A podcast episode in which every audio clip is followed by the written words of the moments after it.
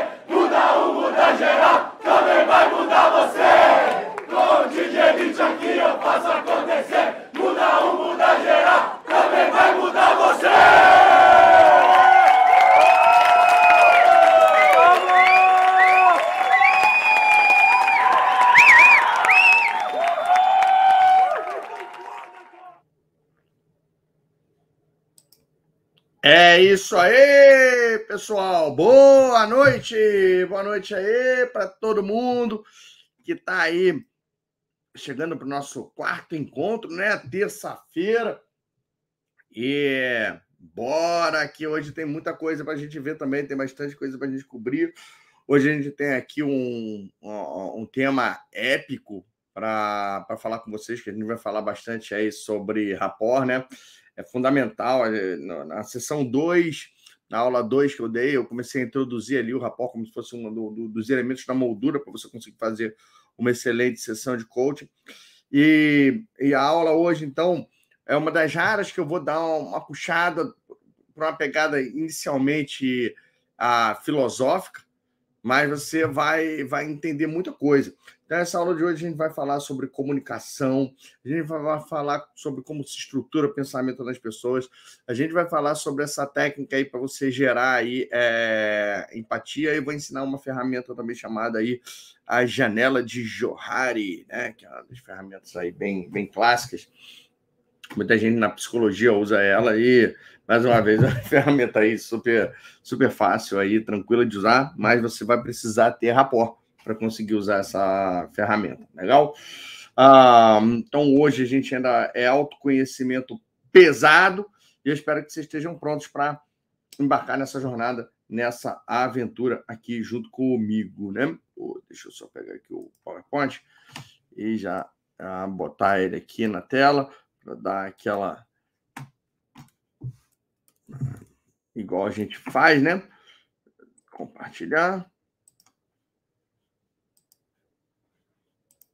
E é isso aí, pronto. Agora já está sendo compartilhada a minha tela, como sempre, no capítulo anterior, né? A gente começa dando aí. Eu falei uma coisa para você. Comecei a falar sobre a regra do outro. O que é isso? Uma vez que você entende o DISC, principalmente, você é, descobre o que? Nossa, a gente cresceu ouvindo assim trate os outros da maneira que a gente gosta de ser tratado, né? E, inclusive, isso muita gente considera uma, uma lei bíblica. É, tanto que eles chamam isso de regra de ouro. Só que é o seguinte, pô, isso aí, é, é, obviamente, é melhor do que nada, é melhor do que você maltratar os outros, né?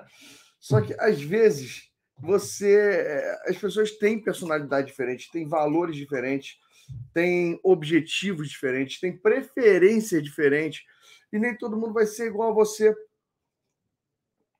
Tratar o outro do jeito que você gostaria de ser tratado, muitas vezes, é, é uma das piores coisas que você pode fazer. Então, imagina, eu, Bruno, gosto de beber, entendeu? É, eu, eu curto cerveja, é, e, e, pô, legal. Aí, eu não curto uísque, não curto. Eu já ganhei um monte de uísque, gente, sendo que eu não bebo uísque. É, aí a pessoa gosta de uísque e vai lá e me dá. Eu não sou um dos maiores apreciadores de vinho, assim. A pessoa chega, às vezes, me dá uma garrafa de 20, 500 reais, eu sei nem que vinho é aquele, entendeu? O... E crente que tá super bem, que é o quê? Uma coisa que ele gostaria de ganhar. E vai. Então, você tem. Eu, eu, por exemplo, tenho que tomar muito cuidado, né? Imagina, pô, é, você vai lá, o que que. Imagina, eu dou um curso de presente para pessoa. A pessoa chega e, pô, cara, é, eu estou te dando aí de presente esse treinamento de R$ 1.500. Pessoal, eu vou ter que passar um fim de semana numa sala. Vocês viram esse vídeo que eu passei aqui do, do Advanced? Né? É, antes, curtiram a energia? Aquilo ali é, é, é um vídeo do Advanced presencial. Aí ele é quatro dias de curso. Aí imagina, você chega assim: olha, eu comprei de presente para você um curso de 5 mil reais. Pá! Aí o, a pessoa chega assim: eu tenho que ficar de quinta a domingo vendo um careca falar, me abrindo para um monte de gente numa sala de aula, você tá maluco? Né? É, tem gente que gosta de curso, tem gente que odeia aprender e estudar, legal. Então a gente tem que tomar muito cuidado com esse negócio de tratar o outro do jeito que a gente gostaria de ser tratado. Por quê? Porque nem sempre a gente vai acertar. E eu vou, olha, é, mostrar isso para vocês de uma forma bem fácil de você aprender. Possivelmente você já deve ter visto algo parecido. Tá? No mundo onde eu fui criado, eu estou com 43 anos, entendeu? A gente tinha esse tipo de exercício, talvez os seus filhos ainda tenham esse tipo de exercício. Você pode encontrar isso em banca de jornal, no centro de escola. Que é mais ou menos assim, ó. Ligue o animalzinho à sua comidinha favorita né? Às vezes tem um labirinto no meio, pode ter uma coisa assim.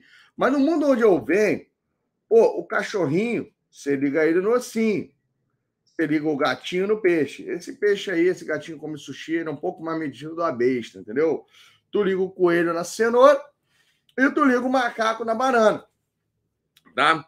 Então, mundo normal. O problema é que hoje, pô, tá, tá um pouco mais difícil você falar o que, que é normal, porque sempre tem uma minoria que, pô, embora elas sejam exceção, elas não você não pode falar aquelas coisas. Então, olha só, eu faço parte da categoria dos coelhos que comem banana.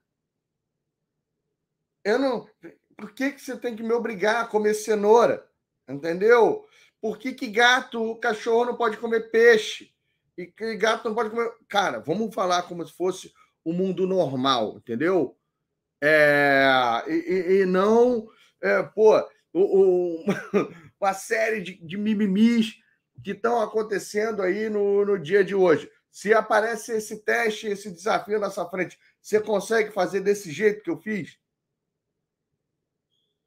Beleza? E a gente cresceu sabendo fazer isso. Só que parece que quando a gente virou adulto, a gente desaprendeu, entendeu? Desaprendeu por quê? Imagina, tu é um cachorrinho. E aí, tu tem amiguinhos que são cachorrinhos, gatinhos, coelhinhos e macaquinhos. Toda vez que você vai presentear com aquilo que você mais gosta, tratar o outro do jeito que você gostaria de ser tratado, e o seu amigo não é um cachorrinho, né? E aí você tem amigos que são, pô, de outros tipos de personalidade, Pode, às vezes você é casado com um, às vezes é o seu chefe, seu filho, seu irmão, e você vai presentear eles com, com um ossinho. Adivinha o que vai acontecer? Né? Pô, eles vão ficar felizes pra caramba com você, né?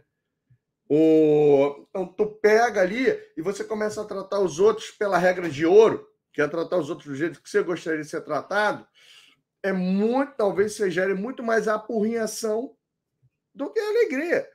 A maioria deles vão chegar às vezes e, pô, claro que hoje as pessoas mentem descaradamente para não ofender os outros, né? Então, eles escondem a insatisfação em relação a isso.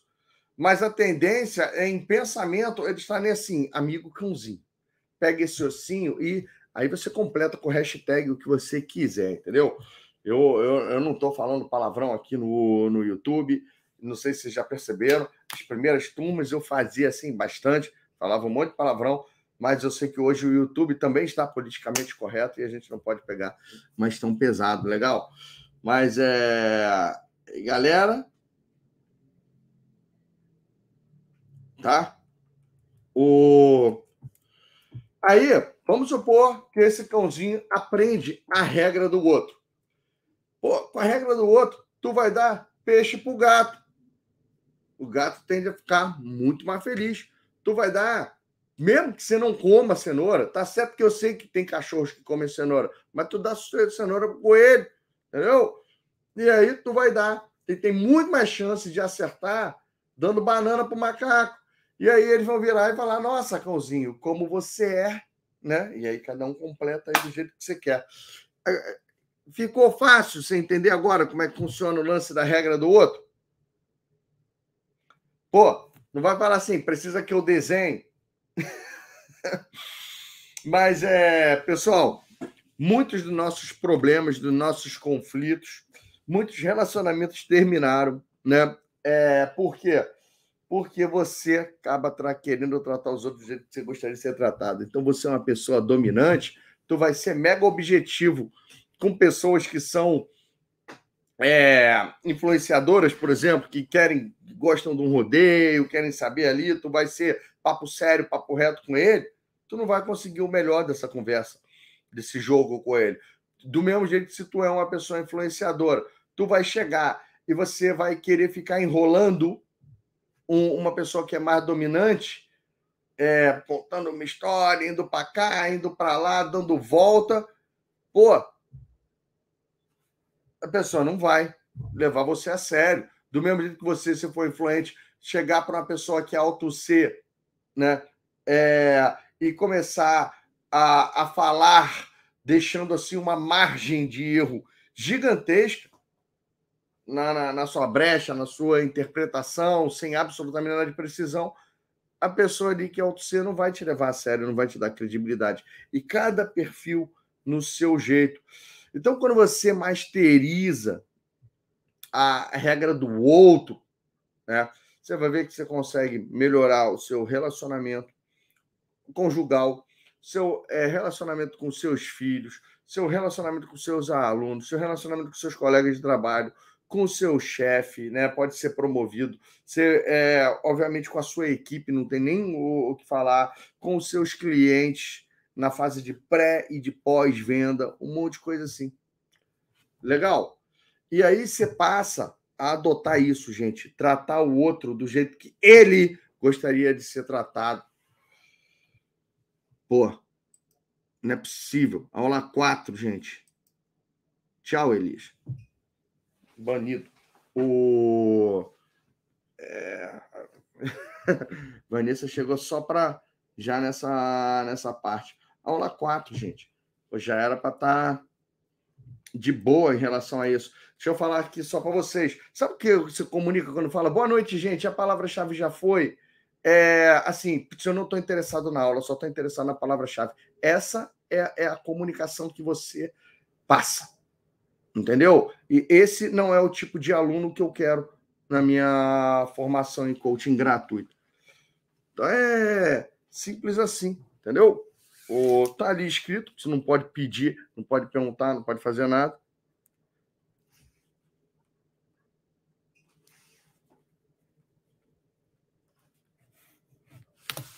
Tá? Então, é, é essa parte. Pessoal, só uma coisa, né? Como você já sabe aqui, o já pode ir falando que nem aqui, ó. Comecei o curso e já tenho dois clientes pagantes. Quem mais está aqui já com cliente? Ó, tem três aqui e um voluntário. Voluntário menos. Pode chegar. Bem-vindo aí a Denise Straub. Eu vi que teve mais gente aqui que já entrou no, no DISC. Tá? Eu vou até falar um pouquinho mais sobre, sobre ele hoje, até porque encerra as inscrições hoje. Beleza? Então, ó, vocês estão vendo aí no chat uma galera aqui, ó. Eu tô com três pagantes. Ó, isso aqui não vale, não. Tô com. Ó, é, tô com dois pagantes, tô, eu tô com um voluntário. Eu falei que não é para fazer, entendeu? Pro bono, faz pela, sobre a sua própria responsabilidade. Fazer pro bono é furada, gente. Fazer de graça é furada. Não estou falando, ah, Bruno, mas eu não preciso do dinheiro, mas você precisa do negócio chamado autoestima e confiança no começo da sua jornada como coach. E se você ficar fazendo voluntário gratuito, ele não é um bom cliente. Não são. Nove em dez é, avacalham, entendeu? É a mesma coisa. Imagina que se eu pô, fosse ser a minha primeira aula de formação em coaching, é, essa turma gratuita aqui, e de mais de 10 mil pessoas que se cadastraram para participar, chegasse agora na aula, só tem 500. Eu, ah, ninguém quer assistir a minha aula, ou sei lá o que das quantas, eu não devo ser um bom professor. Pô, hoje a minha confiança já está estruturada, já está formada. Eu tenho a plena noção que o, as pessoas não estarem aqui não é por conta da que eles não gostam da minha aula, é porque talvez eles não tenham saco né, para ficar três, quatro horas por noite estudando, entendeu? São perdedores ah, é, nessa linha, entendeu? Tem coisas mais legais para fazer do que estudar coaching. Ou então gostariam que o conteúdo fosse mais fast food, ou uma coisa nessa coisa assim. Trabalho voluntário não desenvolve confiança. Vocês não assistiram a minha aula gratuita, a minha aula de marketing, entendeu? é, trabalho, trabalho voluntário, trabalho de tal. Não, ele faz é o oposto. Ele é um, um tiro pela culatra na sua autoestima e na, na sua confiança, entendeu?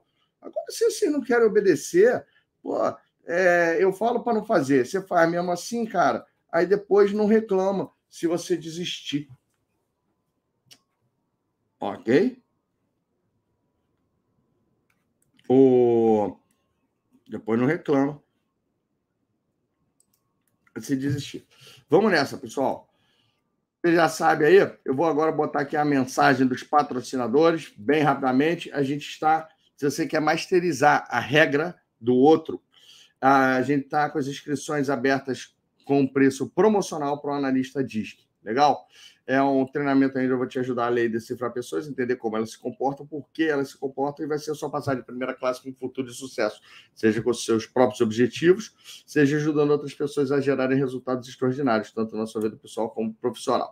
Então, ele é um curso voltado para te ajudar a ler e compreender comportamentos, você masterizar a regra do outro, adaptabilidade, compatibilidade, e você vai ter acesso ao software do analista comportamental. É um dos treinamentos mais legais, sabe, mais completo. É um treinamento que ele começou a ser dado em 2018, presencialmente em dois dias, e depois eu fiz ele nessa versão gravada.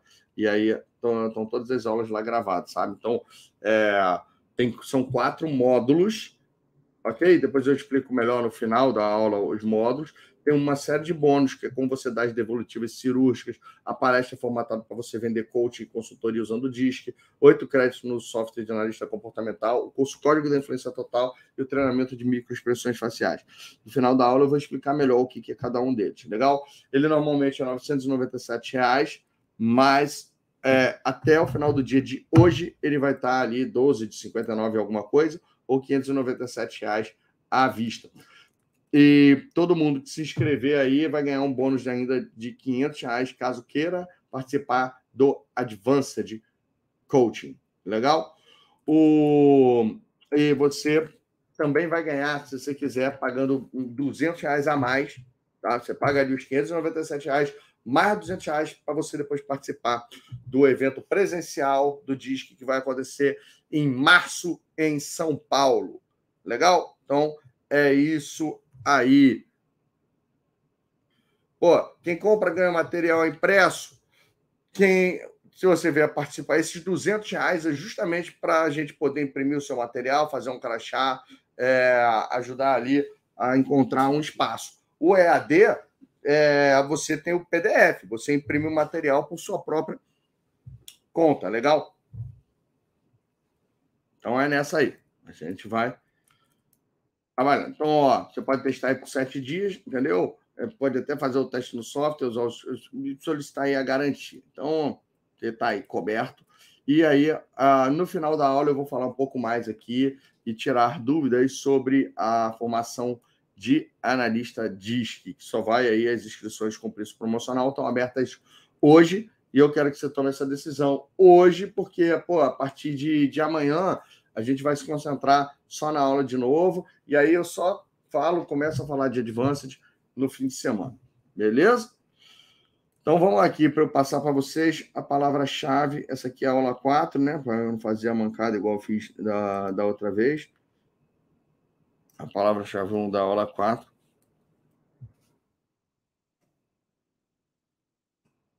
Pronto, está aqui o número. Seu número. Agora sim, se o seu objetivo era esse, agora então pega e, e vaza, legal? Olha, deixa eu só até falar já aí, adiantando uma coisa. O é, pessoal, depois que você for juntando as palavras-chave, que nem eu falei, olha, é só na quinta-feira, depois que acabou o curso, que você recebe o formulário. E olha que interessante. Tem uma pessoa que ficou muito braba comigo, mas muito braba comigo e, porque a pessoa não quer se auto assumir a responsabilidade, né? É, uh, ela chegou e eu falava, falei mais ou menos assim: olha, a pessoa vai e preenche as palavras-chave. Acertou tipo 18 ou 19 palavras-chave. E aí você assinala um termo assim na hora que você está preenchendo ali as palavras-chave. Por exemplo, se eu solicitar. Olha, o certificado vai ser emitido no dia 26 de outubro. Se eu solicitar, perguntar no, no WhatsApp, no Instagram, no e-mail sobre certificado antes do dia 27 de outubro, eu perdi meu direito, direito ao meu certificado. Ou seja, pô, é, solicitei ajuda, dancei. A partir do dia. Aí a pessoa vem no dia 25, é, não, você não mandou meu certificado por e-mail. Pô, depois de eu falar que o certificado ia ser mandado o link para gerar no dia 26, a pessoa vem me cobrar no dia 25.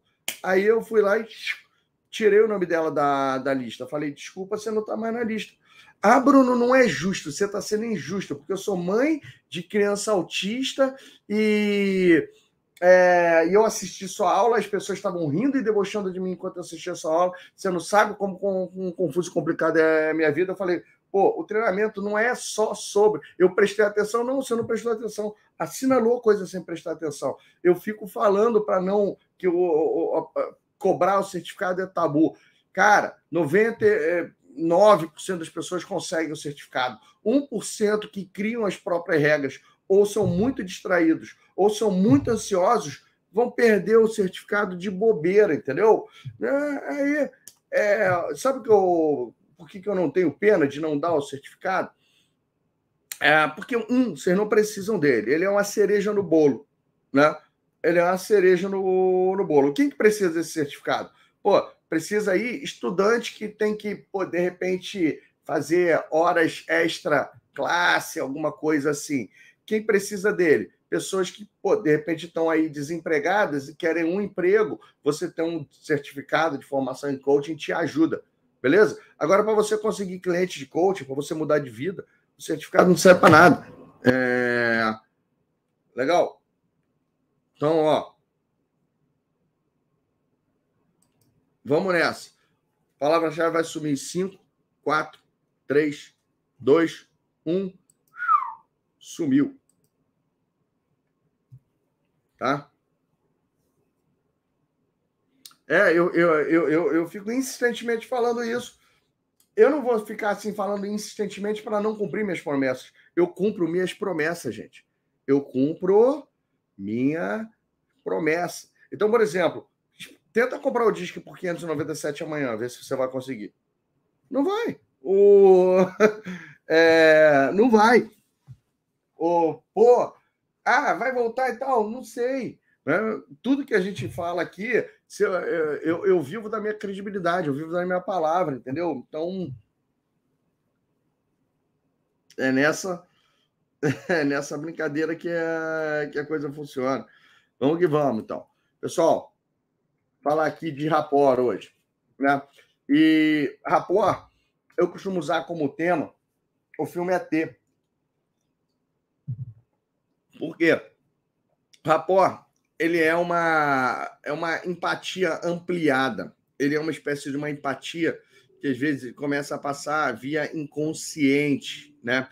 E para te ensinar rapport, eu vou ter que te embasar sobre duas coisas, que é sobre comunicação e sobre estruturação de pensamentos, né? Mundo subjetivo dos pensamentos de cada um. Agora, olha só, lê essa frase aqui comigo.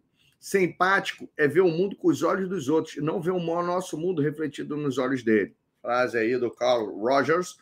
E tem um monte de gente que se considera empática, mas não é. é a pessoa se considera empática com base na regra de ouro, com base na regra. Ela não é empática. Entendeu? Bruno, eu estou preocupado com a pessoa. A pessoa quer a sua preocupação? Então isso não é empatia. Tem muita gente que é empático assim. Nossa, tá frio. Todos deveriam estar agasalhados. E, e, de repente, por referencial de uma galera, tá calor. Né? Então, tem gente que o empático é assim, ele se coloca no lugar do outro, mas se coloca no lugar do outro com as suas próprias referências e percepções. E isso está muito longe de ser empatia, gente. Agora, eu gosto de usar o ET para ilustrar que o ET, na verdade, é uma ficção, né? Mas ele leva o conceito, às vezes, de, de compartilhar emoções, sensações e sentimentos para um outro nível. Olha só, o filme ET veio um, um alienígena, pousou na Terra junto com outros, mas ele se distraiu e putz, foi um pouquinho mais para longe. Aconteceu um evento atípico lá que eles tiveram que vazar com a nave antes senão eles iam ser descobertos. Só que e um acabou ficando para trás. Sendo que essa raça alienígena, para ele poder sobreviver num planeta, ele tem que criar um vínculo com outro ser vivo dessa da, da nativo daquele planeta. E aí, é, o, o extraterrestre, ele você vê que ele criou um vínculo com um menino chamado Elliot. E aí você vê que esse vínculo sim era empatia real, que, por exemplo, chegava a ponto de um se assustar, o outro se assustar também. De um, pô, é, ficar feliz, o outro ficar feliz também. O, o, um, o ET tomou uma cerveja, o garoto ficou doidão, né? É, daqui a pouco, obviamente, o, um adoece, o outro adoece junto, né? Então, é, e você vê uma das cenas mais emocionantes do filme ET, não sei se vocês assistiram, entendeu? O, é, que é quando o ET tá com uma pneumonia braba lá e ele tá para morrer. E se ele morresse, ele ia matar o garoto junto. Então ele faz o quê? Ele tira o vínculo do garoto e coloca o vínculo numa plantinha. Aí você vê que a plantinha morre, né? Praticamente ali ela murcha toda, e aí o garoto fica bem. E depois, né? É, ele, o, o, ET, ele meio que acorda, né? Ele parecia estar tá morto, mas não estava revigora, a planta revigora junto com, com ele, e isso aí é o que a gente fala ali sobre empatia. Então, o, o, que, que, o que, que acontece? Você pega e a gente vai usar isso aqui. Tem um monte de gente que nunca entendeu o filme ET. Eu fico feliz aí, foi um dos primeiros filmes que eu vi no, no cinema, né? E eu sempre putz, me amarrei. Fico feliz é, de meus filhos gostarem hoje também, terem assistido o, o ET já mais de uma vez. Eu, sempre que passo ali, eu assisto. Eu sou muito assim, nostálgico em relação a algumas coisas dessa. Tá bom? Então é. Show de bola. O... E aí a gente agora, deixa eu lembrar para vocês que a gente tem dois sistemas, tá? Antes de eu, de eu falar. Para poder falar sobre rapport, eu vou embasar vocês, vou falar sobre comunicação e depois eu vou falar sobre construção de mundo subjetivo individual. Mas antes de eu falar de comunicação, a gente vai ser, só lembrar isso aqui, né? Que o pensamento ele funciona, mas a gente tem uma estrutura de pensamento que é o nosso analítico, né? O nosso racional, é, que ele é a ponta do iceberg. A maioria da gente, a gente costuma estar operando no sistema automático, que ele é a parte funda do iceberg.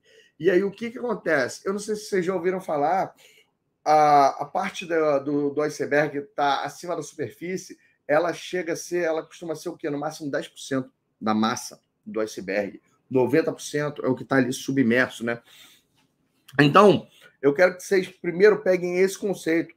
O nosso racional, o nosso consciente, ele é tá ali em torno ali de, pô, é, entre 5 e 10% do que a gente usa é o nosso consciente. Entre 90% a 95% do tempo a gente está operando de maneira inconsciente. Faz sentido isso, gente? Tá? Então, olha só. Para falar com vocês sobre estrutura de comunicação, eu quero que vocês entendam o seguinte. Toda comunicação, ela tem o, ela pode ser de é, mão única, entendeu? Como se fosse só de ida, e ela pode ser de ida e volta. Pode ser recíproca, né? Quando ela está uma comunicação, ela sempre vai ter um emissor, que é quem está o locutor, falante, o escritor, e tem o receptor, que é o interlocutor, o leitor, o ouvinte. Você vai ter um, um, um canal, né? Onde você vai mandar ali uma mensagem, um código. Mensagem essa que quer transmitir ideias, sentimentos, conceitos, que é o que você quer, na verdade, chegue no outro. E aí tem uma série de ah, maneiras diferentes de você codificar as suas mensagens. Você pode usar palavras faladas, você pode usar palavras escritas, pode usar gestos, pode usar sinais, pode usar sons, pode usar cores, pode usar desenhos. Olha só, isso que eu estou fazendo aqui com vocês agora, ele usa praticamente tudo, né? Pô, eu estou usando palavras faladas, vocês estão ouvindo? Estão. Tem palavras escritas? Tem ali, ó. É, tem gestos, eu estou aqui gesticulando, né?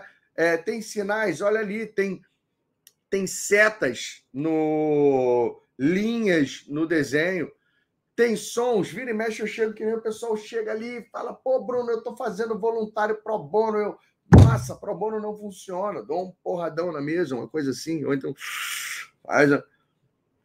Tem cores? Tem. Tem desenhos? Tem. Né?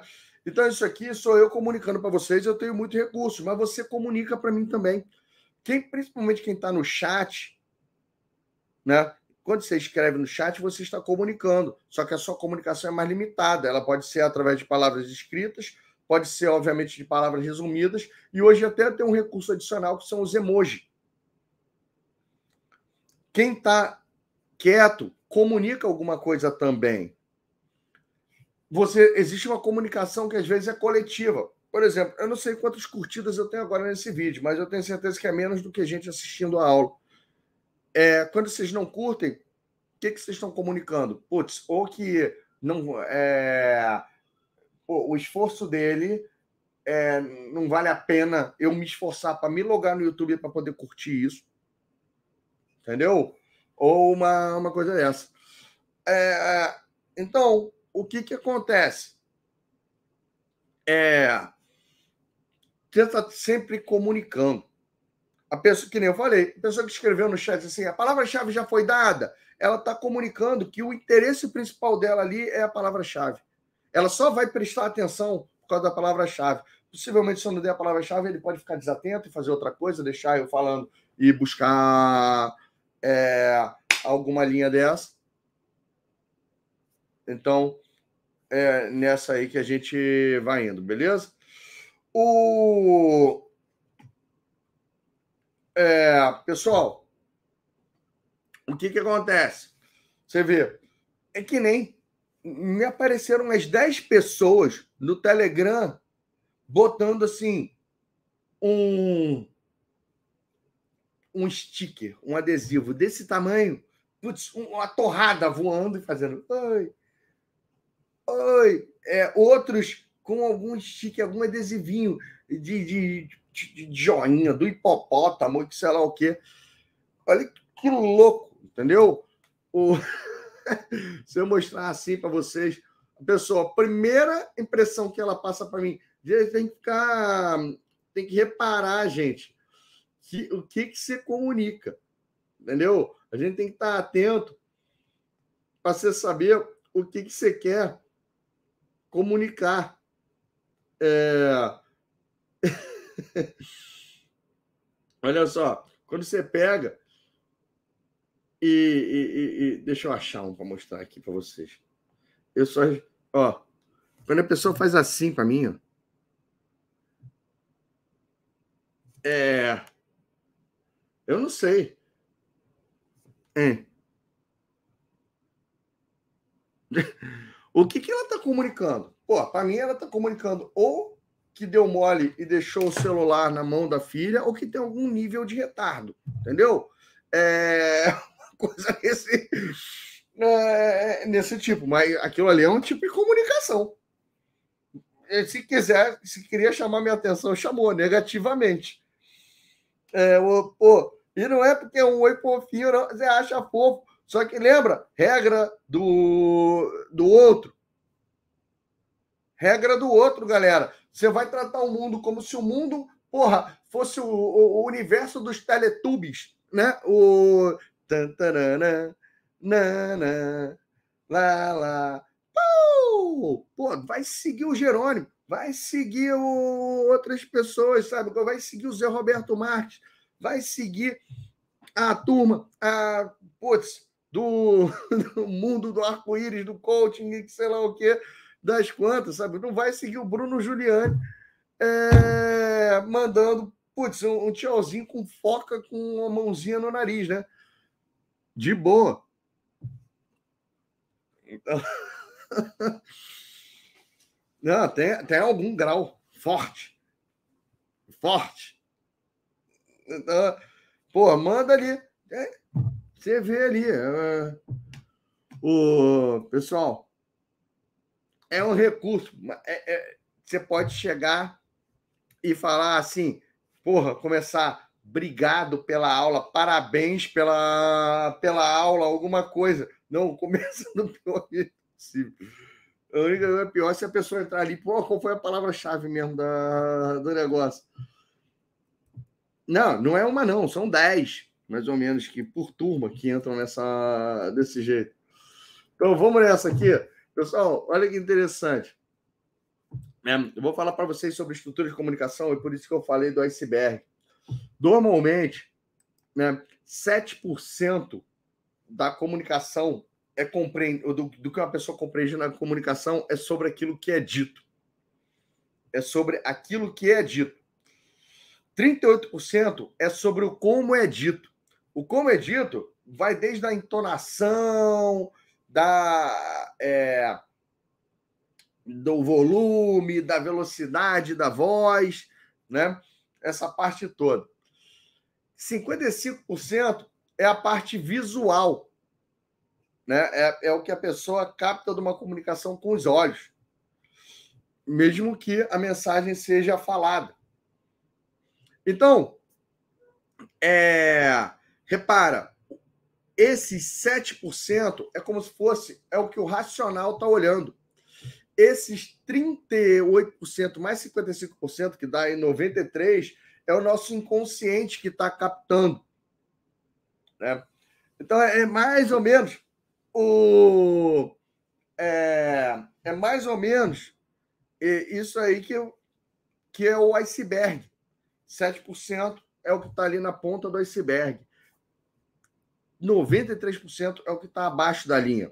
Sendo que as pessoas tendem a querer focar a comunicação delas, principalmente naqueles 7%. Isso é exatamente naquilo que é dito. Né? A verdade é que o nosso corpo ele fala muito mais do que a gente imagina. Eu vou provar isso agora para vocês, esse 7% versus 38% versus 55%. ok? O... Então, olha só. Eu vou mostrar para vocês o seguinte, só para vocês verem, né, o, como o, o 7% versus 38%, se eu tirar a parte visual. Eu vou fazer um discurso motivacional para vocês aqui, tá bom, gente? Eu vou fazer um discurso motivacional, vou fazer ali usando as palavras mais legais que eu encontrar para fazer esse discurso motivacional.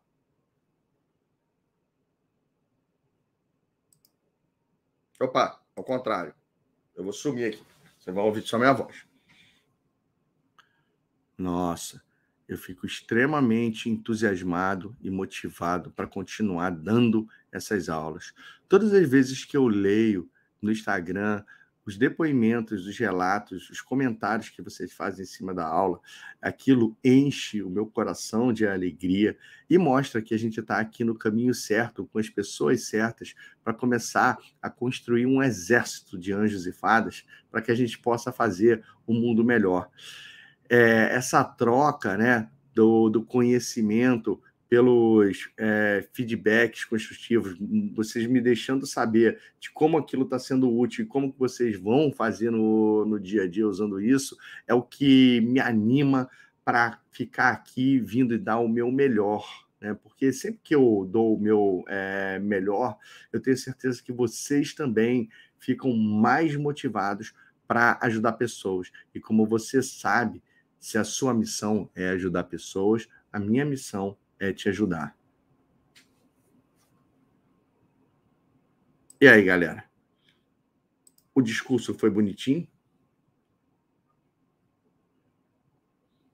Você está motivado?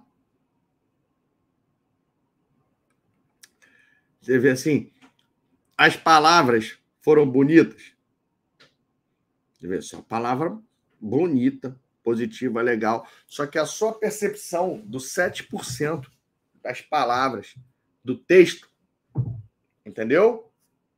Versus é, 38%, que é uma entonação zoada, oposta,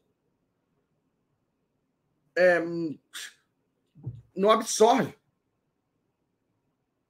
Não absorve.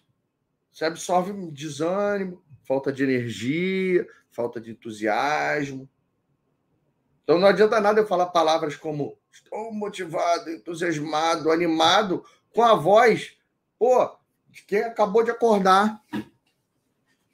Né? É uma coisa dessa. Então, você vê, né? Agora eu vou fazer um negócio mais difícil. Eu não sou um ator profissional, tá bom, gente? Eu vou me esforçar para é, fazer a, o discurso e botar uma entonação alinhada com o discurso, e aí vocês vão ficar olhando o visual. Só que o que acontece? O nosso corpo, a tendência é a gente já, por natureza, não mascarar o visual das emoções, entendeu? Mas é o que eu vou me esforçar para você ver aqui se vai funcionar do mesmo jeito. Vou pegar aqui o meu discurso motivacional e eu vou fazer ele aqui para vocês, me esforçando agora para corrigir esse detalhe da voz. Tá? Para corrigir esse detalhe da falta de entusiasmo na voz.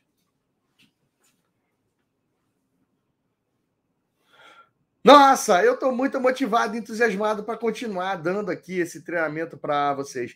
Lê seus comentários, é, enche meu coração de alegria e saber que vocês estão gostando da aula e como vocês estão utilizando ela no, no dia a dia ali faz com que eu me anime para fazer a aula cada vez melhor. E toda vez que eu faço essa aula melhor, é, eu sei que vocês também estão aqui para dar o, o, melhor de vocês, e dar o melhor de vocês é estar tá ajudando um monte de gente. E o, toda vez que você está, então, assim, é, querendo ajudar, isso aí é o que você já sabe, né? Que se a sua missão é ajudar pessoas, a minha missão é te ajudar.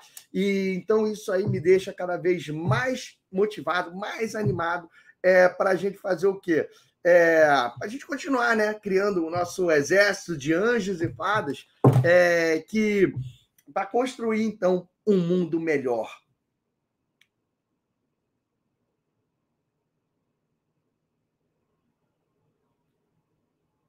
E aí?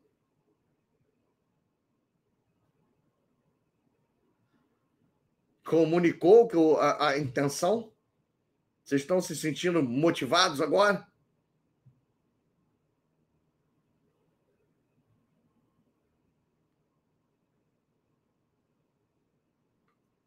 Pois é, galera. O, você vê, né? Ah, deboche falso, negatividade, negando com a cabeça, olhando assim, sorrisinho falso, cara forçada, dedo no nariz, olhando por cima, prestando atenção no celular, várias coisas que o, a gente fez aqui. Agora, vocês querem ver o que, que é o discurso congruente? O que, que é o discurso congruente?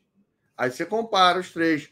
Agora, então, vou fazer o discurso congruente. Que, que é? Vou alinhar as palavras com a entonação com a parte visual, legal? Né? Pô, nossa, eu estou muito animado e muito motivado para continuar dando aqui esse treinamento. Toda vez que eu leio os comentários que vocês deixam ali no, no Instagram, aquilo enche o meu coração de alegria, me dá muito ânimo, sempre saber como que vocês estão usando, se vocês estão gostando da aula e como que vocês vão usar isso aí no, no dia a dia. E toda vez que eu me animo vendo isso, eu venho mais embalado aqui para dar a aula, sabe? E, pô, eu vejo aí que a gente está aqui construindo um verdadeiro exército de anjos e fadas que querem fazer um mundo melhor. Um monte de gente que está aqui, realmente aqui, para ajudar as pessoas. E como você sabe, se a sua missão é ajudar pessoas, minha missão é te ajudar, tá bom? Então, olha, vamos seguir aí nesse ciclo positivo. Pô, eu dando a melhor aula que eu posso, vocês fazendo os melhores comentários que vocês podem lá no Instagram, para a gente ficar jogando esse ganha-ganha aqui e todo mundo tá aí no final dessa formação, pronto para construir um mundo melhor. Legal? Tamo junto, galera?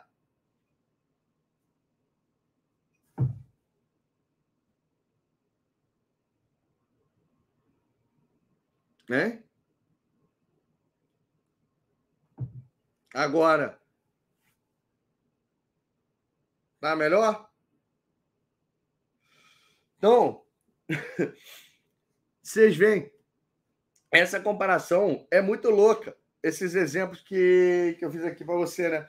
Mas tem muita gente que às vezes fica assim, pô, querendo dar uma de chaves, né? Quando você fala assim, sim. O que, que a pessoa falou? Não.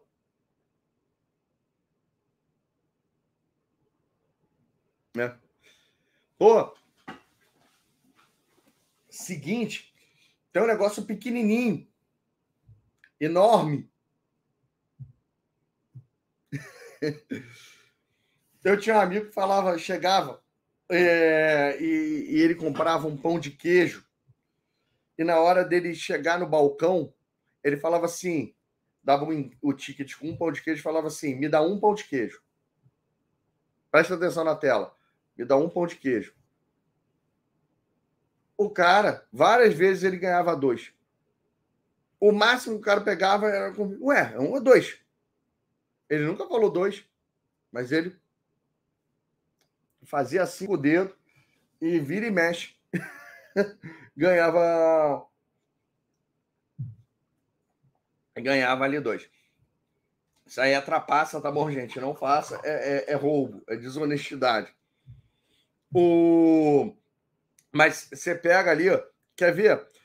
O. Pô, como que isso é, é, é, muito louco que o nosso, o nosso visual, as imagens que a gente passa, elas comunicam muito mais. Que nem eu não sei qual é a intenção. É, a pessoa que me comunica com a foca, com o tchau, que comunica bastante. Você vê que é uma imagem. As palavras, talvez você ali, né? Mas o. É, o, o que, que é, é interessante, né? Você pega ali, tem um filme que eu me amarro, do Robin Williams, que chama assim, Bom Dia Vietnã. Ele era um radialista no, no Vietnã que passava mensagens motivacionais para os soldados e tudo isso lá durante a guerra, né? É... Só que a cena que eu quero contar para vocês ela é do final do filme. Hum, é, é, puxada essa, essa cena. O, é assim, fica passando uma música linda, né? Que é aquela música do Louis Armstrong, com cenas do, do Vietnã, algumas das piores cenas, sabe? Que é tipo, pô, a, um pai correndo com a criança morta no, no, no colo, é, criança mutilada, aquelas valas de corpos, é, aquelas pessoas prisioneiros de guerra, mago chupado, que é tipo um morto-vivo, né? É, aquela coisa, assim, cenas trágicas. Aí fica, só que, pô, com uma música assim. I see trees in green, red rose too. I see them bloom for me and you. And I think to myself, what a wonderful world. É, aí você pega e vê que não interessa a música com a letra bonita, com a entonação e a voz bonita do Louis Armstrong, é, só que putz, com a, um, as cenas trágicas. Tu entristece na mesma hora vendo aquele é, vendo aquilo. Beleza? Então, ah, por que, que eu estou ensinando isso? Lembra que eu falei que para ensinar rapó, para você eu tenho que te embasar sobre comunicação? A gente vai ver que o rapó, ele, é, você vai usar esses três tipos de elementos para entrar em rapó com a pessoa. Você vai usar a comunicação pensada, você vai usar entonação e você vai usar elementos visuais. Então, guarda isso, que agora põe na gaveta essa parte da comunicação, que daqui a pouquinho eu tiro da gaveta para a gente saber aí o que é rapó, porque agora eu tenho que passar um outro fundamento para vocês, que é o fundamento da representação mental, né? Então, o que que acontece? É, repara essa frase, que eu acho que é a primeira frase difícil que eu vou falar no curso, na formação. Estamos no quarto dia, é a primeira coisa um pouco mais. Ah, você vai sair daqui entendendo isso, mas você só vai entender se você prestar atenção e se você agora tiver com sua mente aberta. Ok? Se você tiver com a mente aberta. O... Olha só. Ao longo da vida, construímos nossos pensamentos baseados em nossas experiências em como nós percebemos, filtramos, omitimos ou distorcemos o mundo ao nosso redor para que ele se torne um reflexo do que pensamos. Então, o que acontece? É... Gente, você nasce, bebê, criança, pré-adolescente, adolescente, jovem, adulto, não sei exatamente aí qual é a sua idade. E aí, à medida que você vai crescendo, você vai pegando ali as suas referências de mundo. Tá? Pessoas, você vai tendo experiências, experiências com outras pessoas, experiências próprias, é, vai ouvindo coisas, vai observando outras, e com, com e essas observações, isso que você vai aí absorvendo, ele vai construindo as suas percepções. Só que as suas percepções, o tempo todo você está fazendo o quê? Está omitindo coisas. A gente enxerga aquilo que a gente quer enxergar. A gente está distorcendo coisas. Você pega e distorce as coisas para. E você vai o tempo todo tá filtrando, omitindo e distorcendo o mundo ao seu redor para o mundo se tornar um reflexo daquilo que você pensa. E não o seu pensamento se tornar um reflexo daquilo que você está vendo. Beleza? Eu vou provar isso para você agora. O... É... Por quê? Pessoas diferentes olham para exatamente a mesma coisa e conseguem observar coisas diferentes. Por exemplo, é... aqui, eu quero que vocês me falem 19 graus. É uma 19 graus Celsius. É uma temperatura o quê para você? E agora vamos olhar os comentários. 19 graus Celsius é uma temperatura o quê para você?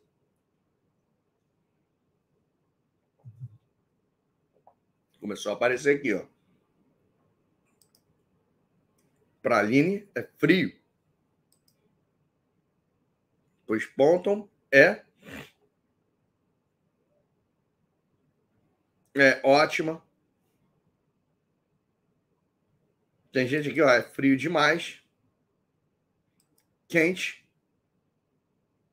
Quentíssimo. A maioria aqui frio, razoável, agradável. Entendeu? Normal, nem quente nem frio, agradável.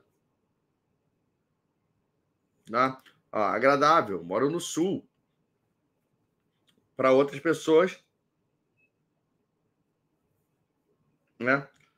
Viu? Aqui em Curitiba é agradável caminhando para quente. Boa. Tá? Confortável, frio, frio, fresquinho. Então, pessoal, o que, que acontece? Você vê que cada um tem o seu referencial. Mas a sua tendência, a nossa tendência é você olhar 19 graus. Nossa, deixa eu pegar meu casaco. Né? Vai, vai olhar para seus filhos e, olha, coloca o casaco. Está congelando. Vai olhar para uma pessoa que está de regata. Você não está com frio, não? Né?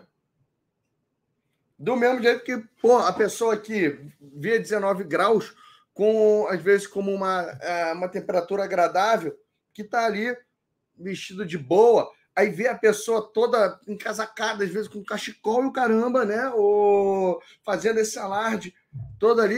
Putz, essa pessoa é, é o que? É sem noção, né? Deve, deve ser do Nordeste, não é possível. Foi criado dentro de um, Então você vê a mesma coisa, né? As pessoas têm referenciais diferentes. Então, o que que, o que, que a gente vê? Mais uma vez, vou repetir a frase. Ao longo da vida, nós construímos nossos pensamentos baseados em nossas experiências, como nós percebemos, filtramos, omitimos ou distorcemos o mundo ao nosso redor para que ele se torne um reflexo do que a gente pensa.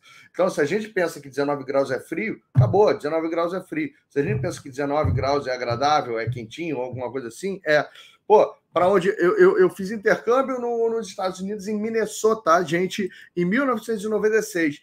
Eu peguei menos 67 graus Celsius lá, sabe? eu aprendi a fazer, a, a correr meia hora do lado de fora do colégio a menos 10 graus. Para eles, você acha que 19 graus é o quê?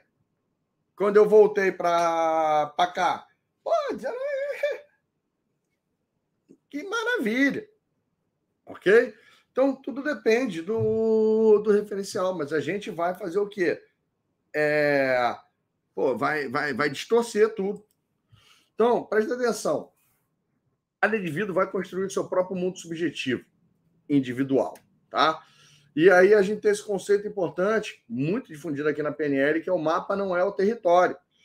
Toda vez que você ver uh, alguma coisa, é o mapa da pessoa. Quando você pega o mapa da pessoa, de, às vezes você pega o mapa de alguém, quando você chega lá, a realidade é outra completamente diferente.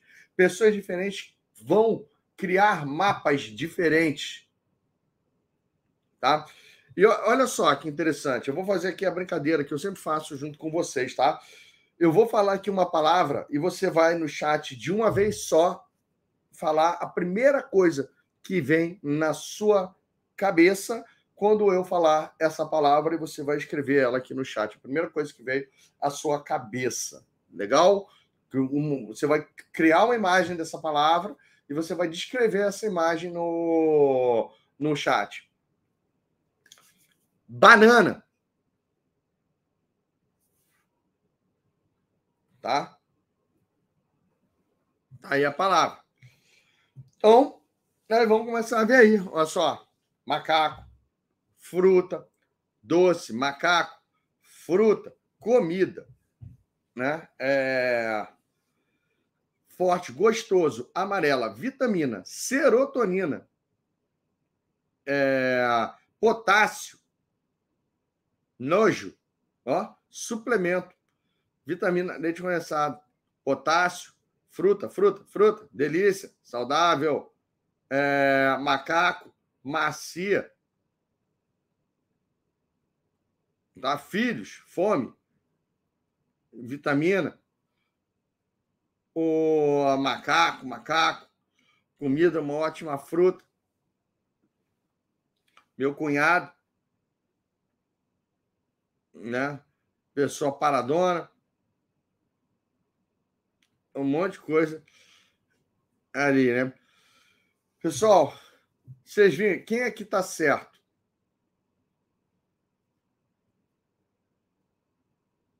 Todo mundo. Quem é que está errado? Ninguém. Legal? É, agora, o que, que acontece? Eu consigo meio que agora separar vocês em categorias.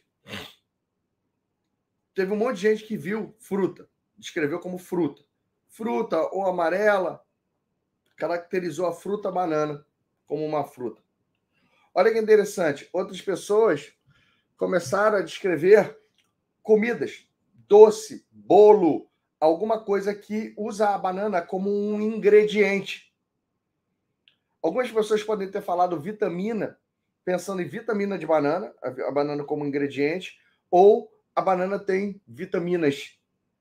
Agora eu vou criar uma outra categoria aqui, que são as pessoas que viram algum tipo de propriedade nutricional da banana, que é ah, potássio, sódio, é, cãibra, exercício, alguns que de repente falaram vitamina, eles tinham muito mais a intenção de a vitamina numa propriedade nutricional do que a vitamina sendo mistura de banana com leite, né? É... Aí teve uma turma aqui que viu o macaco. Por quê? Pô, a banana é, a gente cresce ouvindo que a, a, banana é o alimento favorito do, do, dos macacos. Hoje, inclusive, no começo da aula, eu liguei o macaco à banana. Né? Teve outra galera aqui, que às vezes menos gente, começou a viu banana como uma espécie de um adjetivo pejorativo para alguém que é putz, mais paradão, mais abobalhado, mais ingênuo, uma coisa assim, viu como ah, uma, um atributo para alguém. Outro que nem ali. Galera, olha só. O que, que eu quero só dizer para vocês com isso? Existem várias maneiras de você chegar e, e enxergar uma, uma fala banana. Ok? Pô, Agora, onde que começam os problemas, que é onde eu quero chegar aqui com vocês, sobre eh, que a gente vai falar sobre rapó? É muito mais fácil a turma que viu a banana como uma fruta se entender. Eles não precisam gastar nenhum tipo de energia mental, intelectual, para convencer que a banana é uma fruta. Do mesmo jeito que gente que viu comidas com ingrediente banana, eles vão ter mais alinhamento, mais facilidade de conversar sobre receitas que usam banana. Do mesmo jeito que as pessoas que viram é, foram além e começaram a ver, tipo assim, propriedades nutritivas da banana, potássio, sódio, cãibra, é, energia, o musculação, esse tipo de, de coisa ali. Opa, eles têm mais facilidade de comunicação do mesmo jeito que a galera do macaco, do mesmo jeito da galera que a banana, o banana é um adjetivo para descrever, é um banana. Beleza? É... Esse exemplo é um exemplo fácil. Agora eu vou começar a causar as tretas aqui com vocês, entendeu? Só que eu não quero, eu quero que agora é a hora que eu testo, inclusive daqui a pouquinho, a maturidade da turma. A primeira, por quê? Porque eu quero trazer para vocês casos reais, entendeu? É, casos que a gente vai ver no dia a dia, inclusive com esses tabus que falam que não se mexe, que é com religião, com política, com futebol, né? Eu primeiro eu vou usar esse aqui. Olha que interessante. Teve uma vez que eu estava dando uma palestra aqui em Niterói e no, no final da palestra, né, eu, eu ofereço sempre um treinamento, uma coisa assim. E veio um cara falando assim comigo. E, pô, faltava. Quando o cara veio me cumprimentar ali, pô, Bruno, excelente, obrigado. Cara, tava faltando um pedaço da cabeça dele. É como se tivesse a cabeça dele fosse de, feita de massinha, tivessem pegado um cano, batido na cabeça dele e entrado o cano aqui, tirado e ficou deformado, como se fosse um para dentro. Faltava um pedaço, tamanho desse controle aqui, assim, mais ou menos, ó, na cabeça do, do cara. E ele tinha uma, uma, uma cognição perfeita, conversando comigo ali. Aí eu olhando para a cara dele, ele, pô, você ficou curioso em relação aqui a, a essa minha cicatriz, como se fosse assim, né? Aí eu, pô, fiquei sim, cara. Ele, deixa eu te explicar, Bruno. Olha só que história é. Você tem um três minutinhos? Pô, tenho sim. Ele, Bruno, seguinte, teve uma vez que eu fui botar a corrente na bicicleta, a, amarrar, e quando eu fui levantar, uma moto passou, bateu com o guidão na minha cabeça e eu caí inconsciente com traumatismo craniano na hora. Hum, é, as pessoas que pararam ali para me socorrer, elas não encontraram a, a, carteira do meu plano de saúde na, na carteira e me levaram para um hospital público. Né? É, eu cheguei nesse hospital é, público, né? E olha só, tinha nessa semana chegado nesse hospital uma máquina de neurocirurgia, um equipamento que é um equipamento mais moderno do mundo, né, de neurocirurgia. Tava no hospital essa semana uma equipe de neurocirurgiões especialistas que os melhores do Brasil e alguns dos melhores ali que ensina a usar o equipamento e eles pegaram, quando me viram, falaram: olha, esse cara é perfeito. Ele, embora ele tenha remotas chances, vamos estrear o, o equipamento com ele. Falaram para minha esposa, né? Assim, olha, ele tem remotas chances de acordar, de, so, de, de sobreviver, e se ele sobreviver, a gente não sabe qual vai ser o nível das sequelas que ele vai ficar se ele vai ser um vegetal, se ele vai ter que reaprender um monte de coisa, se ele vai ficar cego, se ele vai perder a audição, né? De, devido aí à gravidade do acidente que ele sofreu. Eles fizeram a cirurgia. Coisa de três dias, quatro dias depois, eu acordei do, do coma. E com toda a minha memória, com todas comecei ali as funções, praticamente não tive que fazer é, fisioterapia, tudo ali perfeito. Aí agora vem o que eu vou perguntar para vocês. Na sua opinião, qual foi a, a intervenção que salvou a vida desse cara? Né? Qual foi a intervenção que salvou, não só salvou a vida, mas deixou ele nessa desse jeito?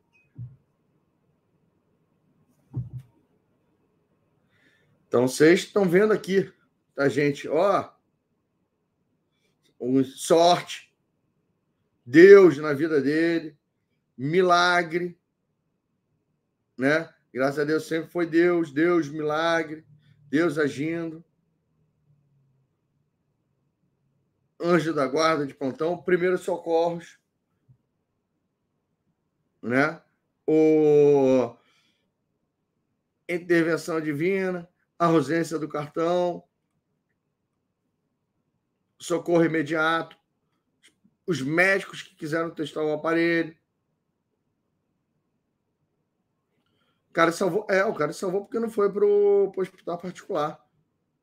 Se ele tivesse ido, os médicos, a medicina e a ciência. Entendeu? Científica, pura ciência. Tá? Sorte, coincidências. Tá? Agora, o que, que acontece? É... Tem uma turma aqui, a grande maioria botou aqui Deus milagre. Categoria Deus milagre. Divino. Intervenção divina. Entendeu? Teve uma galera aqui, falou, ó, medicina, ciência, tecnologia. Né? Outra turma, coincidências, sorte, é, sincronicidade. Quem está certo?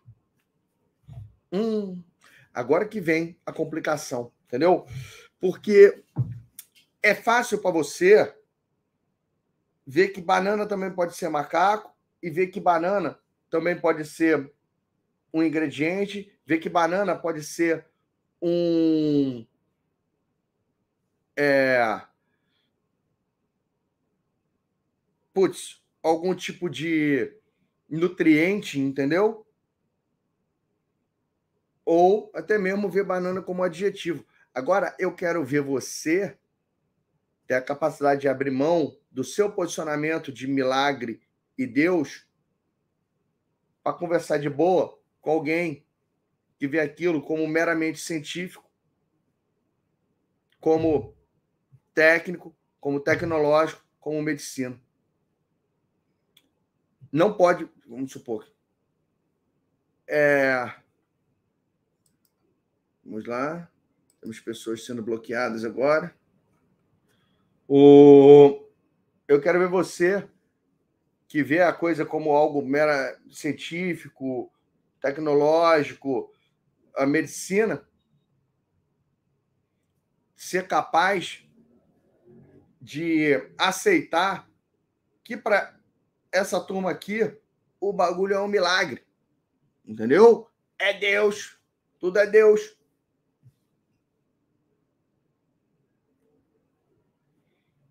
Complica, né? Começa a ficar mais complicado. Mais uma vez, a gente vai falar a frase aqui. Ao longo da vida, nós construímos nossos pensamentos baseados em nossas experiências, como nós percebemos, filtramos, omitimos ou distorcemos o mundo ao nosso redor para esse mundo se tornar um reflexo daquilo que nós pensamos. Cada indivíduo vai construir o seu mundo subjetivo individual. Então, o, o que, que acontece? Ah, você teve uma, uma criação cristã, teve ali uma influência inteira que faz com que você veja Deus em tudo. Outras pessoas vão ter uma criação mais técnica, mais científica, mais é, ceticista, né? Nos quais, pô, ela não vê religião como uma espécie de superstição e olha lá. Não quer dizer que está errado. Pô, Bruno, não, Deus existe, Deus é tudo. É, pô, mas esse é o seu pensamento. Não, Bruno. Cara, Deus, Deus foi inventado pelo homem. Isso é o seu pensamento. É, e, e, assim, gente, é o que a gente vai começar a ver. A, na verdade, um monte de gente que se acha mega empático, com uma baita dificuldade de enxergar o ponto de vista do outro. Beleza? Com uma dificuldade de enxergar. Eu não estou falando aqui que tu tem que abrir mão do seu ponto de vista, mas você tem que aprender a enxergar o ponto de vista do outro. Beleza? É, e aí, né? Enquanto você está aqui agora, sabe qual é o exercício mais louco que é você fazer? É você conseguir entender, respeitar e aceitar que para o outro aquilo é a verdade e que não existe uma única verdade. Pode existir para você aquilo ali. Eu não estou falando que você tem que concordar com os outros, mas você tem que entender, respeitar e aceitar que para ele o mundo é assim. Senão não existiriam, inclusive, diferentes religiões, entendeu? É... Senão não existiria uma coisa nesse, nesse nível. Então, se você quer ser uma pessoa verdadeiramente empática, se você quer verdadeiramente entrar em rapport, você vai ter que agora virar uma pessoa muito boa em ser flexível em relação ao seu ponto de vista com algumas coisas. E olha só, do mesmo jeito, a gente consegue olhar para essas imagens. Tem gente que olha para essa imagem da esquerda e ou vê uma velha ou vê uma moça. Tem gente que olha para a imagem da direita e vê aquilo ali como uma pessoa com autoestima elevada, outros veem aquilo ali como uma pessoa arrogante, sem noção. E olha que interessante. Tem gente que olha para essa imagem do meio e fala assim: a imagem da direita é uma pessoa com autoestima elevada, a imagem do, do, do meio é uma pessoa sem noção. Embora, acredito eu, que possivelmente aí dois terços das mulheres se encaixam mais ou menos nesse negócio aí do meio. Tá?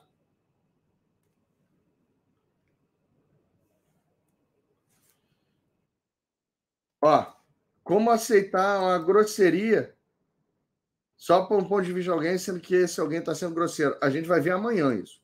Isso aqui eu vou ensinar amanhã, primeiro. Tá? Que é como que você muda suas crenças para ser uma pessoa mais feliz. Eu vou usar esse conceito de novo, vou ressuscitar ele para a gente usar. Mas segue comigo aqui. O objetivo para uma comunicação mais empática é e eficaz é ser capaz de enxergar de forma cada vez mais clara o mesmo que o seu cliente. Tem uma, um, pessoal que você vai ver, se você for conversar, cada minuto de conversa vai parecer uma eternidade. Lembra que eu já mostrei essa imagem aqui na recapitulação? Então imagina, se vocês entrarem ali, Deus, ciência. Não, só pode ter sido ciência. Não, só pode ter sido Deus. Nossa, não é possível. Só porque eu elogiei ontem.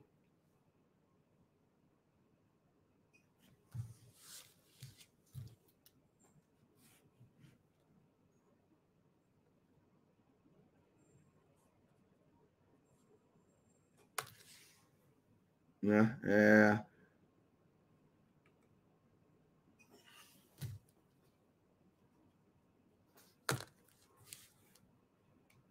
O e você vai ver que tem uma galera que você consegue conversar por horas ou dias. Por quê? Porque eles têm a mentalidade alinhada com a sua já, por natureza. Tá? É, eles vão ter a mentalidade alinhada por natureza. E aí, por que, que você fica com isso? Vamos lembrar da aula de ontem. A gente quer economizar energia, né? A gente quer que o nosso inconsciente esteja no controle. Pô, tu consegue se você conversar relaxado, deixar o seu inconsciente agir, você consegue ficar com uma pessoa ali por, nossa, horas, dias, e você nem vê o tempo passando. Por exemplo, se você curte o meu jeito de eu dar aula, você não vê o tempo passando aqui. Se você, se eu lembro para você uma pessoa chata, arrogante, sem noção, malvada, é, você só está aqui porque você precisa muito virar coach. Cara, a minha aula se arrasta para você. Beleza? Então, o que, que a gente pega e vê? Isso aí vai funcionar. É, esse lance, né? De você conseguir enxergar o ponto de vista do outro e não só as suas próprias distorções, omissões, né?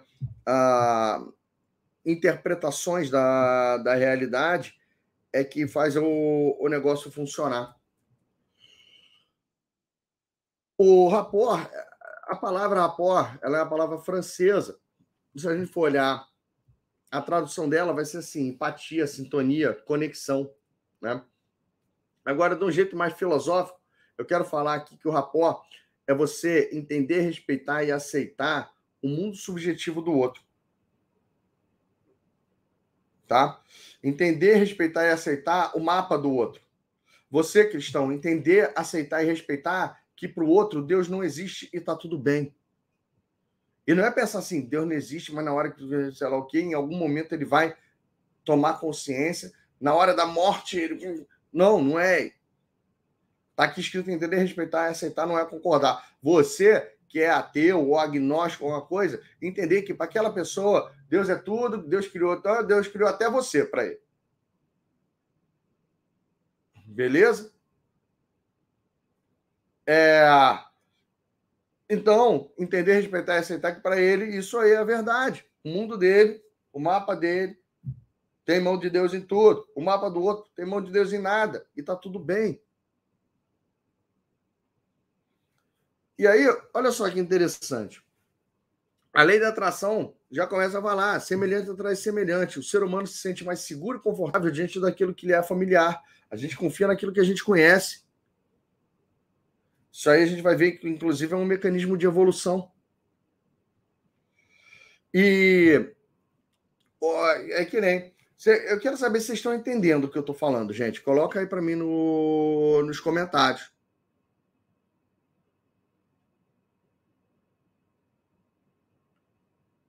Ok? O, é, é, é, o papel oposto da empatia, na verdade, é você querer que o outro entre no seu mundo e não você entrar no mundo dele. Tá? O rapport como técnica é você acompanhar como o outro prefere se comunicar. E aí eu vou falar o seguinte. Olha só que interessante, né? você vê que a. Como é que isso surge? Gente, criança, ela rapidamente, você vê que elas nascem, quando você coloca ela no aniversário, elas já começam a se segmentar, menininho, menininha. Os grupinhos, a tendência é essa. Daqui a pouquinho, entre as menininhas, começa a ter uma segmentação daquelas que gostam mais de brincar de casinha, comidinha, bonequinha, chazinho, e outras que gostam mais de dançar, de cantar. Aí os menininhos tem uns que gostam mais de correr, de esporte, tem outros que gostam mais de bloquinho, de jogos. Aí daqui a pouquinho eles começam a se vestir parecido, começar a ter tribos, preferências musicais.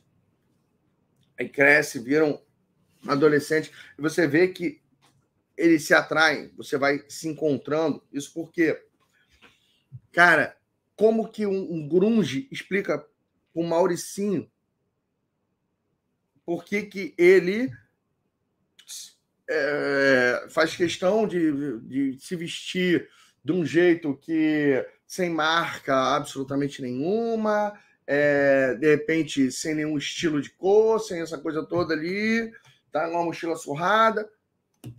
O Mauricinho vai conseguir explicar para um grunge a, a importância de ter uma marca na roupa?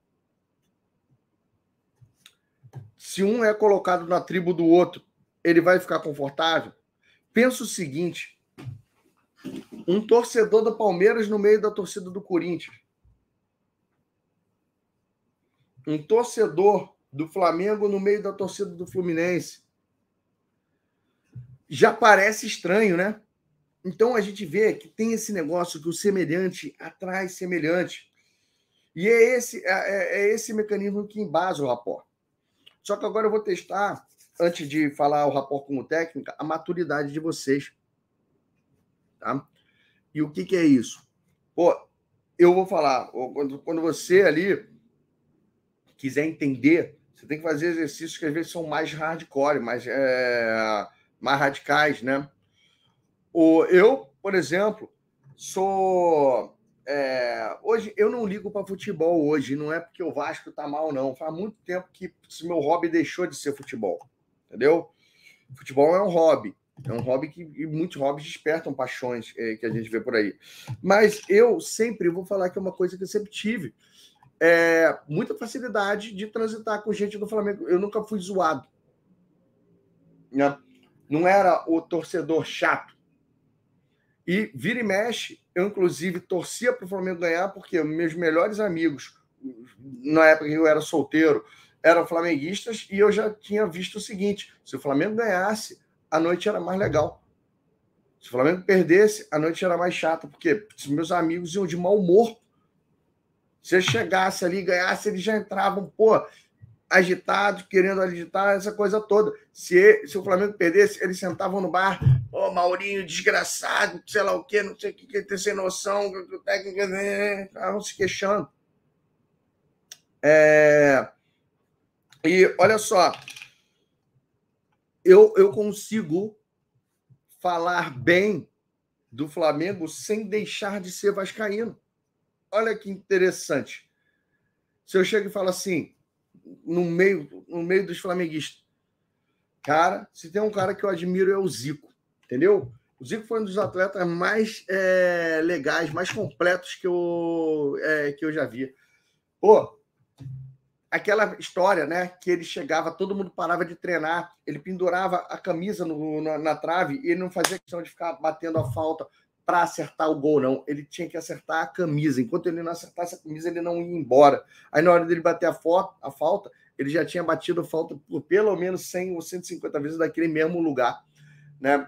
O Zico, pô, ele é um exemplo de lealdade, cara, e também de exemplo dentro e fora de campo. Num mundo, sabe, de futebol, onde vários jogadores sobe a cabeça o sucesso, os caras dão uma mancada depois da outra, é, em vez de dar bons exemplos, dão maus exemplos para as crianças, para essa coisa toda. O Zico sempre foi um bom exemplo. Pô, é, tá aí um cara que realmente merece estar para sempre é, no hall da fama do futebol como um todo. Galera, flamenguista vai. Eu deixei de ser vascaíno porque eu falei isso? Eu não preciso chegar, olha, o Flamengo é o melhor time, sempre foi, sei lá o quê. Não é assim. Ok? Agora, já falei de religião, já falei de futebol, e agora eu vou testar supremamente a maturidade de vocês. O que, que é isso? Eu vou banir do chat qualquer um que manifestar apoio ou repúdio ao que eu vou falar aqui. Eu não quero ver uma bandeirinha do Brasil, eu não quero ver um AF. Entendeu? É assim que eu vou testar a maturidade de vocês. Se vocês não tiverem maturidade, vocês não merecem estar aqui na, na aula. Tá? E do mesmo jeito, eu consigo transitar bem nos dois mundos. Eu vou falar então para você aqui. Eu votei e tem 99% de chance de eu votar no Bolsonaro de novo. Entendeu? Agora, olha que interessante. O Lula é um cara super admirável. O Lula é um comunicador é, de mão cheia, né? É um dos comunicadores mais impressionantes que eu já vi na, na minha vida. Além de tudo, pô, o cara, ele saiu lá, putz, do interior do Nordeste, do nada, é, sem uma educação formal, e o cara se tornou presidente do Brasil, graças ao carisma e à capacidade dele é, se comunicar. Eu já vi ele entrar vaiado numa palestra e sair com olê, olê, olá, lulá, é, lulá. Putz, é um, é um cara aí que merece a, o meu respeito. Sacou? O que, que você pega e você vê na maioria das pessoas? Você ser incapaz, por conta de algum tipo de, de paixão ou alinhamento político, de, é, de se colocar no lugar do outro. Entendeu? de, de falar bem do candidato de um partido com a, a ideologia política oposta ao seu.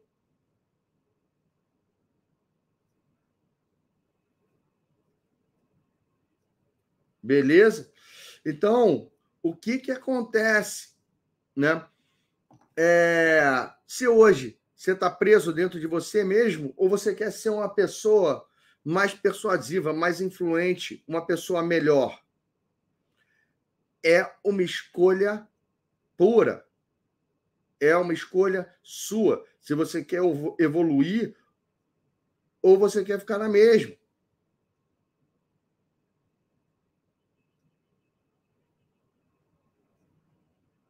Beleza?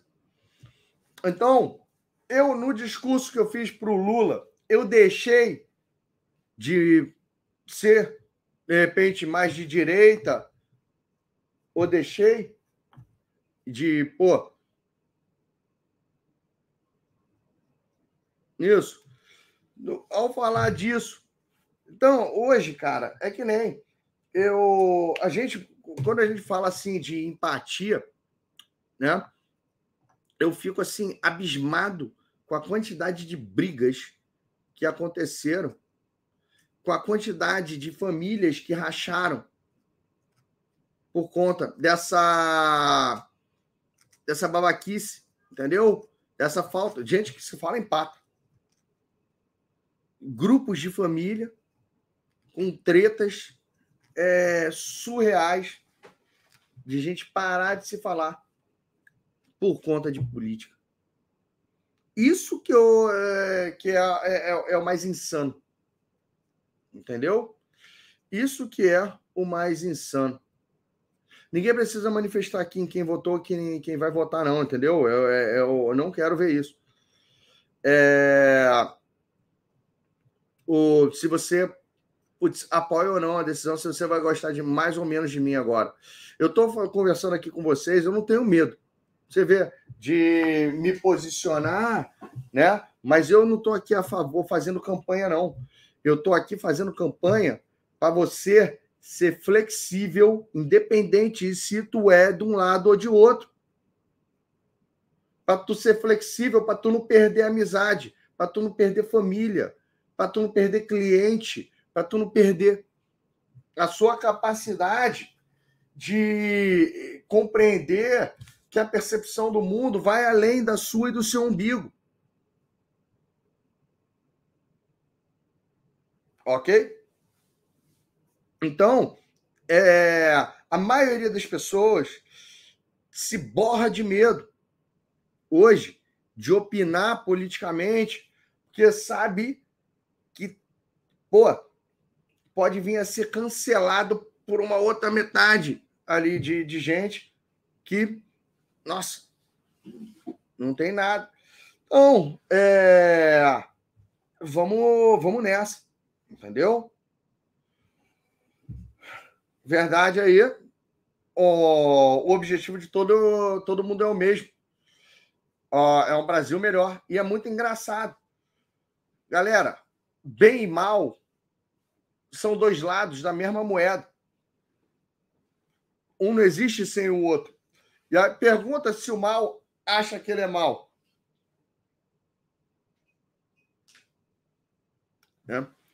É, eu assisti recentemente um documentário bem interessante no, na Netflix sobre, é, sei lá, manual para ser um ditador. e aí ele fala de Hitler, fala de Stalin, fala de Gaddafi, fala de, do, do, de um monte de coisa ali. Todos eles têm a convicção que eles estão fazendo certo. Entendeu? Nenhum deles acredita que eles estão do, do lado errado, não. Então é o. É super interessante você começar a ir, a ir entendendo essas coisas. Vamos, vamos começar a trabalhar ali para entender que pessoas diferentes têm opiniões diferentes. E agora vamos entrar na parte técnica aqui do rapport. A técnica consiste em acompanhar a forma como seu cliente prefere se comunicar. Entendeu? Pense como um sábio, mas comunique com a linguagem do povo. O que, que é isso? Lembra que eu falei que para embasar o rapport eu ia falar de comunicação, ia falar de estruturação de pensamento? Agora sim, é como se eu pegasse assim, ó, boa, botei o pilar da comunicação aqui, botei o pilar do uh, agora da representação mental e agora eu posso falar sobre rapport, que ele vai estar com a base aqui certinho. Ok? O... Ele vai estar com a base é, certinho.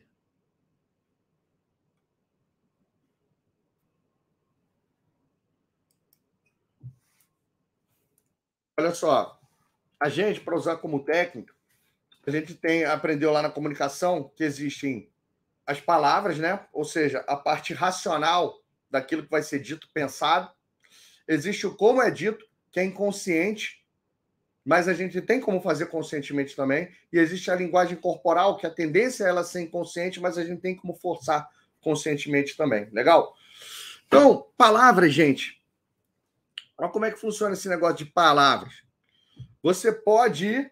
É, é, você pode começar a encontrar antecedentes comuns com quem você quer se relacionar, com quem você quer trabalhar, né? com quem você quer entrar em rapport. Você vê que, por exemplo, é...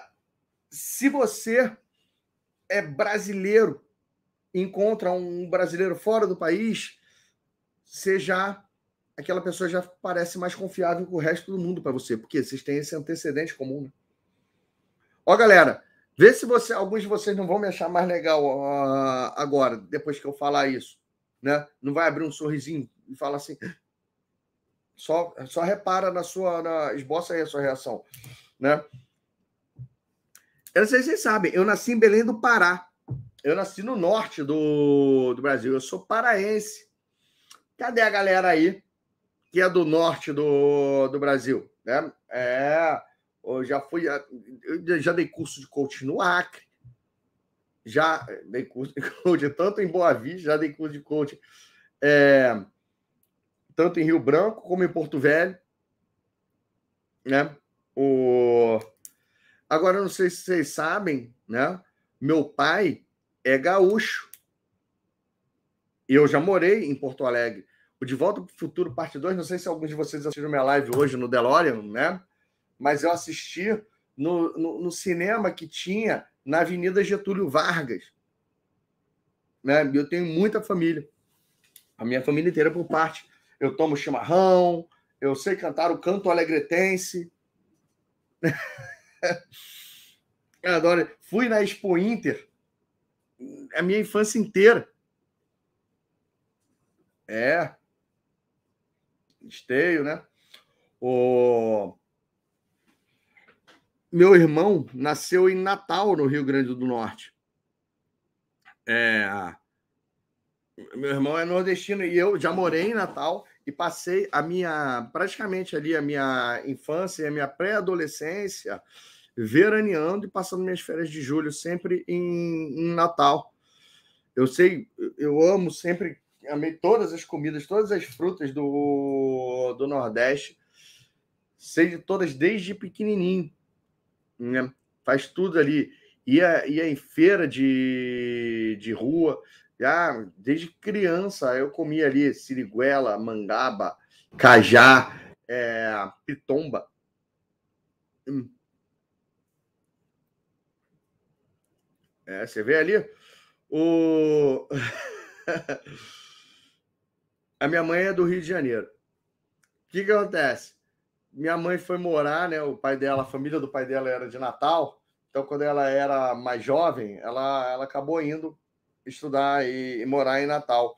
Meu pai saiu de Porto Alegre de moto e ele serviu a Força Aérea em, em Natal. Eles se conheceram lá em Natal. Aí eles se casaram. Meu pai saiu da, da Força Aérea e foi trabalhar na aviação civil. A primeira companhia que ele trabalhou foi a Transporte Aéreo Bacia Amazônica, TABA. Né? E aí a base dele era em Belém. E aí eu acabei nascendo lá. Depois ele acabou passando no concurso da VASP. A gente foi morar em São Paulo. É, e eu vim. Depois a, a, irmã da minha mãe casou com um cara que era aqui de Niterói. É, São Paulo não estava muito bem adaptado em São Paulo. Eu, pequeno, tinha alguns problemas de alergia é, e tal. Aí falaram que era para eu morar num, num, ambiente com menos poluição, de preferência com, com o oceano perto. Aí mudaram para Niterói, né? E, mas olha só que interessante, né? Vocês, quando eu falei alguma coisa relacionada ali, você começou a gostar, você vê que você fala, porra, olha só, a gente tem isso em comum. É, a gente tem isso em comum. Você consegue entrar em rapport com, as pessoas encontrando é, esses antecedentes, tá? Experiências passadas, viagens que você já fez, locais que você conheceu, legal? Cursos ou treinamentos que você já já teve, experiências, às vezes, quem aqui já participou de um líder training ou de um DL, aquele quatro é Silva ou é Santos, né? Esses treinamentos que você vai de inteligência emocional, né? pode ter sido o método CIS, ou do Polozzi, ou a Wake do Jerônimo. Mas eu, eu participei, o primeiro que eu participei em 2010 foi um foi, foi o líder treino do Tadashi. Tadashi que passou, passou para os apuros aí é, ano passado, né? Parece que o Japa ali tem uma polêmica envolvendo ele, mas é, eu decorei a filosofia do sucesso. Falei ali. Então, você que já fez esse treinamento em comum comigo, foi lá, foi dentro desse treinamento que, quando eu voltei, eu tomei a decisão de tirar meus currículos de Cato, vagas.com e me dedicar ao coaching. Legal? Então, você vê. Pô, objetivos comuns. Você está aqui porque você quer ajudar pessoas. Você está aqui porque você quer se tornar um coach, um terapeuta, um mentor, talvez um palestrante. Você quer pô, viver de ajudar os outros, um influencer. Legal? Então, objetivos comuns ajudam as pessoas a entrarem. Interesses comuns. Você vê que, pô, é, interesse por determinado conteúdo, por marketing digital, ou por liderança, ou por xamanismo, ou por religião, ou por cachorros, cachorros da raça Chihuahua.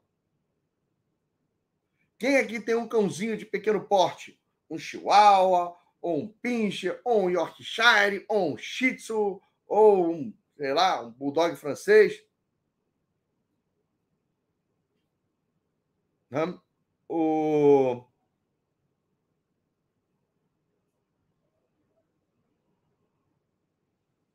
Então, você vê que às vezes você não conhece nem seu vizinho de porta, mas se vocês têm filhos da mesma idade, vocês começam a se conhecer melhor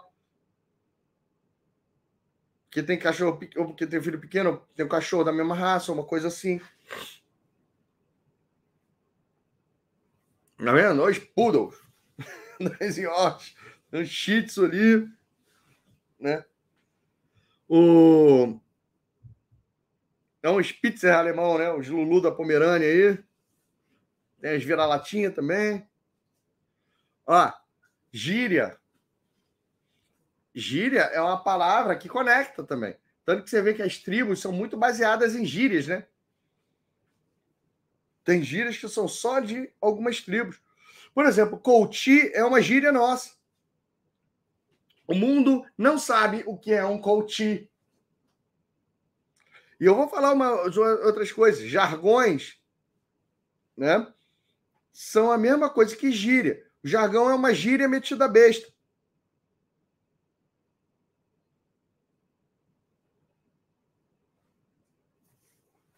Aqui, ó. Pitomba é muito bom, Bruno. Ah, eu, eu hoje eu só o que substituiu no meu paladar a pitomba hoje foi a lixia, entendeu? A lixia, ela consegue me dar, ela não é tão azedinha quanto a pitomba é, era, né? Mas ela é mais fácil de, de chupar. O... Mas, ó, crença limitante é gíria, gente.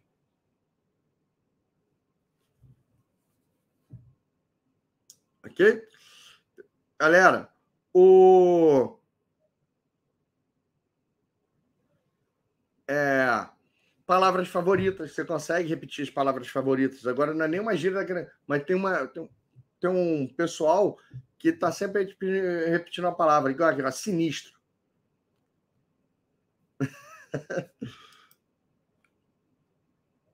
o recapitular já é uma maneira de você usar as palavras a favor do rapó. Show de bola? Então, aqui, ó, Ciro também tem um chihuahua.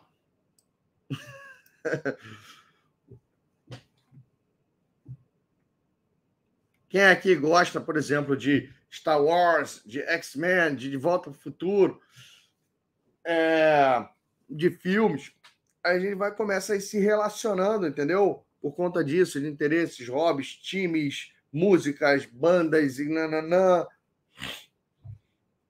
Não, é, são maneiras de você se conectar conscientemente. A pessoa não sabe que você está conscientemente buscando esse tipo de coisa. Mas no lance vai. Viu? Tem a galera aqui do De Volta para o Futuro. Não sei se vocês assistiram minha live hoje dentro do DeLorean, né? Eu comprei o DeLorean. Oh, e ainda mandei customizar para ficar igual ao do carro, o carro do filme De Volta para o Futuro. Eu não tenho a mínima vontade de comprar um, uma Porsche, uma Ferrari, uma Mercedes, uma BMW. Eu estou feliz da vida com o meu DeLorean.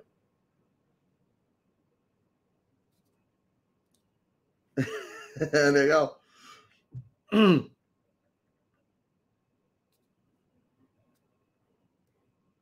Tá?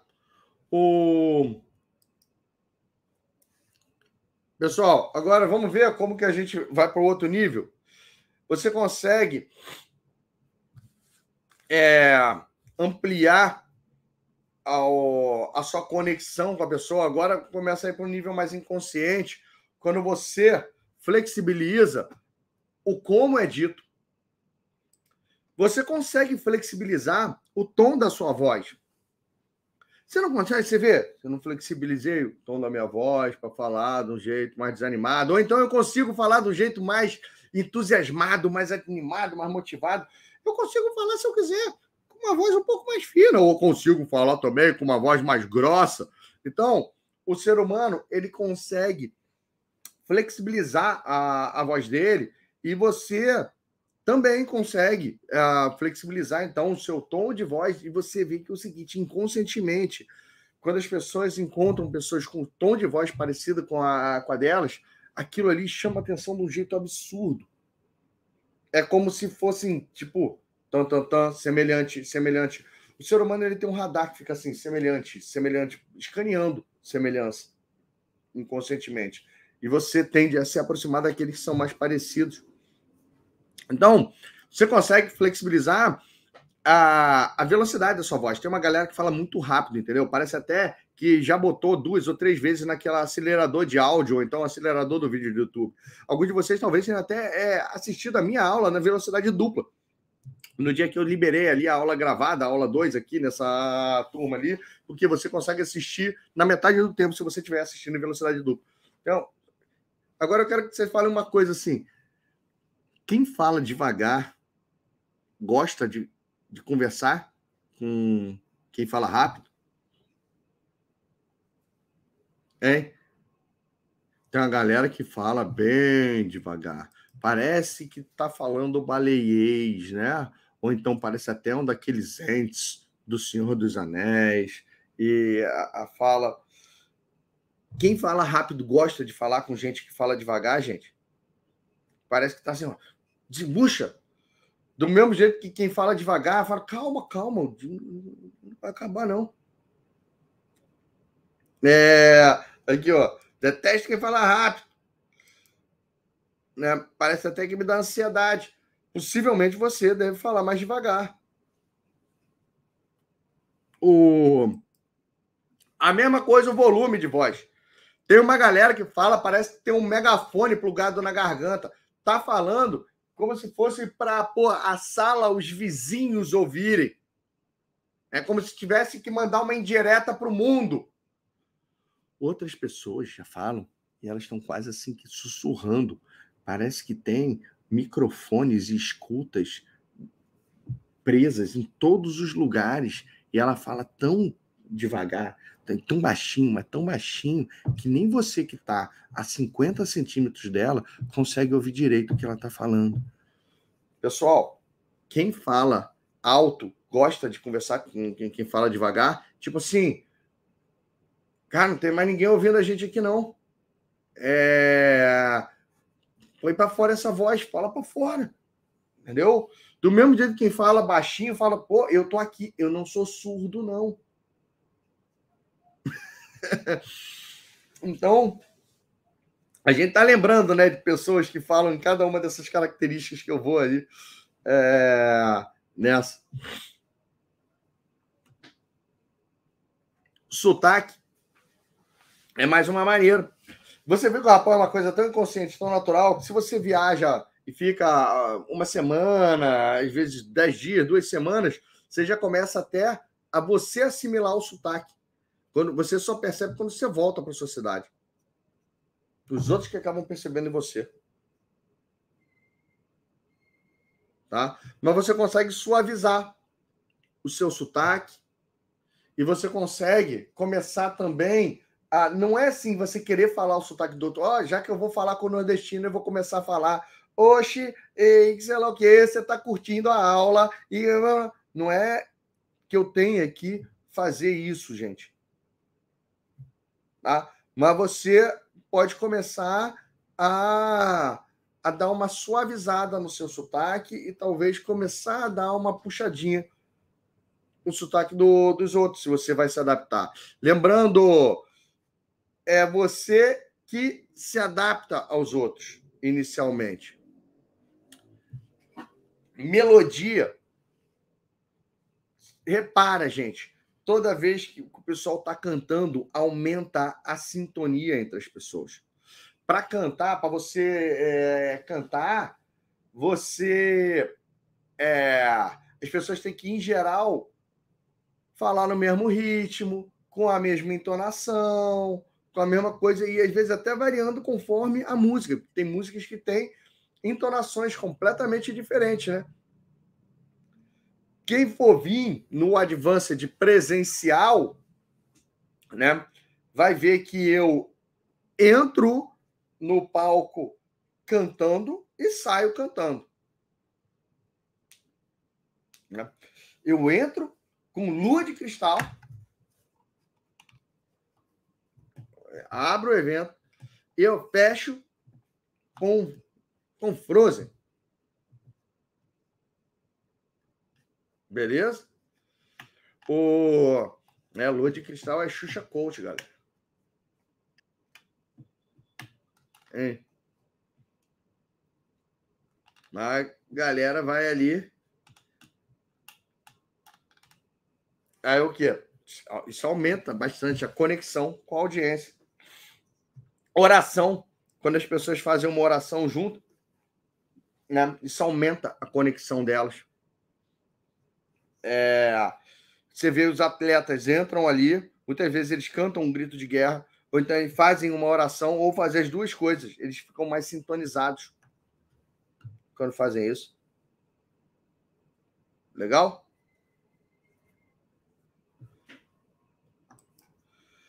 Aí, tem também o nível da linguagem corporal, né?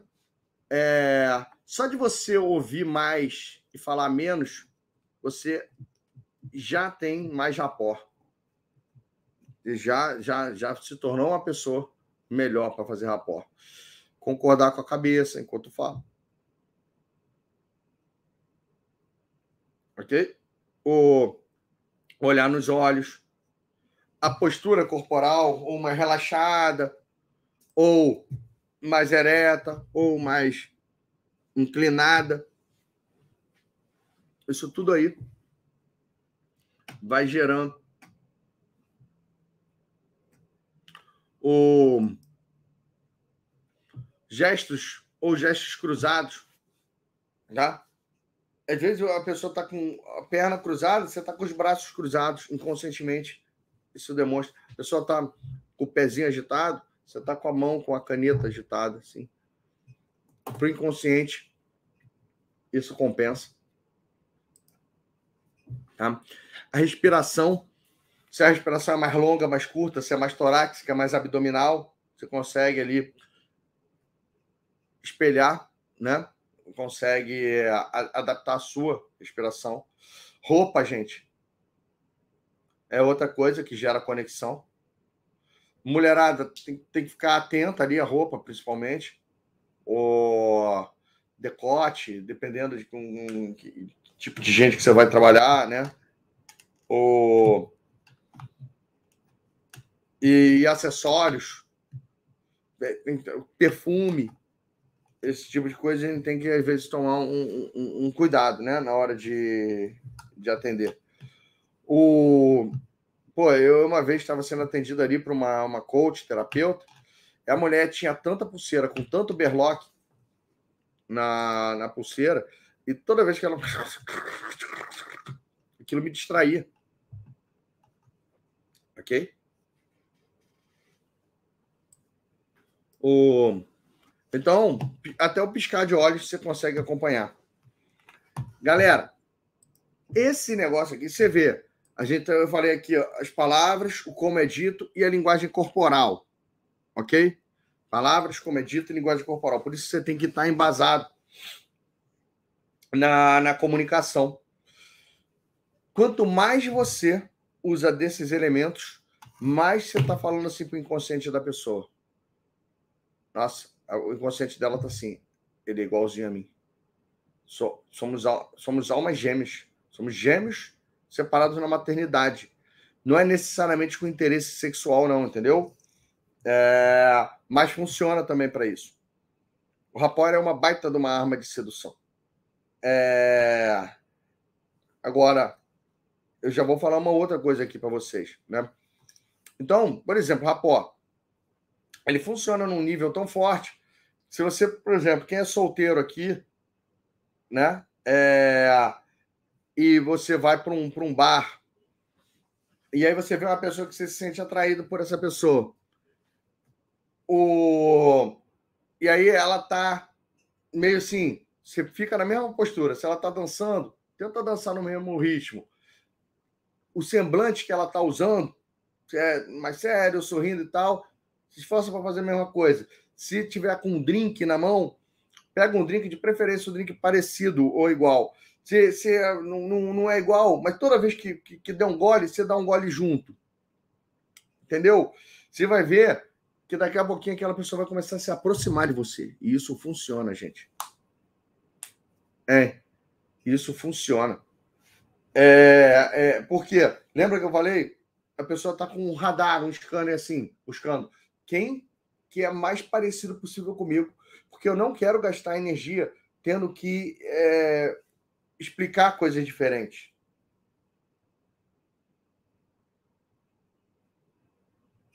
Tá?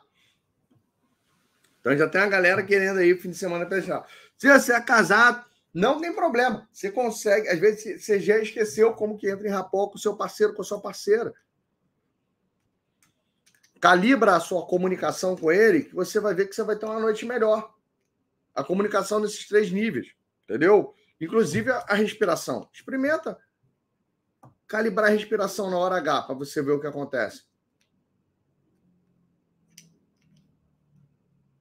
Legal? Então, é. Isso aqui é, é, que eu falo. Eu ponho coisas do dia a dia, práticas. Não é. Eu, eu já falei o aspecto mais filosófico. Aí depois que você chamar a atenção, tu consegue usar palavras, consegue trabalhar agora o, o tom, a velocidade da voz, essa parte aqui. Né? Para depois fazer. Galera, isso funciona e funciona demais, ok? E olha só que interessante, né? Ah, no estágio inicial, você acompanha a forma como seu cliente prefere se comunicar. Ou seja, o cliente chegou de repente no, no plugou com você no Zoom, ou então chegou no seu é, escritório aí, todo agitado. Nossa, você não sabe o que aconteceu comigo, quase que eu não vim hoje, porque isso, isso. Aí você recebe ele assim, todo zen. Calma, respira. Me conta melhor, calma, o que está acontecendo? Pô, não é a melhor maneira de você entrar em rapport com o cliente. O cliente chegou ali agitadão, né? Aí você, nossa, que legal! Pô, tô, tô muito curioso para saber exatamente o que aconteceu com você. Vamos junto ali sentar na mesa.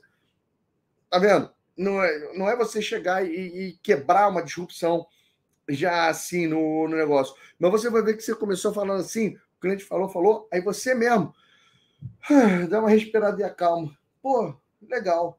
Agora me conta, qual foi a maior lição que você tirou disso aí? Aí você vai ver que às vezes o cliente respira e ele começa a acompanhar o seu ritmo. É como se fosse uma dança, entendeu? O cliente ele só sabe dançar dois para cá, dois para lá. Tu tem que começar com ele no dois para cá, dois para lá, antes de você querer fazer uma pirueta mais mirabolante com, com o negócio, entendeu? Toda vez que você está acompanhando a forma como ele comunica, é como se eu estivesse falando, eu sou parecido com você, você pode confiar em mim. Né? O segundo estágio, você vai perceber que o seu cliente passou a te acompanhar. Isso na programação linguística é chamado de pacing. Acompanhar, acompanhar, acompanhar, conduzir. Os principais motivos disso é que nós temos esses neurônios espelho. Alguém aqui chegou e já comentou: pô, se eu chego na rua e começo a olhar para o alto, tem umas 10 pessoas que chegam e começam a, a olhar para o alto.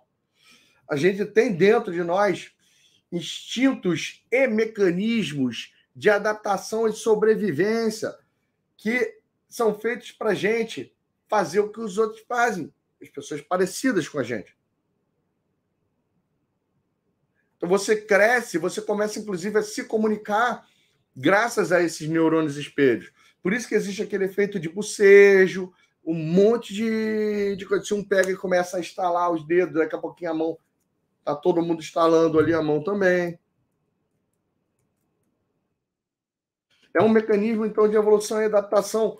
Cara, se você. Imagina, você está numa floresta, você é de uma tribo. A sua tribo é uma tribo indígena que usa é, uma pena só no cabelo e usa maquiagem azul. Aí daqui a pouquinho aparece um, uma outra tribo que usa maquiagem branca e preta e, e, em vez de pena, usa um capuz de lobo, entendeu? Cara, aquilo é diferente. Tem muita chance dele, pô, ser hostil com você. Eu quero a segurança daqueles que são parecidos comigo.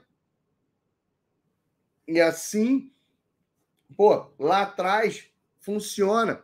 Eu quero ser parte do bandão. Eu quero ser parte do bandão. Legal? O, a própria lei da atração, né? Semelhante atrai semelhante. Água atrai água, dinheiro atrai dinheiro, burrice atrai burrice. É... E tem um monte de. Mas você sendo parecido, você acaba atraindo gente parecida com você. Show de bola?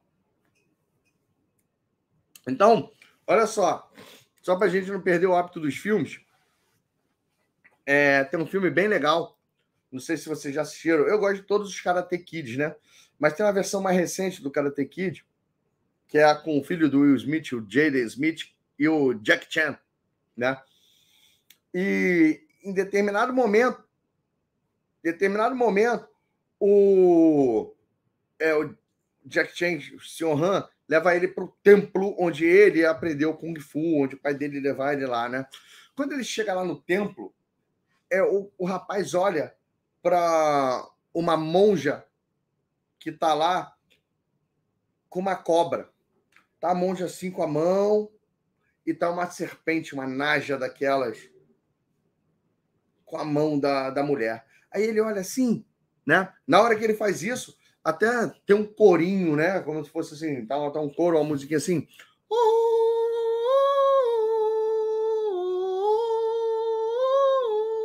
Aquilo ali serve para ancorar em você, sem você perceber aquela música.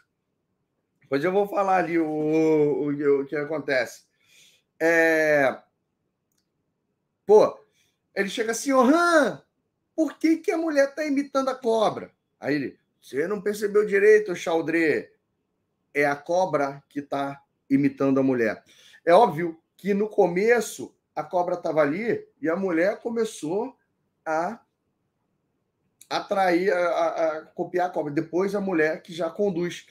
Aí você, é, quando chega no final do filme, quando chega no final do filme, que está na hora da luta, do golpe final, você vê que aquele mesma musiquinha, aquele mesmo corinho aparece na hora que o moleque tá ali meio que sem, sem poder pisar com o pé no chão, né?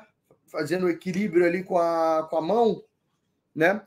É, e aí ele mexe com a cabeça assim para um lado, e aí ele vê que o garoto, o inimigo dele ali, o oponente, mexe a cabeça para um lado, aí ele mexe a cabeça para o outro, assim, ele vê que o oponente dele mexe para o outro, e nessa hora tá o.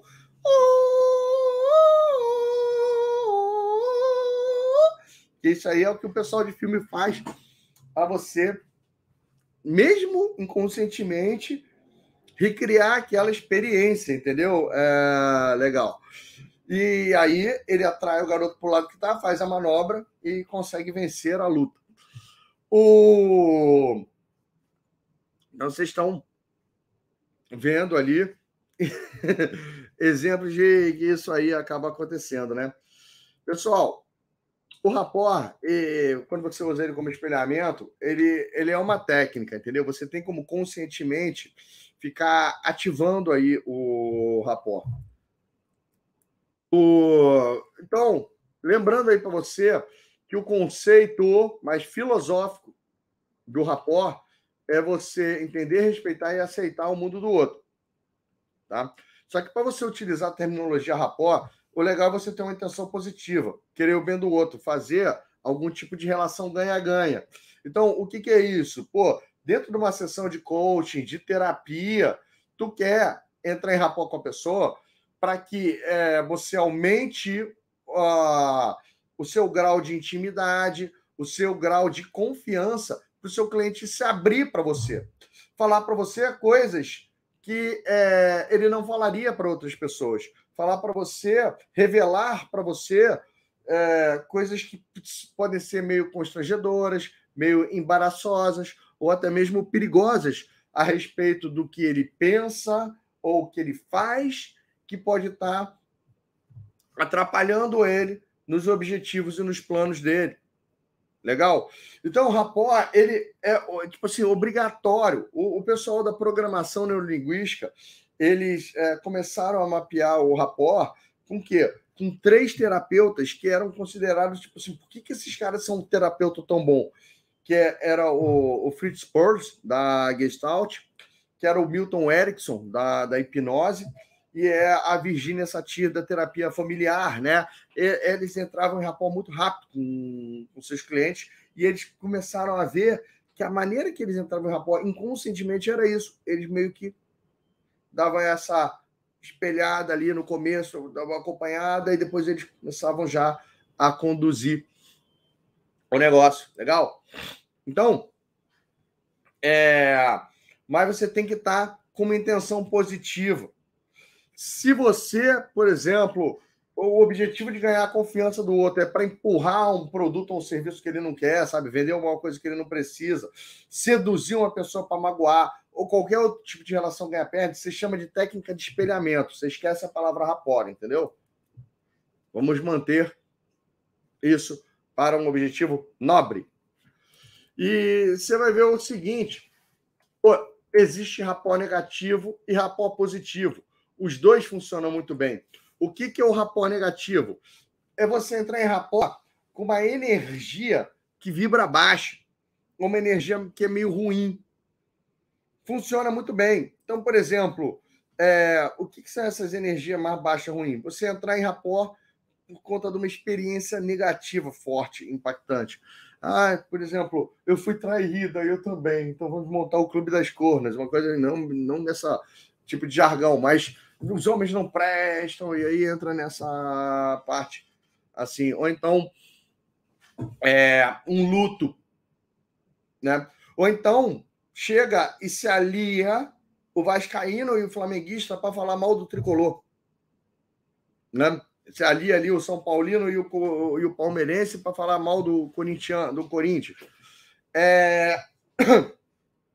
São rapós, quando é na base da raiva, rapó por causa de raiva, por causa de medo, por conta de, de tristeza, por conta de, de, de frustração, ou é, isso aí, você vê que putz, é, é, é um rapó que não vale a pena você ficar investindo nesse tipo de rapó. Tá? Pô, você tem como fazer na vibe do, do, do, positivo, na vibe da alegria, entendeu? Do positivismo, do entusiasmo, é, de um monte de coisa que tende a elevar muito mais o espírito aí dos dois. Ok? E você vai ver que o rapó é como se fosse uma espécie de uma dança, né? Você às vezes vai pegando ritmo e se sintonizando no outro. E aí, de vez em quando, você acaba dando uma pisada no pé. Mas não se preocupa. Você pode retomar o, o ritmo do início, de onde você parou, para seguir. E é super interessante, sabe? Esse conceito de rapó, ele serve para tudo. Não é só para coaching, não, gente. Tu, pô, é, vai trabalhar com atendimento ao cliente, usa rapó, né? A pior coisa que você vê ali é tu chega ali, às vezes chega um cliente furioso para o atendente, esse negócio não está funcionando, senhor, eu compreendo perfeitamente como você se sente. Pô, pessoa só quer pular. Negócio, se alguém chega assim, ó, oh, esse negócio, esse telefone que você me vendeu não funciona, essa porcaria aqui que você não vê. A pessoa chega, nossa, você tem razão, essa operadora realmente se vacilando. Calma aí que eu vou lá ver o que eu consigo fazer por você. Opa, pessoa fala, hum, essa comprou minha briga. Você não consegue chegar que nem separar uma briga, né? Separar uma briga, imagina, tá ali um, um ameaçando o outro. Eu vou te matar, seu filho da eu, eu, eu, vou fazer você sangrar até o eu vou te falar, cara. Aí imagina, chega, alguém lá no, no, no meio. Rapazes, não briguem. Eu tenho certeza que a gente tem como encontrar uma solução pacífica aí para resolver as diferenças de vocês, né? Afinal de contas, a vida é bela. Eu tenho, porra, capaz de dois se juntarem para dar porrada nesse elemento que chega nessa, nisso aí. Como é que você separa uma briga? Tem que chegar ali. Que porra é essa aqui? Ninguém vai briga porra nenhuma nesse negócio aqui, não. Você vai para lá, você vai para entra na energia do negócio. Aí daqui a pouco. Pô, agora, quem começou esse negócio? Por que começou isso? Então, ó, aperta a mão do outro. A mesma coisa criança. Primeiro, rapó com criança. Você tem que ir para o nível dela. Não dá para fazer rapó com criança olhando de cima para baixo, não, entendeu? Tu se abaixa para olhar no olho. Que nem eu falei, olhar no olho não é você ficar assim, fixamente olhando para alguém, eu vou te hipnotizar, não, entendeu? É olhar no, no olho, é você conseguir alinhar o olhar, né? Um olhar gentil, uma coisa nessa linha, e às vezes vai. Então, vocês estão vendo. Conteúdo interessante, né? Galera, agora eu vou falar para vocês uma ferramenta que você só consegue usar se você tiver com um bom rapport com o seu cliente tá? É, é a ferramenta. Você não consegue usar essa ferramenta se o cliente não tiver plena confiança em você. que é a janela de Johari. A janela de Johari, gente, é, ela, ela foi desenvolvida aí por dois psicólogos, né? O Joseph Luft e o Harrington Ingham. E aí você vê que daí que veio o nome Johari. O Jo do Joseph e o Harry do Harrington. É tipo, é, eles eram é, colegas, né? Mas são é aquele casal que coloca o, nome da filha, o, o, o José, se, que, se casa com a, com a Cleidiane, e aí coloca o nome do filho de Joseph Cleide, entendeu? É... Então, foi mais ou menos isso que eles fizeram. O... Agora, se liga aí como é que funciona essa ferramenta que eu vou explicar aqui para você. Ela é muito legal para ir revelando pontos a se trabalhar no seu cliente, ajudar ali também na, na questão de, de autoconhecimento dele, tá? O, você, ela, ela é uma espécie de uma matriz, né? Com quatro quadrantes, e a gente vai olhar os dois eixos dessa matriz. É o seguinte: primeiro eixo dela é o, é o existe o, o eixo eu e existe o eixo outro. Entendeu? Existe o eixo de conhecimento do que é conhecido e o eixo do desconhecido. Então, quando a gente começa a fazer esses cruzamentos, a gente vai ver que o primeiro quadrante dessa janela de Johari são as coisas que são conhecidas por mim e pelos outros. É a, a, o meu eu público, o meu eu aberto, é também conhecido como arena. Tá? Eu sei que eu tenho essas características, eu sei que eu faço essas coisas, eu sei que eu penso desse jeito e os outros também sabem disso. Beleza? É conhecido por mim e conhecido pelos outros. É o jogo aberto, eu aberto. Transparência total. Legal? Então, a nossa vida ela tende a ser mais fácil quanto mais aberta ela é. A nossa vida tende a ser mais fácil quanto mais aberta ela é, quanto mais coisas a gente consegue trazer para esse céu aberto, para essa arena. Legal? Então, o objetivo dessa ferramenta é um convite, às vezes, em alguns momentos, ou à exposição, ou a exploração de alguma coisa, alguma característica. Legal? Então você sabe. Tem umas coisas que você sabe, todo mundo sabe sobre você e você também. Bom, segundo quadrante, então.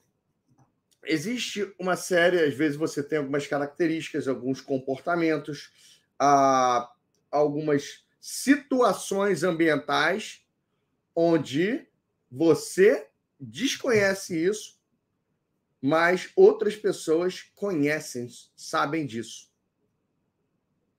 Ok? Que é o seu eu cego. Então, é, é tipo um mau hálito. Né? Todo mundo sente, menos você. É, e, e, nem, e a maioria das pessoas não tem coragem de dar feedback. É como se você tivesse aquele papel que os engraçadinhos colam um atrás do outro, tipo assim, chute-me. Ou então, sou um imbecil. Tá todo mundo rindo de você e você não sabe por quê. É porque você tá com ponto cego em alguma coisa. As pessoas têm uma percepção, você tem outra. É tipo. Ah, muito possivelmente a maioria dos cornos, né? O, tirando os mansos, essa, essa parte ali, mas uh, às vezes isso é conhecido, começa a ficar conhecido por algumas pessoas, e aí o pessoal, para proteger, não conta a, a verdade por ela ser dolorosa demais, ou uma coisa nessa, nessa linha isso aí ponto cego. Ok? O... Passando aí dos pontos cegos, o objetivo do seu é você eliminar o máximo de pontos cegos que você tem, entendeu? Levando eles de preferência para o eu aberto. Você consegue fazer isso pedindo feedback, investigando, explorando. Então, quando você pede feedback, pô, é sério que eu passo esse tipo de impressão? E às vezes o eu cego não é só com coisa ruim, não, é com coisa boa, entendeu? Tem um monte de gente que se, se, se subestima, não sabe como os outros te veem bem. É... Contratando um detetive particular para seguir o seu parceiro, sua parceira, ou instalando câmeras. Pô, o eu cego. Oh, beleza? Tem um monte de coisa assim. O... Aí, depois a gente tem a terceira quadrante, a terceira janelinha ali, é o que eu conheço, mas os outros não conhecem. É o meu eu secreto. São meus segredos. Né? São situações ou coisas que eu considero embaraçosas, constrangedoras ou perigosas de revelar para o mundo. Né? É, hoje você vê a boa parte dos influenciadores de desenvolvimento pessoal ou do marketing digital, é, por exemplo, eles não se posicionam em relação a em quem eles vão votar. Né? Eles preferem manter isso dentro do eu secreto. Muita gente, às vezes, esconde uma condição clínica de saúde, com medo das pessoas verem essa vulnerabilidade em você ou acharem uma coisa nessa, nessa linha. É, é interessante hoje. Eu esqueci de quem é a frase, mas eu li uma frase uh, louca assim. É, as pessoas não não escondem a depressão, elas simulam a felicidade né? Então você vê ali que às vezes tem uma, tem uma galera que eu conheço nesse nosso mercado que está com um sorrisão lindo no Stories, no Instagram, mas por dentro tá zoadinho. Entendeu? E sabe que tá. É... São, obviamente, coisas, às vezes, vícios, maus hábitos, que você tem que você prefere fazer sozinho ou com uma pequena sociedade e que as pessoas não podem saber sobre aquilo. Ok? Então, mas quando eu falo que a, a janela 1, quanto mais aberto você tende a ser mais feliz, é porque quanto mais segredos você tem, mais cansativa é a sua vida para manter as aparências. Mais difícil é você conseguir os seus objetivos, você tendo que ficar jogando com muitas máscaras diferentes. Ok? Então, uh, nosso objetivo às vezes é ajudar também algumas coisas a virem à tona público para não virar mais um peso. Cada cada segredo que você tem é um ovo numa sala escura que você depois vai ter que sair pisando, desviando. Legal? É... E por último, nós temos o eu desconhecido. É... São, às vezes, situações, são características, são coisas que nem você sabe e nem o resto do mundo sabe. Ok?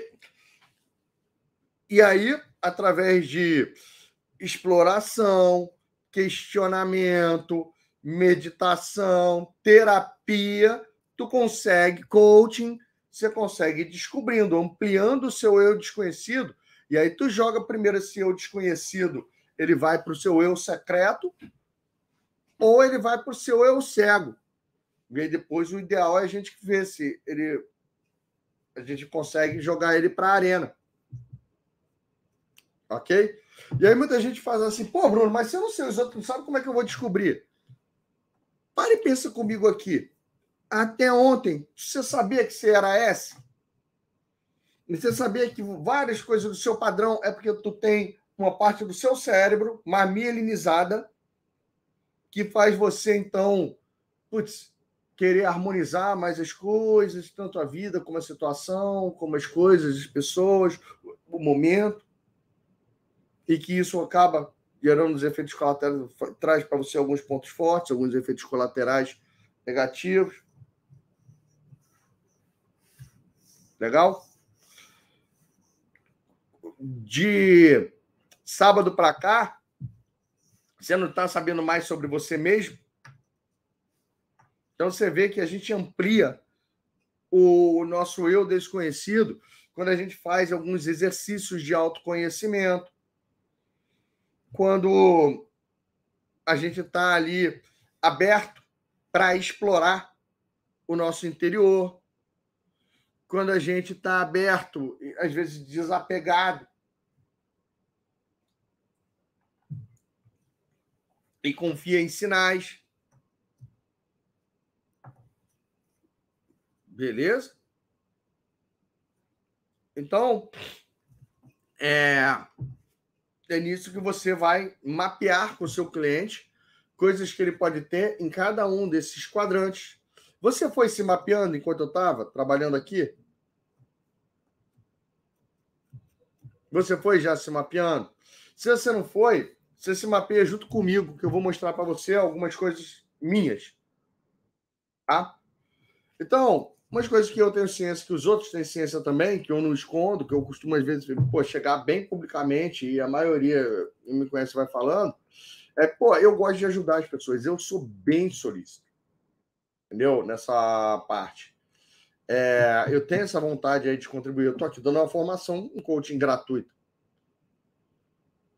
Eu tenho ciência, os outros têm ciência, que eu sou bom em dar aula. Eu tenho um jeito, é, uma didática diferenciada que pessoas de qualquer nível de escolaridade conseguem absorver o que eu estou ensinando. Eu não falo de uma maneira sofisticada, de uma maneira técnica.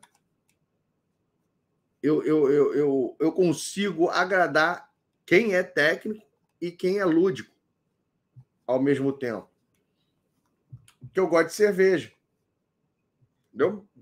Tem um monte de coach que o seu que graças ao senhor Tony Robbins não podem gostar de nada alcoólico. Mas tem uns que gostam. Então, põe na fachada. O meu não, tá na arena mesmo. Quem vier para Advanced, pode ser que a gente faça um brinde juntos.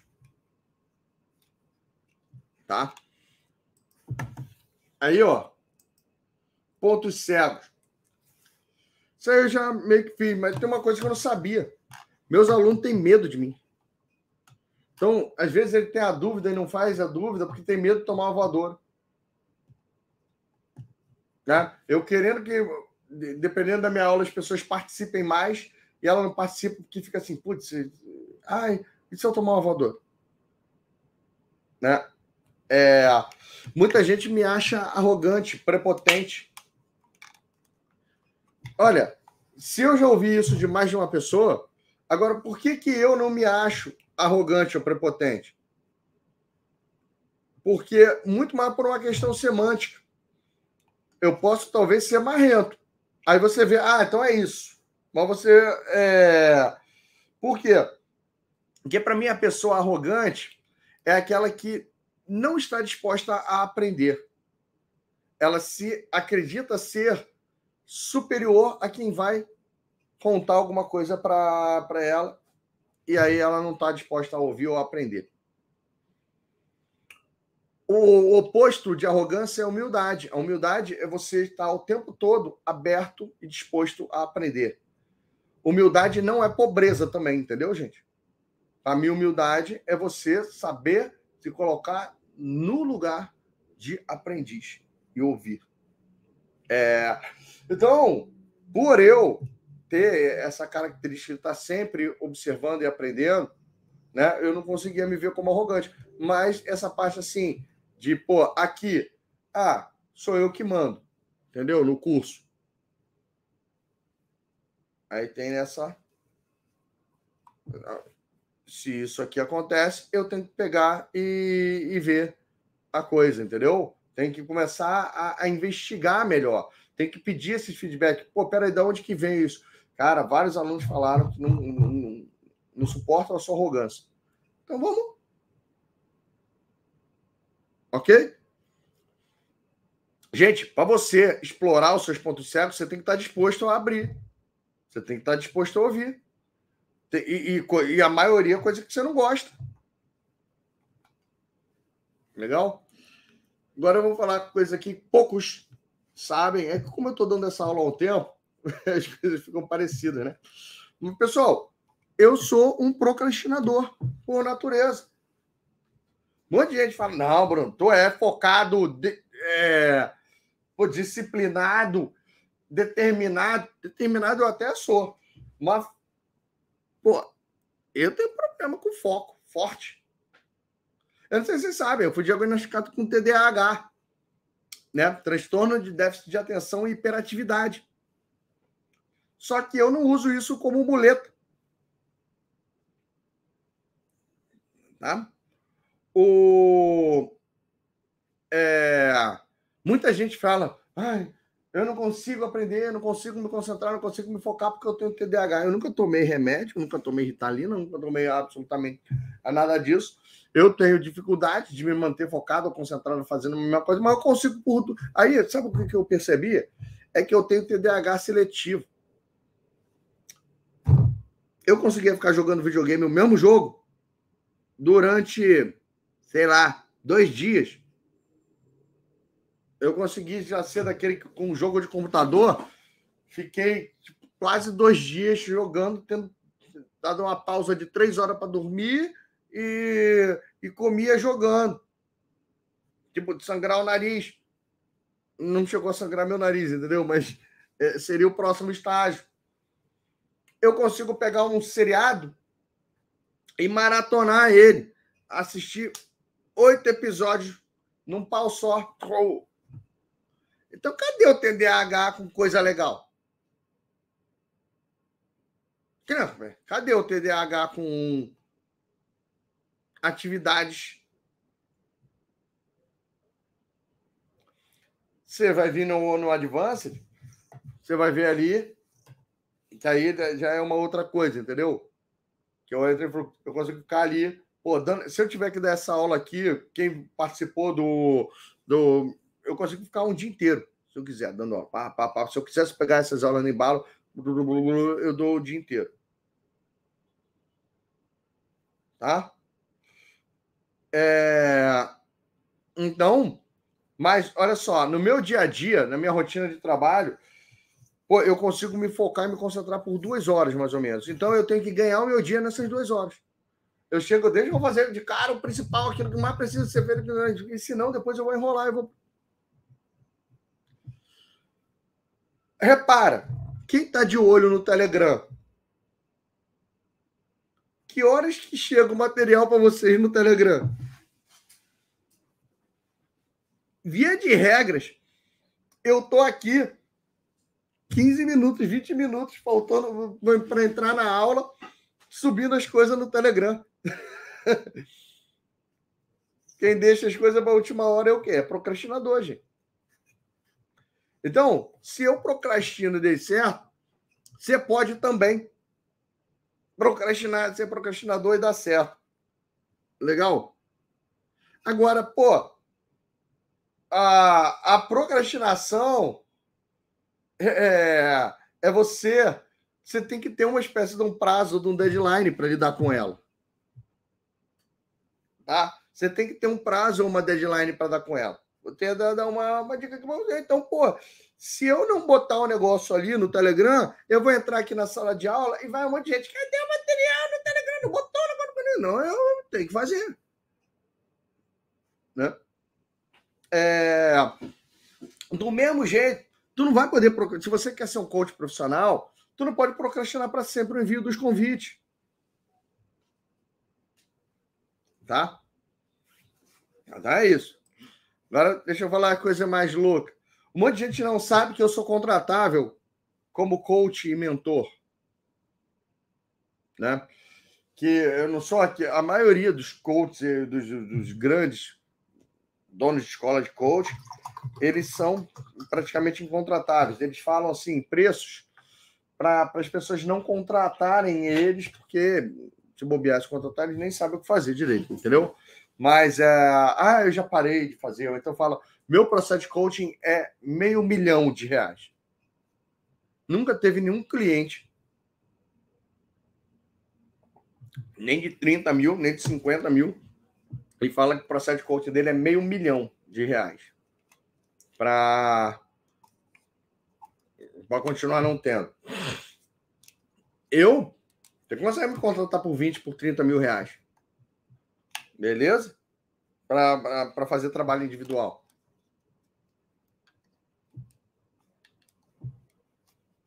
Então, ah, Bruno, isso é muito dinheiro. Muito dinheiro dependendo da sua situação. Para empresário, isso não é muito dinheiro, não. Dependendo do nível do seu negócio. Para empreendedor digital, que faz lançamento de um milhão, isso não é muito dinheiro.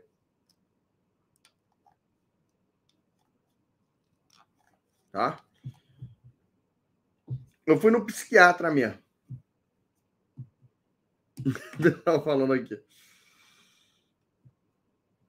Ó, a coisa mais louca que era desconhecida que veio, que poucas pessoas tinham ciência, é que. Pô, olha só, gente. Eu tenho uma espécie de um DNA alienígena.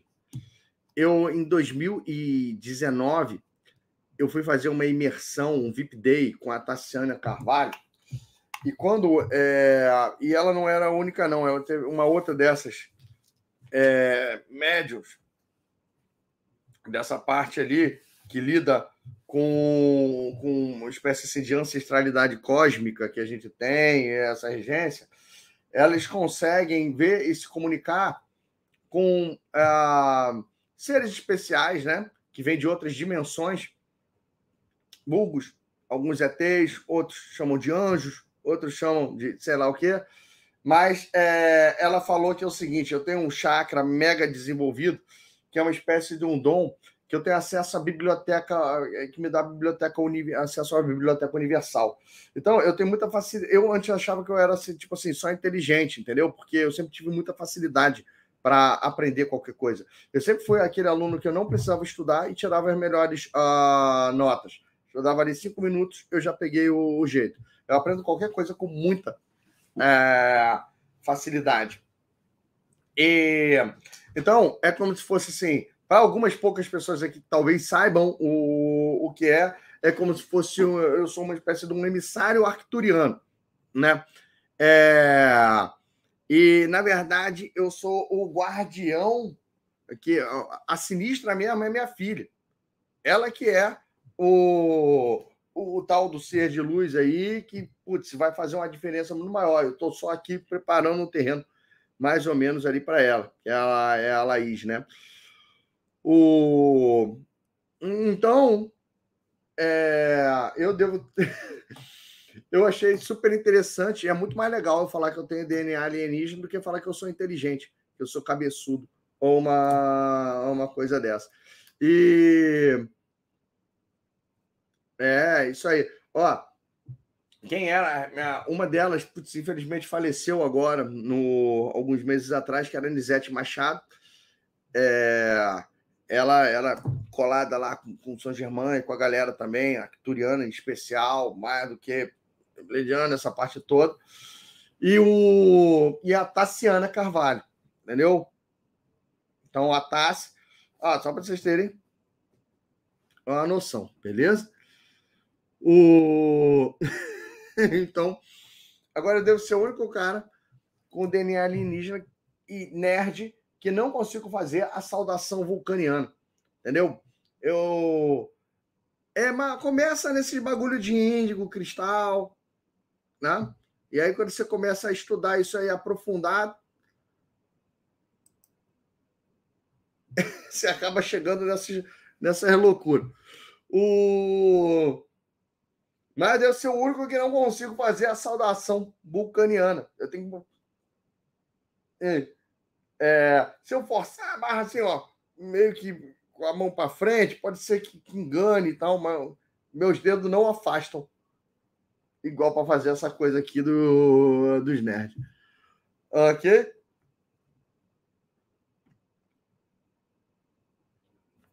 É. Então, ó, o que é desconhecido? Que era desconhecido para mim. Eu tenho uma empatia nata. O lance é, é o seguinte: eu consigo saber o que o outro está pensando ou está querendo. A diferença é se eu quero conectar ou não. Então, teve gente que chegou assim e perguntou: Bruno, a pessoa te mandou um, uma figurinha carinhosa te dando tchau, né? É... Eu sei que a intenção dela é essa. Empatia não é, é, Então, é você saber. Agora, nem tudo que você sabe você pode querer usar, você tem a necessidade de querer usar. Então, é, eu prefiro, por exemplo, responder que nem eu respondo essa galera, só com uma interrogaçãozinha. Eu também não, não vou perder o meu tempo gravando um vídeo, um áudio. Putz, qual é o seu nível de retardo? É porque eu sou um cara que eu perco amigo, mas não perco a piada, gente. Eu gosto de ironia, sarcasmo e deboche. Pode ser coisa de energia baixa, mas isso me mantém humano. Estamos brincando na, na coisa ali. Que nem para eu levar a sério esse negócio aqui, eu tenho que parar de beber cerveja e comer carne vermelha para poder me conectar espiritualmente e desenvolver mais esses chakras, sei lá o que das contas. Vai ficar para a próxima encarnação. Entendeu? Vai ficar para a próxima. Então, é. Então, o pessoal fica perguntando qual é a minha religião. A minha religião é a parte divertida de cada uma delas, sem a parte chata de cada uma delas.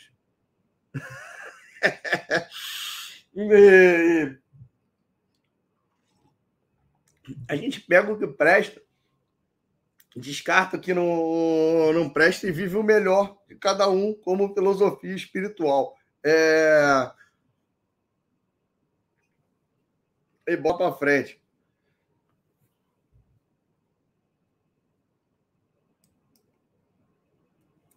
Tá?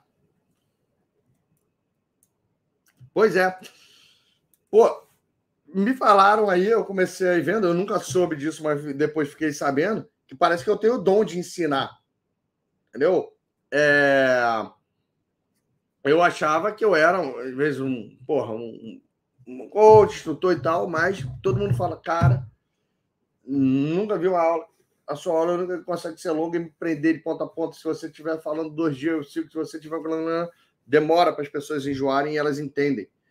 Elas saem de algumas coisas e não nessa parte. O... E, obviamente, a, a, a, minha missão e propósito, gente, por mais que eu trabalhasse como coach, por mais que eu trabalhasse nessa parte ali, eu comecei a definir ela muito mais recentemente, explorando agora. Ok? E aí você pega, se, se você for fazendo comigo isso, agora você vê como é que você encaixa e traz a maior parte dessas coisas para a arena.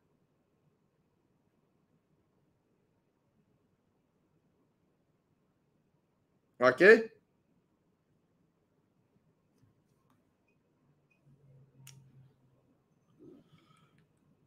Bruno é maçom. Nunca frequentei um encontro de maçonaria, entendeu? Não, não faço a mínima ideia do que aquele monte de homem faz quando se encontra junto lá. Então é. Tá bom? Galera, vamos fazer a visualização do dia. Tá? Quando você aplica isso, é legal você aplicar isso num estágio inicial assim do processo, se a pessoa estiver precisando de autoconhecimento. Para quem às vezes está meio no, no, no, meio ainda não tem uma coisa muito bem definida e tudo isso, e você está precisando ali ajudar a pessoa a evoluir no ciclo de autoconhecimento dela, você vê. As, galera, as ferramentas não têm uma ordem, legal? Não tem. Vocês vão entender melhor na quinta-feira isso. Na quinta-feira, aí vocês vão entender. O... Vamos nessa. Pessoal, vamos trabalhar a visualização do dia? Então, nesse momento, agora você vai se sentar numa posição confortável.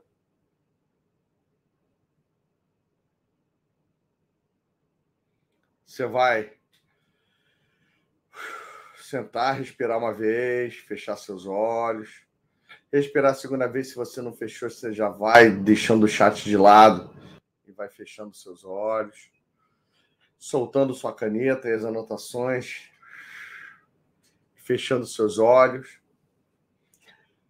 E nesse momento, agora eu convido você a olhar para dentro e começar a imaginar e sentir algumas células do seu corpo. Você pode começar sentindo as suas pernas, essa energia subindo na sua barriga, no seu peito, nos seus braços, na sua mente. E ao você imaginar essa energia, você consegue fazer o quê? Ver ela vibrando, se agitando dentro de você e começando a sair do seu corpo, do seu corpo para fora. Eu convido você a imaginar como se fosse uma onda, você com ondas vibrantes saindo de você e essas ondas começam a ir explorando o ambiente, explorando o arredor. E nesse momento eu convido você a se teletransportar para um lugar diferente do lugar que você está agora, na sua imaginação. Esse lugar pode ter muitas ou poucas pessoas, mas definitivamente tem algumas pessoas nesse lugar. Pessoas que você talvez saiba quem é, ou alguns desconhecidos. E na sua capacidade você vê que essas pessoas também estão vibrando com energias que podem ser parecidas ou diferentes das suas. Essas energias começam a se misturar. E você se vê, de alguma maneira, atraindo e se sentindo atraído pelas pessoas que têm as energias mais parecidas com a sua. Pelas pessoas que têm energia com a cor ou com a velocidade de vibração ou com o brilho, ou até mesmo com alguns sons que essa energia faz parecidas. E você começa a sentir que você é capaz, de repente, de fazer a sua energia se tornar um grande camaleão. E ao você ver uma outra pessoa que parece ser interessante, você, de dentro para fora, você consegue dar uma vibrada e a sua energia muda para ficar parecida com a energia daquela. E como se fosse né, um grande imã, você vê aquela pessoa se aproximando de você. E você vê fazendo isso agora com diferentes. E toda vez que alguém depois chega perto de você, você faz a sua energia voltar para o original e você vê que aquela pessoa que você atraiu para perto começa também a vibrar na sua energia original. Permita-se ver você sendo capaz de entender diferentes energias e que com essas energias você também passa a ser capaz de entender diferentes pensamentos, diferentes pontos de vista diferentes mapas de mundo. alguns mais simples, alguns mais desafiadores, alguns mais polêmicos. Nesse momento, você se sente capaz de entender, respeitar e aceitar todos os mundos possíveis.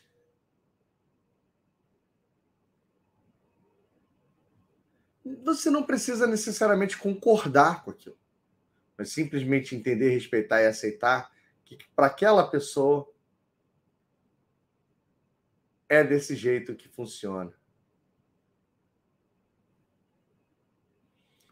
Eu convido você agora, a uma vez que você pegou essa capacidade de se sintonizar com outras pessoas, você mais uma vez se teletransporte para um lugar especial que seja só seu. Pode ser num ambiente fechado ou aberto, pode ser com natureza ou urbano. Mas você vê num lugar onde você sente uma profunda conexão com esse lugar. E ao seu lado, ou à sua frente, dentro desse lugar, você conectado com ele, você vê surgindo um grande espelho.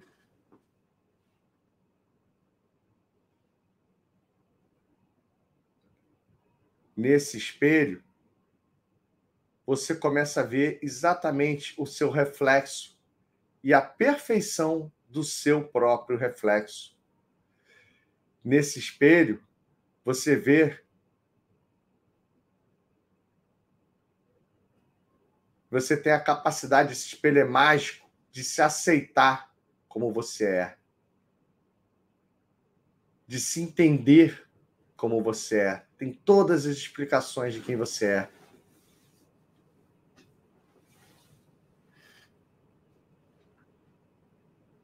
de respeitar quem você é. Entender, respeitar e aceitar a si mesmo.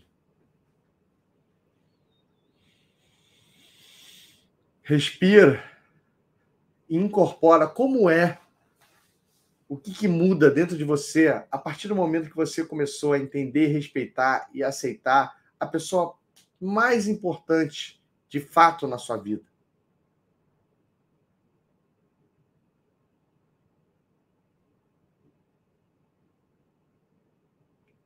Desvinculada das opiniões dos outros, desvinculada das opiniões do mundo.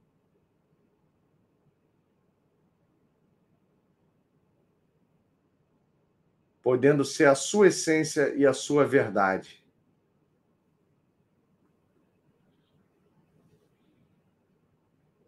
E ao você sentir vibrando dentro de cada célula agora do seu corpo, essa capacidade de se entender, respeitar e se aceitar, você pode aos poucos ir ouvindo ruídos ou barulhos que possam estar no ambiente. Você pode começar a sentir a roupa no seu corpo.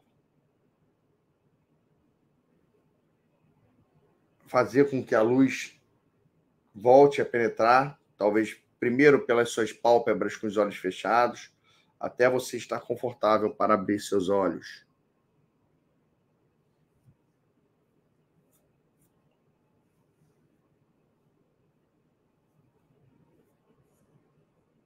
Legal? Curtiram aí a visualização? Tem muita gente que se envolve aí, a capacidade, inclusive, de entrar em rapport com os outros, e esquece de entrar em rapport consigo mesmo.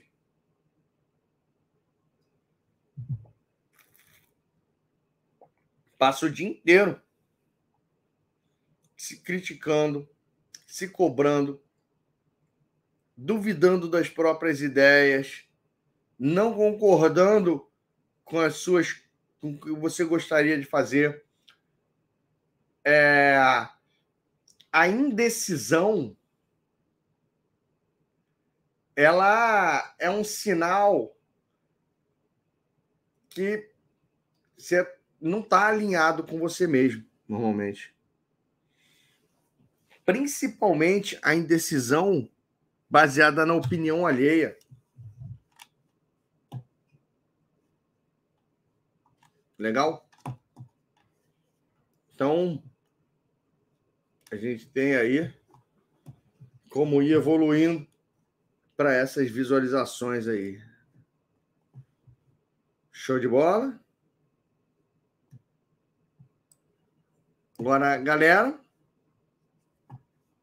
quem aqui quer multiplicar o seu potencial de entrar em rapport com os outros e com o mundo? Quem aqui quer potencializar isso ao máximo? Gostaria aí de aprender a potencializar isso ao máximo.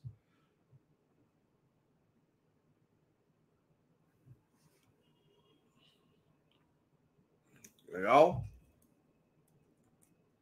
Então, ó, para quem quiser potencializar isso ao máximo, vale lembrar que você tem até o fim do dia de hoje para se inscrever pelo preço promocional aqui na formação de analista DISC, a regra do outro. Legal?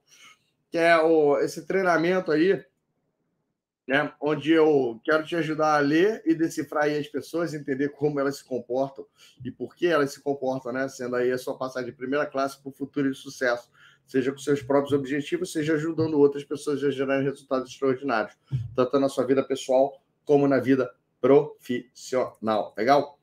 Então, é, se você consegue né, mapear quem são os outros, quais são as preferências dele, você consegue fazer o seu rapport, a sua adaptação muito melhor para a realidade dela. Tá?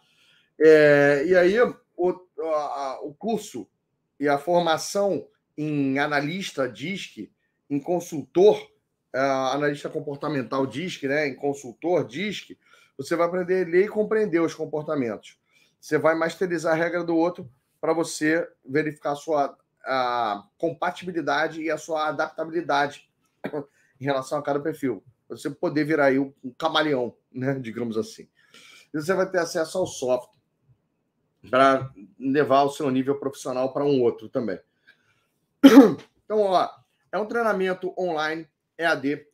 É, é, um, é um treinamento ali. Eu, nossa, eu vou te falar que eu sempre gostei de, de estudar essa parte de você decifrar pessoas, entendeu? É, o, muito antes de eu entrar no mundo do coaching, eu comecei a estudar inicialmente ali análise transacional, né? Depois eu comecei a ler aquela coisa assim sobre linguagem corporal, né? É, e eu sempre usei isso muito bem na, na minhas atividades, principalmente assim, comercial, quando eu trabalhava com comercial. E eu vou até falar, né, também na, entre influência e persuasão a todo mundo que me cercava. Como eu digo para vocês, a minha facilidade como coach não é porque eu era um ouvinte talentoso, não é porque eu sabia fazer perguntas poderosas, né? Ou por conta disso que me facilitou, mas eu ter ali facilidade de vender.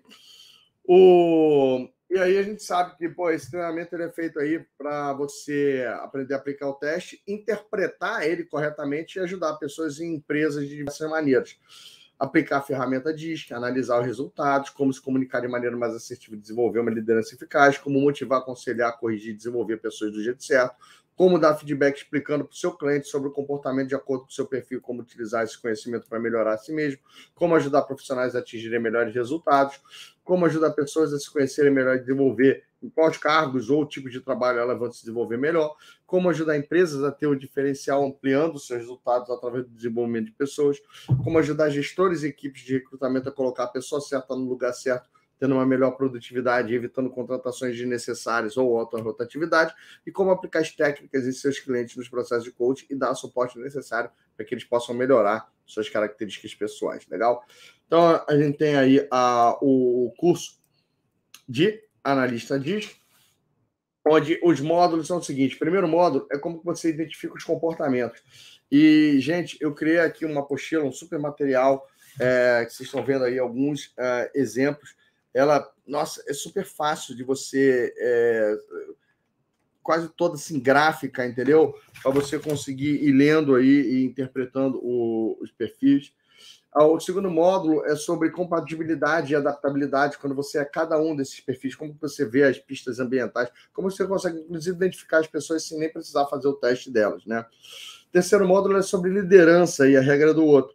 Então, ó, como você desenvolve a equipe, motiva a equipe, adaptando seu fator de comunicação, ajudando as pessoas a tomarem decisões, como que você elogia a equipe, como que você delega para cada um da equipe, como que você corrige quando eles são cada um desses perfis, como que você aconselha, uh, como que você reconhece eles, como que você adapta o seu fator de liderança quando eles são cada um deles, quando que você adapta o seu fator de liderança quando você é então você consegue fazer os cruzamentos, entendeu? Como você faz então a gestão total de perfil. E o módulo 4 é sobre vendas e a regra do outro. Cinco etapas ali de vendas. A etapa do contato inicial, né? Quando você a pessoa está fria, você tem que começar a aquecer o estágio exploratório, que você começa a identificar os problemas e as necessidades delas, o estágio colaborativo, que é para construção de soluções, o estágio de conversão, que agora vai ao racha, entendeu? E o estágio de pós-vendas. Com cada um desses perfis ali, você multiplica suas chances de conseguir clientes ou de ajudar quem vende a vender muito mais. Legal? Então, ó, você ainda vai ter esses bônus aqui todos, entendeu? Um deles é o Código da Influência Total. É um curso xodó meu. Foi esse curso responsável, inclusive, por eu atrair o meu DeLorean, entendeu? onde você vai entender quem você quer se tornar quem o seu cliente idealiza e de que maneira que vocês conseguem uh, conversar e você colocar isso nos seus textos, nas coisas. Então, quando eu chamo assim do código da influência total, esse é um dos meus mais poderosos cursos de influência e persuasão. Hum, influência e persuasão de você para com você mesmo e depois de você com o seu mercado. Mas eu primeiro ensino você a influenciar e persuadir você mesmo, entendeu? que é, é, a pessoa mais importante. Como é que você entra em rapport com você mesmo e com o seu eu do futuro para poder se conectar com quem você quer ajudar? Né? É... Segundo, é uma palestra para você vender consultoria DISC, para você vender perfil DISC. Então, eu, eu, no começo da minha jornada como coach, a primeira palestra que eu fui convidado para dar numa Câmara de Dirigentes Logistas, eu falei sobre DISC. E foi de lá que, nossa, eu que era um cara que ficava ali, às vezes, pô, fazendo network, trocando cartão. Depois que eu dei essa palestra, meu jogo mudou. Todas as empresas sabiam quem, quem eu era. Eu virei o cara do, do autoconhecimento, o cara do coaching da minha cidade. Todo mundo queria que eu ajudasse com o, o DISC. Essa palestra aí você vai ter acesso a ela, beleza? Evolutivas cirúrgicas. Então, um treinamento lá sobre como você dá as melhores devolutivas possíveis ali para os seus clientes, para você potencializar o autoconhecimento deles e a forma deles lidarem com seus pontos fortes, seus pontos fracos, suas buscas, seus anseios, onde que ele se encaixa, onde é que ele não se encaixa, essa parte toda, legal? E você também vai ter o treinamento de microexpressões faciais, que é uma que eu fiz junto com o Ricardo Ventura, do Não Minta para mim, né?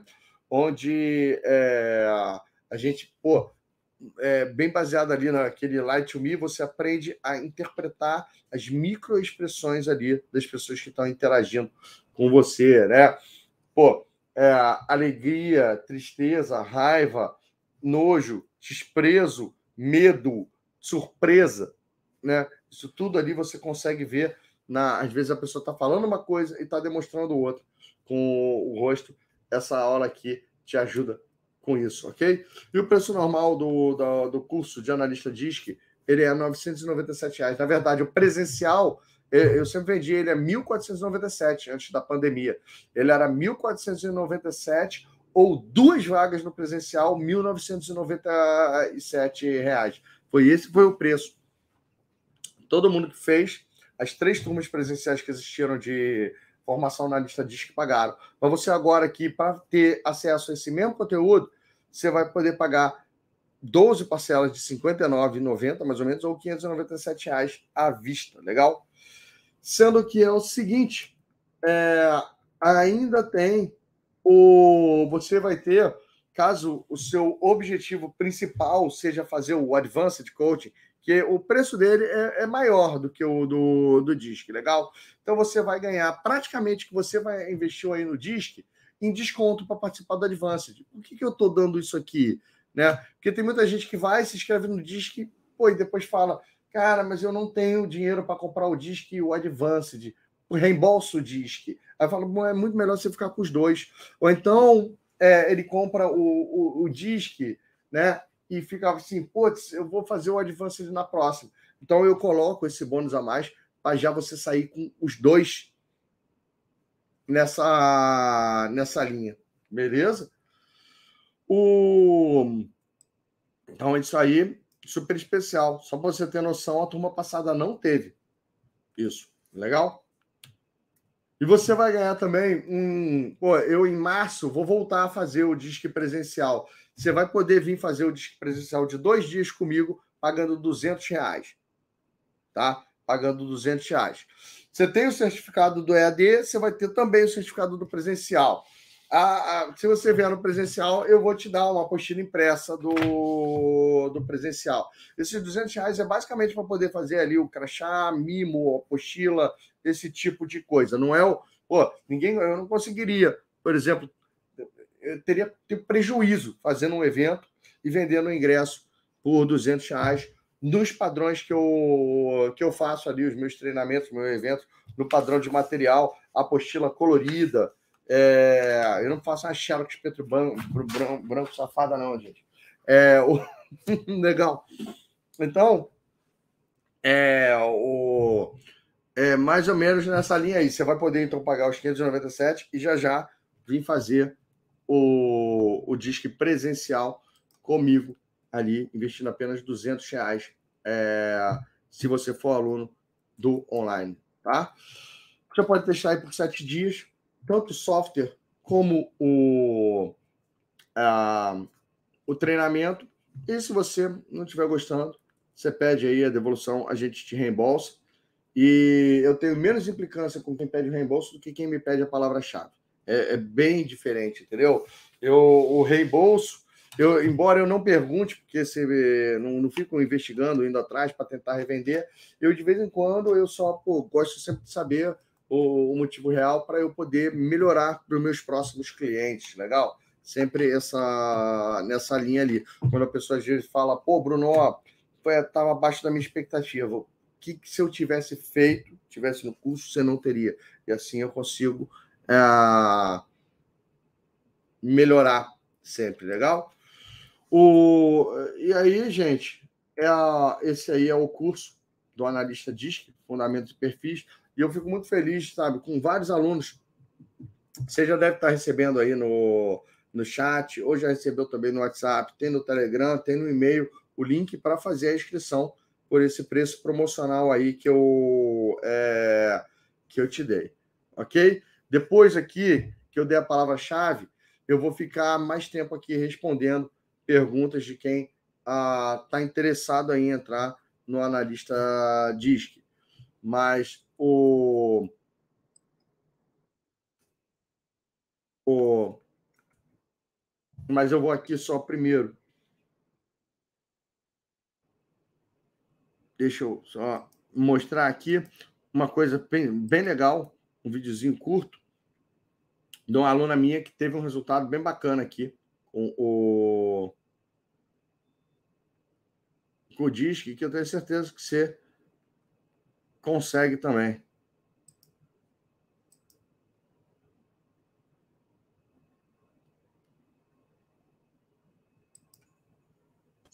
Então, Bruno, eu comprei o seu treinamento do DISC lá no começo da pandemia, que eu estava me reinventando né, aqui no digital, e com esse treinamento, a regra do outro, eu consegui fechar uma consultoria com uma empresa que, na verdade, elas me contrataram para é, dar um treinamento de vendas. E eu expliquei para elas: olha, aquilo que você sempre fala, não tem como ter resultados diferentes sem ser ou fazer diferente, né?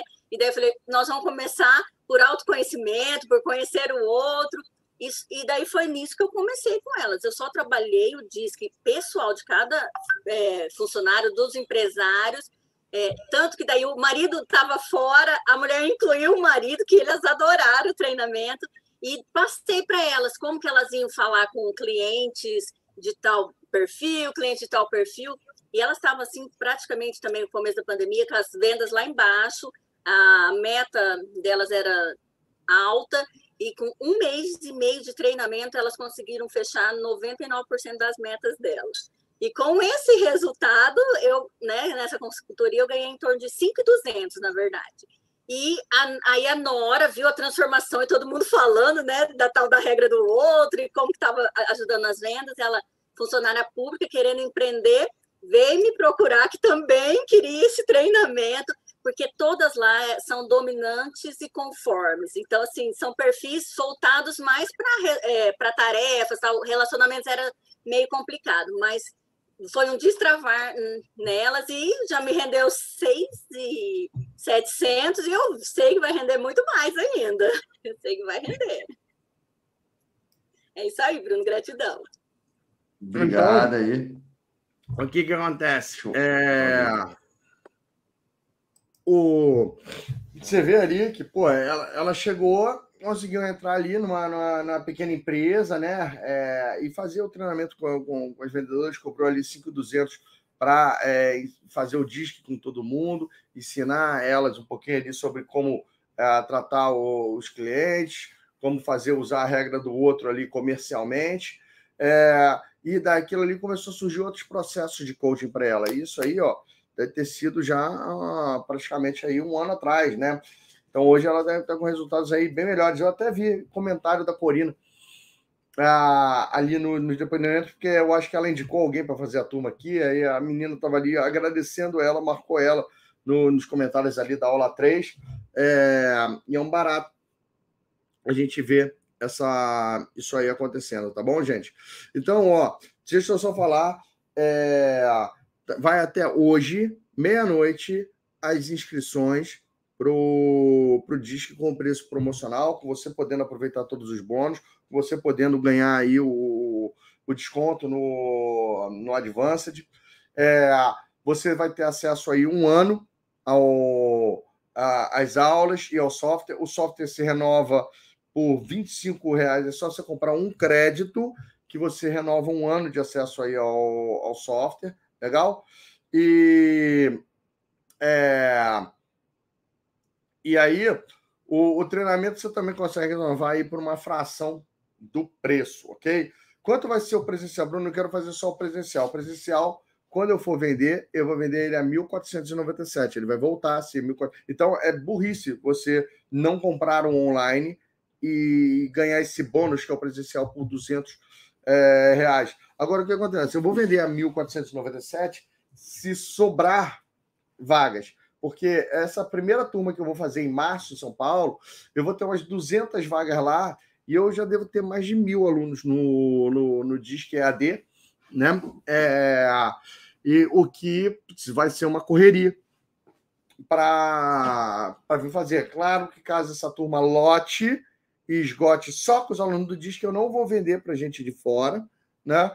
É, e, e, pode ser que eu acabe até montando outra, outra turma para poder cumprir a minha promessa de dar esse bônus ali para vocês. Agora, se a turma, por exemplo, não pá, não lotar as 200 pessoas, eu vou dar o bônus como entregue né, é, do presencial e é, a promessa cumprida. E aí se de repente só vou fazer outro curso de disque lá para 2023. Minha agenda vai estar tá bem, bem corrida, bem apertada uh, lá no ano que vem, tá bom, gente? Ó, eu vou fazer o seguinte aqui com vocês. Eu vou liberar aqui dois os exercícios, a palavra-chave e depois eu fico tirando as dúvidas a respeito do do disque. Tá? Olha só quais são os exercícios e os desafios? Você assistia o vídeo deu aplicando a janela de Johari na monja. Aí você vai entender melhor como faz a janela de Johari. É... Você começa a reparar e ficar presente por rapport no seu ambiente de trabalho, na sua casa, entre os seus filhos, ou se você vai pô, levar os seus filhos no play, como é que as crianças entram em rapport, às vezes mais fácil que adultos Se você vai ou num bar, quais são os casais que estão em rapport, quais que não estão, quais são os grupos de amigos que estão em rapport e quais que não estão. Fica presente para o rapport alheio, legal? E procura aí para assistir um vídeo chamado Escutatória, do Rubem Alves, um ilustre mineiro. É, esse vídeo é muito bom, entendeu? Você, quanto melhor você desenvolve o seu rapport, melhor vai ser a sua escuta. Então, o, o vídeo aí do, do Rubem Alves é, na verdade, um áudio, né? Ele era um PowerPoint que o pessoal bota ele lá e, com às vezes, ele tem a narração de alguma outra pessoa que eu acho que não é do próprio Rubem Alves, mas vocês conseguem encontrar. Nem que seja só o texto, nem que vocês leiam só o texto do, do Rubem Alves. Legal? É... Pessoal, aula de amanhã é uma das aulas mais importantes da, da formação, entendeu? Amanhã a gente vai falar sobre as tais das crenças limitantes e como eliminar elas, como mudar. Então hoje alguém perguntou, Bruno, como que eu posso lidar com uma pessoa que faz grosseria? Eu mostro amanhã. Amanhã a gente vai ver como que a gente flexibiliza os nossos pensamentos, como que a gente ajuda nossos clientes a flexibilizarem é, pensamentos, a mudarem crenças. A gente amanhã também vai aprender muito sobre motivação. E motivação são, sim, são os nossos valores pessoais, entendeu? Então amanhã, cara, se você quer entender de vez com o jeito do Bruno Giuliani falar o que são crenças limitantes, como detonar elas e o que são valores, estamos junto amanhã. Detalhe, Amanhã não tem oferta de disque, não tem oferta de advance, não tem absolutamente nada em relação a, a isso. O, é, só que amanhã é uma aula puxada. É uma aula de mais de quatro horas, gente. É uma aula de mais de quatro, de quatro horas. Mas eu garanto que é uma das aulas mais transformadoras que, que eu dou. É uma das aulas mais poderosas que, que eu dou. Amanhã a gente então vai fechar o ciclo de autoconhecimento com crenças, valores e como eliminar esse tipo de coisa, legal? Dito isso, vamos então a nossa oitavo numeral chave aqui. É a 2 da aula 4, né? Peraí.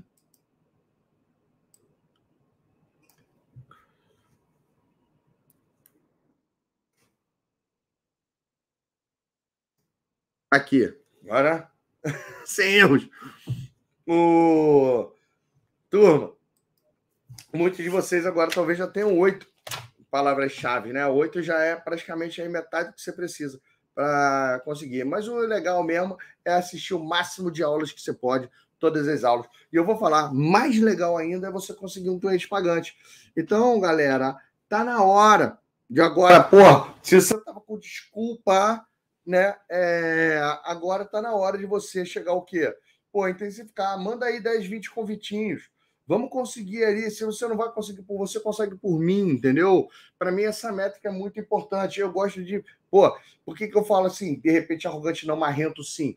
Porque eu quero poder tirar onda com o mercado de coaching, falar que o meu curso gratuito tem. Olha, eu já cheguei num nível aqui que é do que a grande maioria das escolas eu tenho de coaches formados gratuitamente com clientes é, mais gente, mais gente do que a maioria das escolas formaram.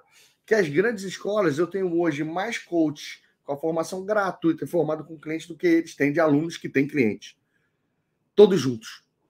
Entendeu? Que nenhuma escola de coaching tem 4 mil alunos com clientes pagantes. Nenhuma, nenhuma, nenhuma, nenhuma, nenhuma, nenhuma, nenhuma, nenhuma tem 4 mil alunos com, com clientes pagantes, entendeu? Então, eu, eu já já eu quero chegar num número que seja o seguinte: eu tenho mais alunos na minha formação gratuita com clientes pagantes do que todas as escolas de coaching do Brasil juntas têm de alunos com, com clientes. Muito mais importante para mim do que se você tira o seu diploma é você conseguir ajudar uma pessoa, porque isso que é a verdadeira corrente do bem. Tu pegar o meu conhecimento e virar uma pessoa melhor, tu é uma medalha de prata para mim. Se tu pega o meu conhecimento e tu consegue ajudar uma pessoa como coach, de preferência cobrando, que isso estimula você a querer ajudar mais pessoas depois, é, tu é minha medalha de ouro, entendeu? É, então, é nessa vibe. Pessoal, o print, ele. Vamos. Vou fechar aqui a palavra-chave, tá? A palavra-chave vai sumir em 5, 4, 3, 2, 1. Tchau, palavra-chave pelo, pelo dia. Tá? E, e olha só. Deixa eu.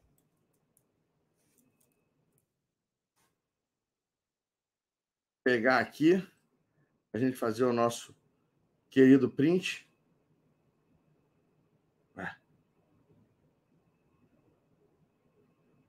Cadê meu ET? Aqui.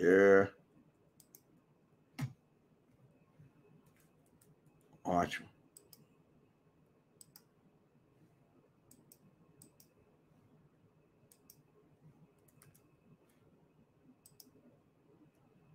Ahá!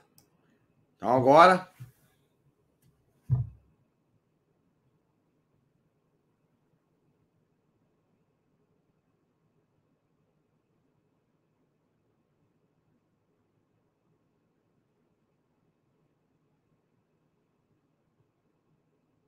Cinco, quatro, três, dois, um. É isso aí, pessoal.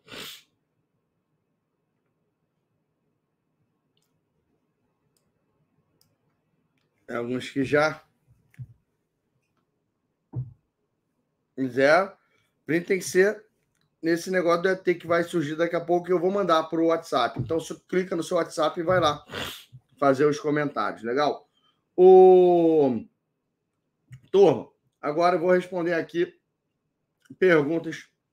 A aula de hoje está encerrada. Eu vou ficar respondendo perguntas sobre quem tem interesse, por que, que você não entrou no DISC até agora, entendeu? É só. É, é, se você sabe que você não vai entrar no DISC, não quero, não, né? você pode ir embora, entendeu? É, se você já entrou no, no DISC, você pode ir embora também. Eu quero a turma aqui que está em cima do muro, né? Que está em cima do muro. Pô, naquela entro ou não entro, Bruno? Me, me, conta aí o que está te impedindo de, de entrar. Eu vou falar para você: tem muita gente que está falando assim, ah, Bruno, é que eu estou apertado, estou sem grana. Então, olha só que interessante, né? É, o disco é uma maneira de fazer dinheiro. É, talvez seja justamente por você estar tá sem grana que você faz não, não tem problema se você não gostou, se você não quer. Agora, um monte de gente, o que eu não, não acho legal é você falar assim: eu vou. Primeiro eu vou sair da situação que eu estou para depois poder comprar o curso. Porque não é assim que funciona, entendeu? É, então é melhor você já desistir do, do curso, se é, o, o é, se é isso. Porque, na verdade, você às vezes precisa do curso para sair da situação que você está, e não o contrário. Entendeu? Ah, aí você tem que só entender se a situação é temporária ou se é de longo prazo. Se você olha historicamente nos últimos 18 meses, é, desde as vezes antes mesmo, você já está com a situação complicada, você precisa fazer alguma coisa nova para sair dela. Você não vai, tipo assim, primeiro sair para depois estudar sobre como ganhar dinheiro. Beleza? Então é nessa parte ali. E ó, o, você consegue vender devolutivas. Eu, eu nem perguntei hoje ali.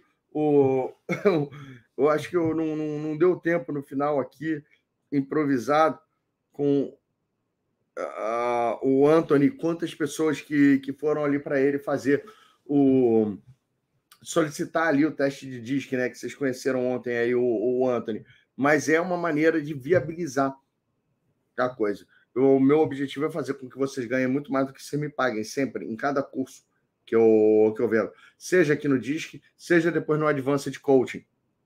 Tá? É, meu objetivo é que você tenha um negócio chamado retorno sobre investimento. Então, a diferença de uma despesa para um investimento é que o investimento você faz ele querendo que volte o dinheiro. Né? Você junta dinheiro para uma despesa. se o meu curso fosse uma recompensa para você, aí sim você pode. Ah, eu vou juntar dinheiro para comprar. Como se fosse, por exemplo, tipo, é, agora, quando você, às vezes, ele é um meio para você fazer dinheiro, aí vai. Beleza? Me perguntaram aqui quanto tempo de acesso. Um ano.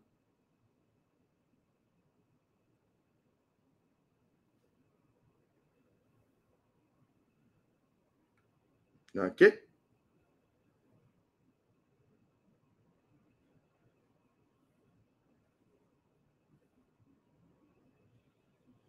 Eu queria saber como que eu ofereço meu serviço para uma determinada empresa. Olha, lá dentro você consegue aprender sobre como você oferece seu serviço para uma determinada empresa, como que você faz uma proposta, como que você vende disc. Legal? Agora é dentro do, do treinamento que você faz isso.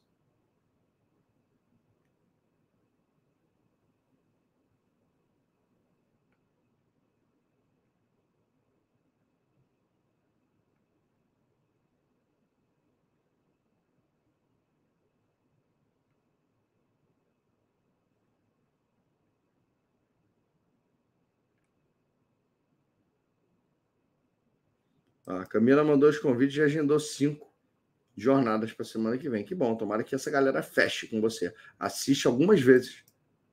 Tem a sessão com a monja.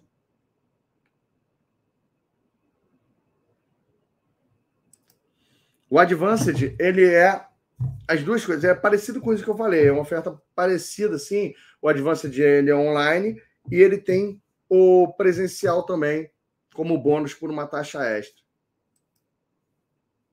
tá? Mas eu só vou falar do Advanced melhor no fim de semana.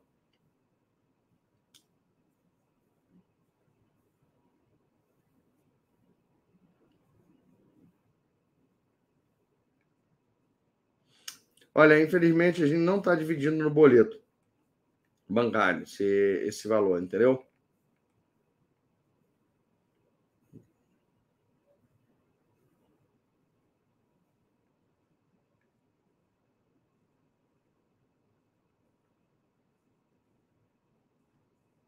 Parabéns aí, obrigado a todos que já compraram, que já estão dentro.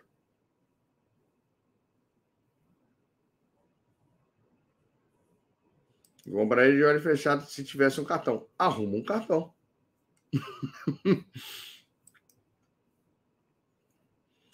tem início imediato?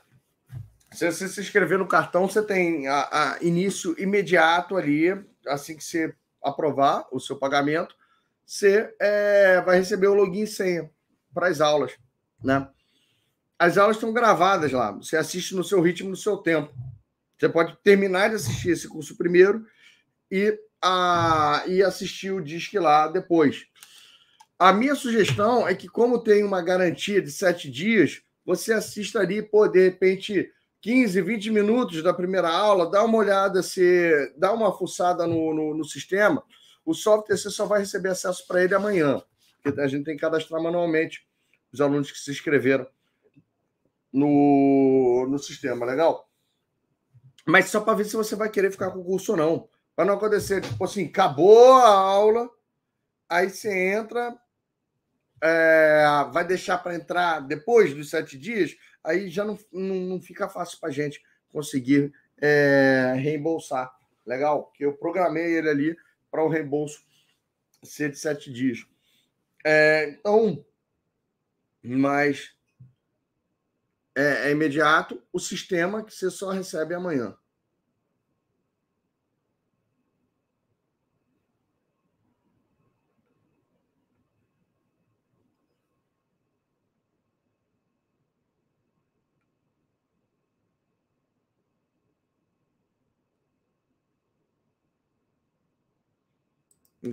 Abrir uma conta virtual só para gerar o cartão e poder fazer. É isso aí.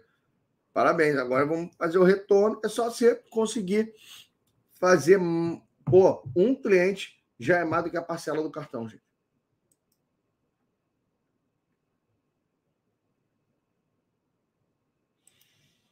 Carga horária do disco na certificação. A partir deve ser uns 20 horas. Não é 20 horas. Porque é, é, é, a carga horária dele é baseada no presencial, né? Presencial ali, se eu não me engano. Eu dava aula das, das 9 da manhã até as 7 horas da noite. Parcelamento recorrente no cartão está liberado? Olha, ele está liberado, mas é, ele não existe essa opção lá. Se o seu cartão não tiver o, o limite de 720 reais, por exemplo, e você for parcelar, ele, ele, ele passa a parcela que você escolheu ter. Se é, ele tiver o limite, ele vai puxar o limite. Legal? Então, para você conseguir comprar no parcelamento recorrente no cartão, seu cartão tem que ter menos do que os, pô, a, o, o total das parcelas. Legal?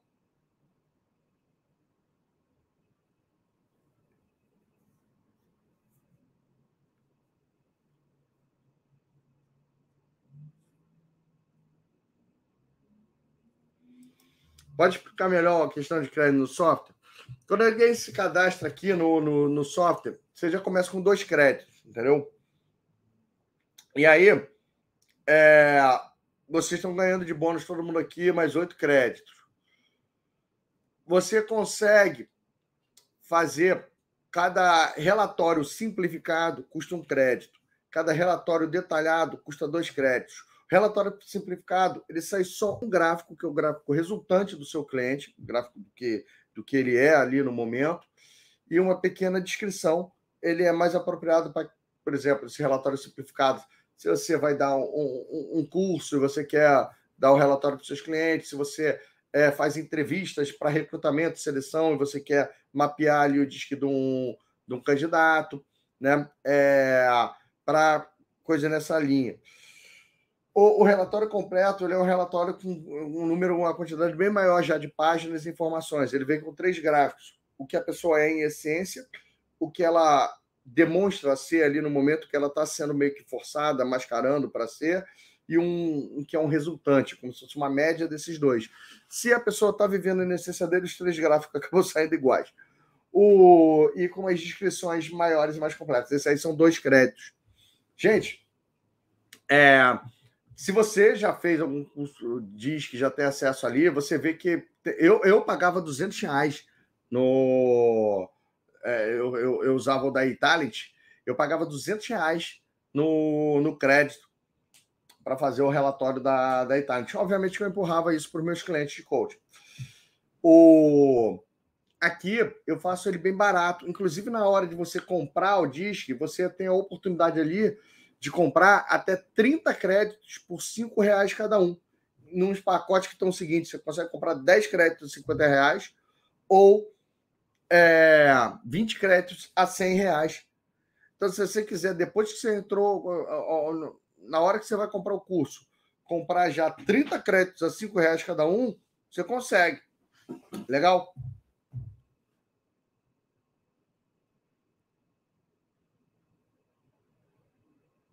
Então, qual vai ser a data em São Paulo?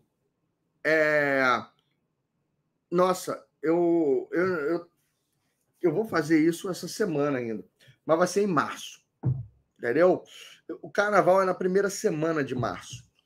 Eu vou adiantar o quanto, o quanto antes, então vai ser muito possivelmente ali na, na, na terceira semana de março, alguma coisa assim, eu vou estar a, agilizando aí esse, esse treinamento aí em São Paulo.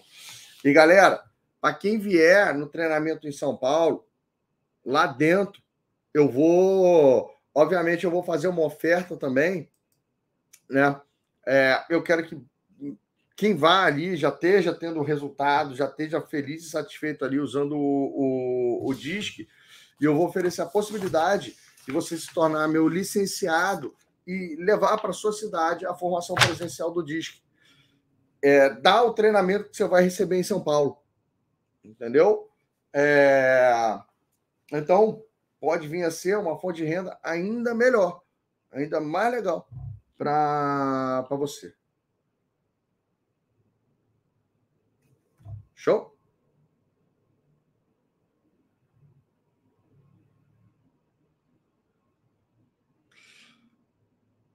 Galera, minha sugestão para quem está nesse enrosco aí de cartão, vai lá e gera um boleto.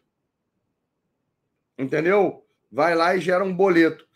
Porque se você mostrou hoje que você foi lá e teve interesse, gerou. O boleto, quando você gera, se você não pagar, não tem problema nenhum. Entendeu? A, a sua compra só é confirmada, você só recebe o acesso depois que você paga o boleto, o boleto à vista. Tá? Então, é, o que acontece quando você gera um boleto? A minha equipe entra em contato com você. E aí você consegue, de repente, pô, ver ali o lance de prazo de cartão, esse tipo de coisa assim. Agora, não adianta você fazer o boleto à vista, vai chegar para a minha equipe e falar assim, pô, parcela no boleto. Entendeu? É capaz até deles parcelarem ali no boleto, mas não vai ser 12 vezes, vai ser em três vezes, uma coisa nessa, é, nessa linha. Tá?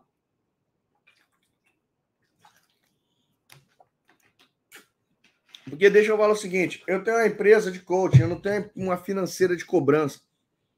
E, pô, galera, o boleto esquece muito fácil de pagar, entendeu? O pessoal esquece de pagar e aí a gente tem que ficar apurrinhando a turma para pagar o boleto. E eu não gosto de fazer isso. Então, infelizmente, os, às vezes, sim, os bons pagam pelos maus, né?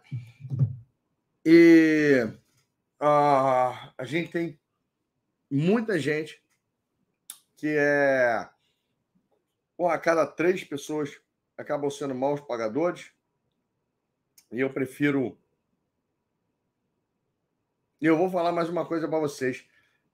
Cara, com raras exceções, a galera que entra através de boleto bancário parcelado em 12 vezes, assim, é. Como entra naquela coisa assim, nossa, você é minha última esperança, sei lá o que, é uma pessoa que já está ferrada em, em várias coisas. É mais difícil fazer sucesso.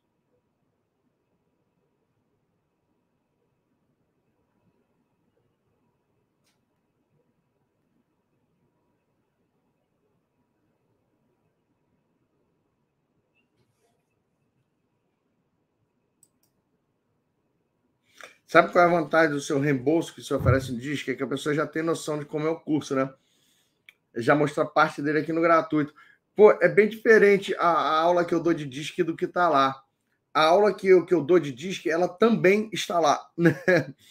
Mas ela não é nenhum dos, dos quatro módulos do, do treinamento.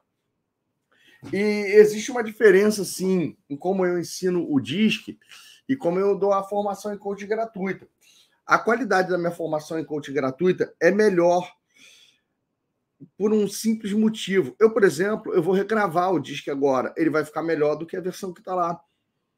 Porque vai ser tipo, pô, muito possivelmente a quarta vez que eu vou dar o treinamento. É, esse treinamento aqui eu já dei algumas centenas de vezes. Quer dizer, algumas centenas não, mais do que mais do que 100 vezes. Então, é, pelo fato, sabe, da minha própria experiência facilitando a turma de formação em coaching, independente se ela é gratuita ou é formação básica em coaching, eu tô melhor. Que eu dei duas, uma turma em 2019, uma turma em 2020, a outra turma em 2020 quem deu foi o João Alexandre. Não, eu dei uma turma em 2018. Aí em 2019 eu dei uma turma. Em 2020 o João Alexandre que facilitou uma turma é, e aí e eu dei essa turma EAD no começo de 2020. Então, eu até, até hoje eu só dei três turmas de DISC e eu já dei, sei lá, 120 formações em coaching. Entendeu? É, é injusto comparar eu comigo mesmo no DISC é, na formação. O DISC é muito, é muito bom. Mas se a pessoa for me comparar com o nível do que eu consigo fazer agora dentro da formação em coaching, é... aí por isso que às vezes, pô, não gosta, não supera, de reembolso. Não tem problema absolutamente nenhum, não. Entendeu? Então é. Pô, eu, eu, não, eu, eu não sou uma pessoa sem noção nesse ponto, não. E normalmente 5 a 10% das pessoas pedem o reembolso e tá tudo bem. Eu, eu vou me agora me esforçar para melhorar ainda mais, para cair, para reduzir esse, esse número. Mas é. Mas.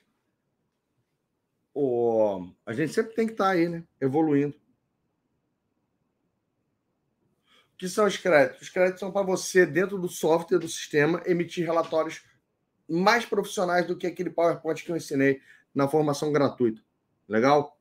Você consegue chegar, botar, cadastrar o seu cliente, falar, apertar o um botãozinho, aí seu cliente recebe um e-mail assim, ó, sua coach Camila solicitou que você fizesse o teste do DISC. Clica nesse link aqui. Aí o cliente clica no link, aí abre ali como se fosse uma pergunta para ele. Escolhe aqui a que mais se parece com você, a que menos se parece com você. E aí ele aperta o botão, aí vai para a segunda, e ele tem 11 minutos para fazer o, o teste. Tem uma contagem regressiva, ele vai. São tipo 28 perguntas ali que ele vai é, selecionando, mais e menos, mais e menos ali de, de cada lado. E aí, depois que ele terminou de, de selecionar, você recebe um e-mail assim: pô, seu cliente Bruno acabou de responder o DISC. Tá aqui, clica aqui para você ver o relatório dele. E aí tu clica, vai abrir o PDF dele para você. Vai no seu sistema mostrar também seus clientes que estão com o relatório ainda a preencher, preenchido, essa coisa toda ali. E aí você pode ou mandar o relatório para o seu cliente, ou chamar ele para fazer a sessão com a devolutiva, ou fazer esse tipo de coisa. Como que você recebe a apostila? A apostila é um PDF dentro da, da área de membros lá, de aula da Hotmart. Beleza? A apostila é, é isso. Aí você imprime ela.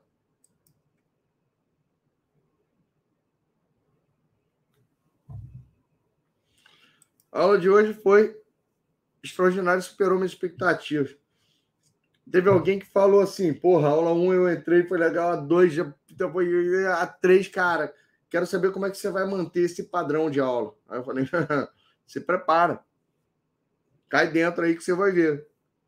Eu.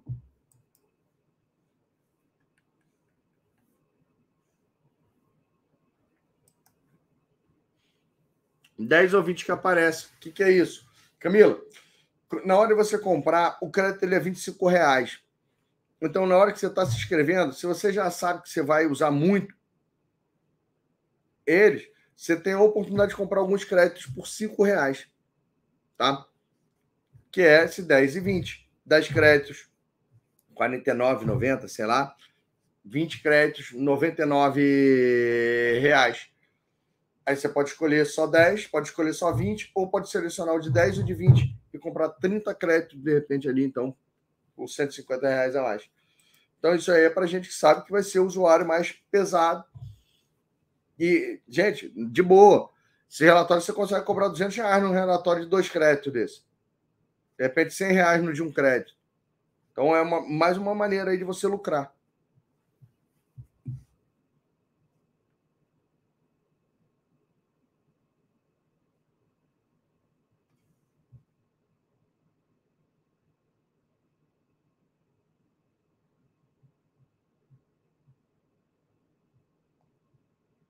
Legal? Pessoal, mais alguma dúvida aqui?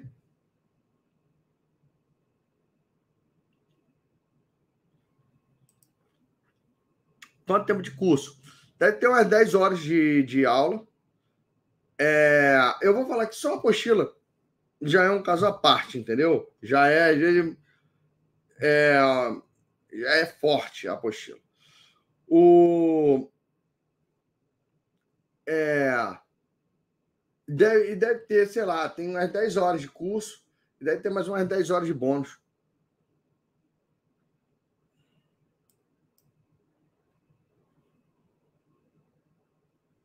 Tá?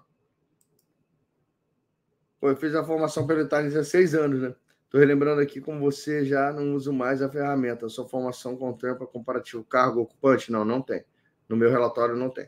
O relatório da, da Italent é infinitamente superior ao nosso. Eles são uma empresa só disso, né? É...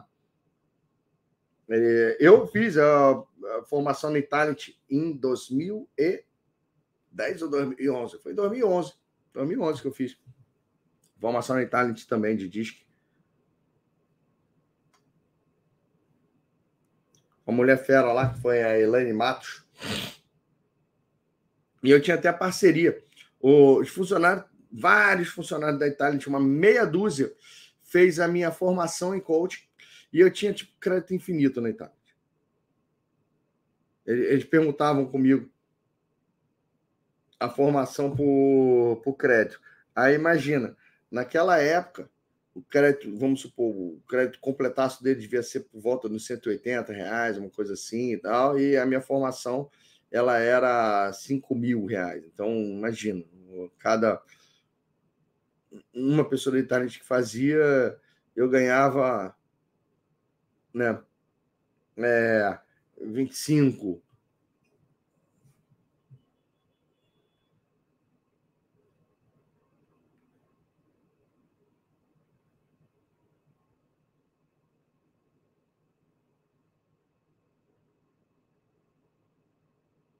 Tá? Tem como comprar mais crédito depois? Tem sim. A gente está. Hoje, para você comprar mais crédito, você tem que mandar ali, você, você tem uma, um campinho lá dentro. É meio manual o processo, entendeu? Ah, tem um campinho lá dentro, quantos créditos você quer, aí você preenche aquele negócio lá, aí a Tati vai entrar em contato com você, aí você faz um Pix e a gente carrega os créditos lá no, na plataforma. Mas no próximo upgrade, que vai ter até o final do ano, é, isso aí já vai acontecer de maneira automática. Tá? Como eu vendo isso para empresa e prefeitura? Se você tiver. Normalmente, empresa e prefeitura. Ah, são, são duas coisas completamente diferentes. O jeito de vender para empresa é um, o jeito de vender para prefeitura é, é outro. Vender para empresa, eu ensino lá dentro da, da formação. Vender para a prefeitura eu não ensino. Você a participar de licitação, você ter ou, ou, ter notório saber, ou esse tipo de coisa, entendeu? Então, é, isso aí eu vou conversar que, pô, saber vender para órgão público, ele é, é diferente de você saber vender para um cliente final, B2C, e é diferente de você saber vender o B2B, você vender o B2G, Business to Government, né? É, e aí pode ter um monte de coisas ali de. de, de não, não, tô, não vou nem falar de maracutaia, corrupção, mas é diferente você vender para órgãos públicos, não é nem só a prefeitura. Eu, eu trabalhei muito pouco com órgãos públicos, vendendo formação de líder coach, vendendo essas coisas assim, mas, nossa, nunca gostei não de, de trabalhar. Agora, por exemplo, meu amigo Sullivan França ali da Slack, ele trabalha bastante órgão público. Nisso aí, entendeu? Mas.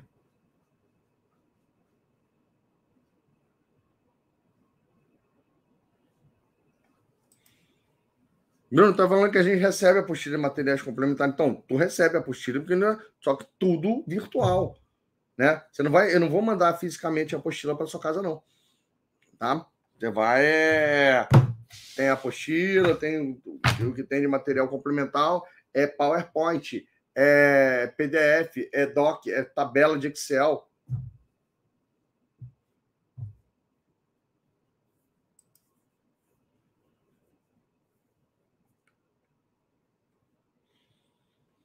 Quando vier no presencial, aqueles 200 reais a gente usa para criar materiais físicos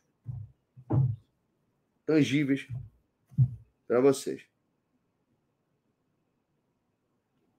A galera mais sinestésica tem que ficar tocando no negócio. Pessoal, mais alguma pergunta?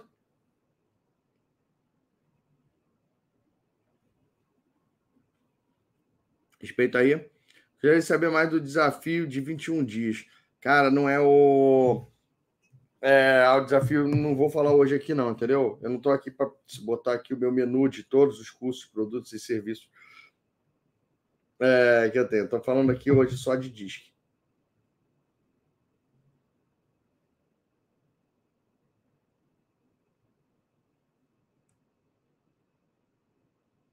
Bem-vindo, então, aí, Kelly.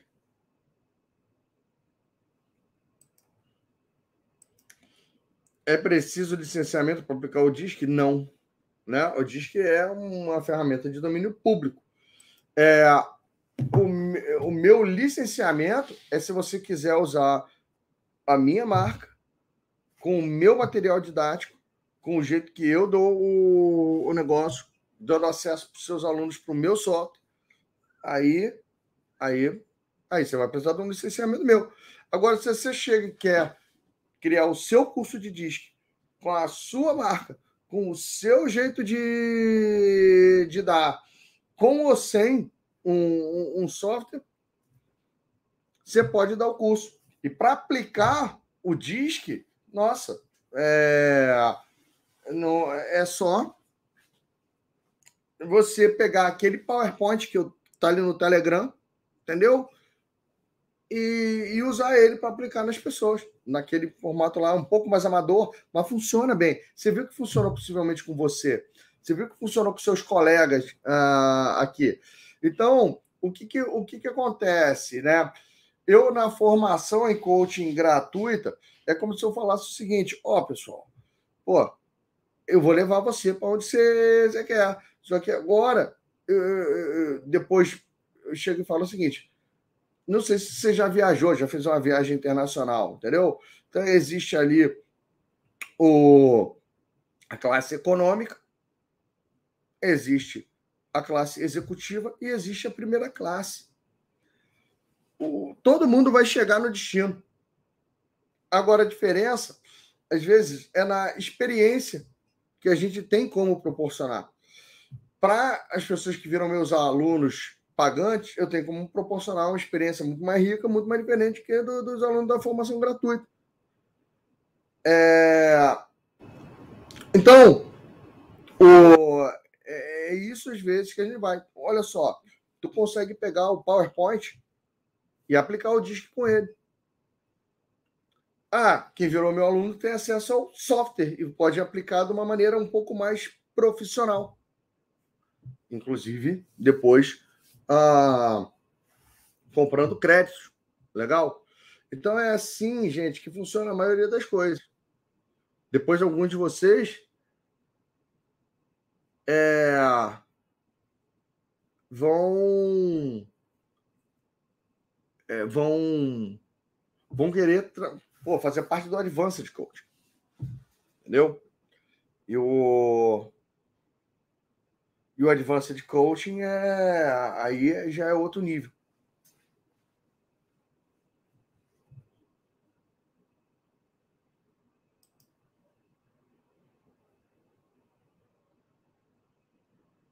Pode ser, Camilo. Pode ser, tá? Eles vão entrar em contato sim.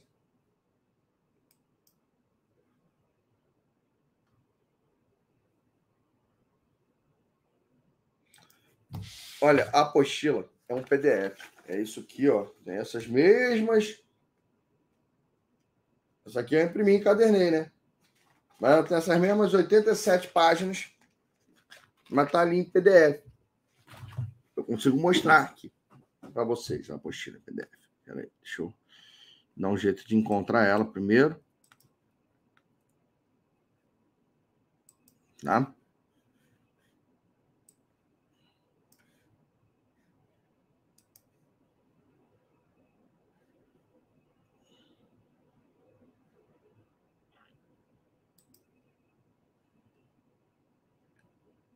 Só um minutinho.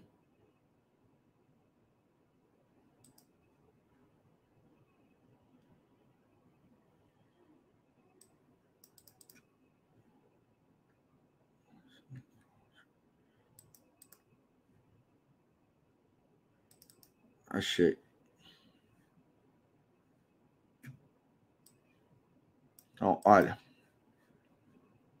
Deixa eu diminuir para ficar mais fácil a visualização. Eu vou compartilhar a apostila aqui na, na tela.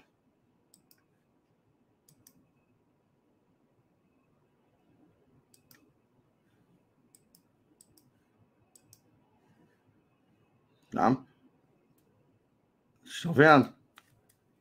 A apostila é assim. Você vai ter acesso a ela. É.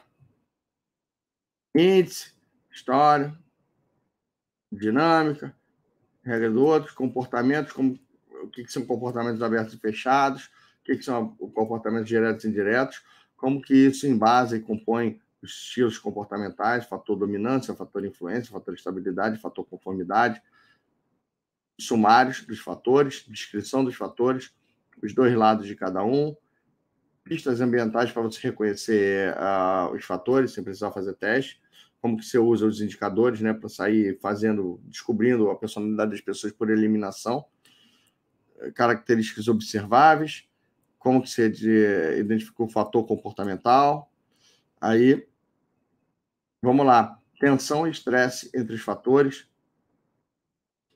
comportamentos de, de cada um sobre estresse, como é que é, funciona a compatibilidade, entendeu? C, C, S, S, I, I, como que, que dominância é o único que não se dá bem com ele mesmo. Aí depois, assim, o que, que são dominância, dominância, estabilidade e conformidade, dominância, influência, influência, estabilidade, como se fossem os perfis mais amiguinhos. O que, que são os perfis que são naturalmente menos compatíveis, né? D e S, I e C, e D e C. Você vê que o D é o treteiro mor, né? O e aí, pô, bastante coisa aqui, adaptabilidade, como se aumenta a sua adaptabilidade comportamental, estratégias gerais por perfil, planos de ação. Aí, ó, prescrições para adaptabilidade, aí liderança, entendeu? Desenvolvendo equipe, adaptando seu fator, ajudando, motivando, elogiando, aconselhando, corrigindo, delegando, reconhecendo, adaptando quando você é, quando eles são, gerenciando lá, como é que você faz a galera funcionar. Agora, para vendas, mesma coisa, vendas a gente tem aqui cinco tabelas, né? Ah, contato inicial, estágio exploratório, estágio colaborativo, estágio de conversão, pós-venda. E aí, praticamente, ali os resumos e, e acaba, entendeu? O... Então, eu vou falar que eu, esse, se eu ah, ainda não, que nem eu falei, se a minha aula é, eu ainda não tenho a mesma firmeza que eu dou a aula do, da maneira que eu dou a formação gratuita, eu garanto que o material didático ele compensa esse negócio todo, entendeu? É, é, essa, essa apostila compensa. E aí, dúvida que você tem entre material, apostila, quando você entrar ali, você dá uma olhada. Se você não gostou, tu pede o reembolso.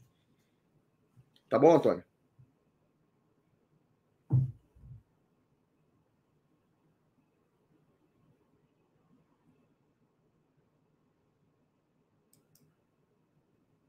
O relatório completo sai tudo pronto já? Mais ou menos. Você vai precisar interpretar alguma coisa. Ele não é tão oh, é, assim, não. Sempre, sempre exige do coach dar uma, dar uma força, uma ajudada. Eu, eu gosto de fazer as coisas, minhas coisas do jeito mais simples, entendeu? Então, eu, é, eu, o cliente consegue se entender, mas ele vai, vai ser. Não é um, o relatório não sai com um curso completo de disque.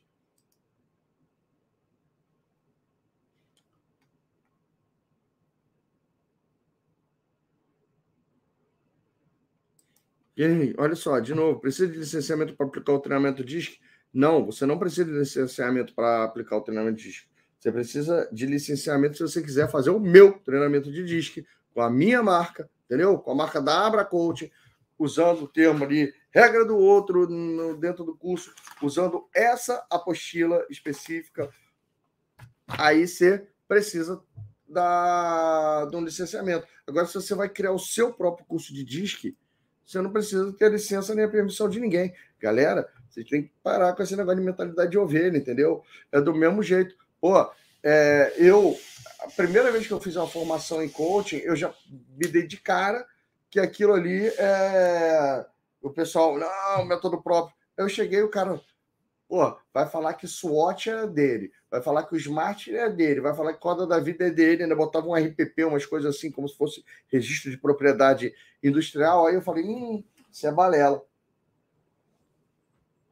E aí, o meu nível de compreensão já falou: se eu quiser fazer, eu faço. É, agora, eu não posso pegar e plagiar a apostila do cara. Eu não posso pegar e usar a mesma ordem, a mesma sequência, do mesmo jeito, com a mesma fala, esse tipo de coisa. Eu não posso plagiar, entendeu? Então, o DISC, ele já é domínio público há muito tempo, tanto o DISC como o MBTI.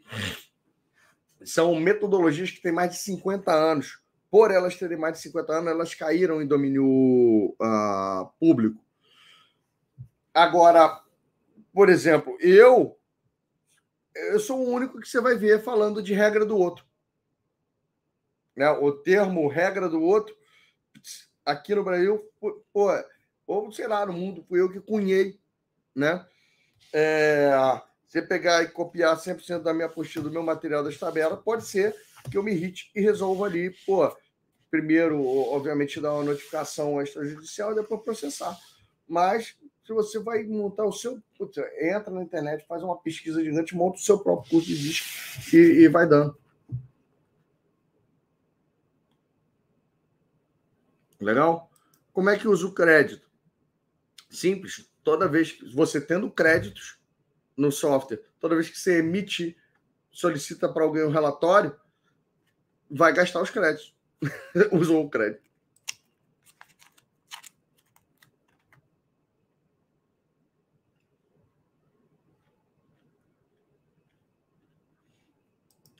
Olha, é possível você aplicar o DISC a partir de qual idade? Né? O, o disco, do jeito que ele está lá no PowerPoint, ou do jeito que está no software, ele não é amigável para crianças. Tá? É, por quê? Pô, as crianças não vão entender os adjetivos. Você tem que criar o seu próprio jeito mais lúdico para conseguir aplicar o teste DISC em, em crianças. Por exemplo, substituir adjetivos por algum tipo de exemplo ou frase ou uma coisa assim, né? Então, a, substituir a palavra consistência pela frase assim, de grão em grão a galinha enche o papo, tornar a coisa assim mais lúdica ou mais explicativa, porque a criança ela não tem ainda vocabulário para pegar é, talvez ali metade dos adjetivos que tem ali num teste de, de DISC feito para adultos. Se bobear, vocês tiveram alguns adjetivos que não compreenderam, né? não é verdade? O, é, se bobear, vocês tiveram alguns adjetivos que vocês não tiveram. Que será? Que é isso? E sei lá o que das contas. Do mesmo jeito, chão de fábrica não consegue fazer esse teste, não galera de chão de peãozada, você tem que criar, refazer para a linguagem deles. Entendeu? É, de boa. O... Aí, agora o que acontece? Você tem como, observando, usar a regra do outro os seus alunos. É, você sabe quando um aluno é mais I, você sabe quando um aluno é mais D, mais C, mais S. E, o... e aí, pô, é muito legal para o professor poder dar feedback com base ali no perfil. Em vez de você já nivelar todo mundo, você conseguir virar, por exemplo, para aquele aluno que é I, que é comunicativo por natureza, igual a maioria dos I são, que não cala a boca dentro da sala de aula, que estressa qualquer professor de coisa presencial. Mas se tu chegar e falar para um aluno desse já num feedback assim, olha, você não pode falar em sala de aula, é, você cala sua boca ou uma coisa desse negócio assim, ó, sala de aula é lugar de você ficar quieto e prestar atenção. Tem jeito melhor de você falar com esse aluno, não só baseado ali no disc, dando feedback, usando o perfil da pessoa. Virar, nossa, eu eu amo esse seu estilo comunicativo. Eu, nossa, tenho grande admiração e você é super articulado para falar e gosta de falar, né? E isso aí, pô, é um grande dom, é um talento seu. Não sei se você já sabe disso, mas isso vai te ajudar muito no futuro. É, olha o sanduíche vindo, vindo aí. Agora, o ideal é que você consiga prender um pouquinho aqui, porque seus colegas não têm essa mesma facilidade que você tem de, de, de se comunicar, e você deixa, então, para falar fora de sala de aula, no recreio, nos intervalos, na entrada, na saída, tá bom? E aqui dentro, então, você colabora mostrando que você também consegue, por exemplo, se comunicar por escrito, anotando as coisas, fazendo esse tipo de, de coisa assim. Aí, cara, a diferença que vai fazer, de repente, na vida desse aluno, você conseguir identificar ali o perfil dele e, e, e trabalhar é, com, pô, enaltecendo a força dele e não pegando o que é a força, o talento dele e pô, espremendo, falando que aquilo ali, na verdade, atrapalha ou é ruim ou que sei lá o quê e, e repreendendo. É legal? Então, o, é, a gente sempre tem como, como captar. Agora, pô, você sendo uma pessoa assim empenhada, você vai, você vai ter o bom senso de pegar ali o PowerPoint e, e trocar qualquer tipo de linguagem que seja mais complicada de compreender pelas suas, por uma que um, uma coisa semelhante, mas que seja compreensível, seja pelas crianças, seja pelos jovens. Legal?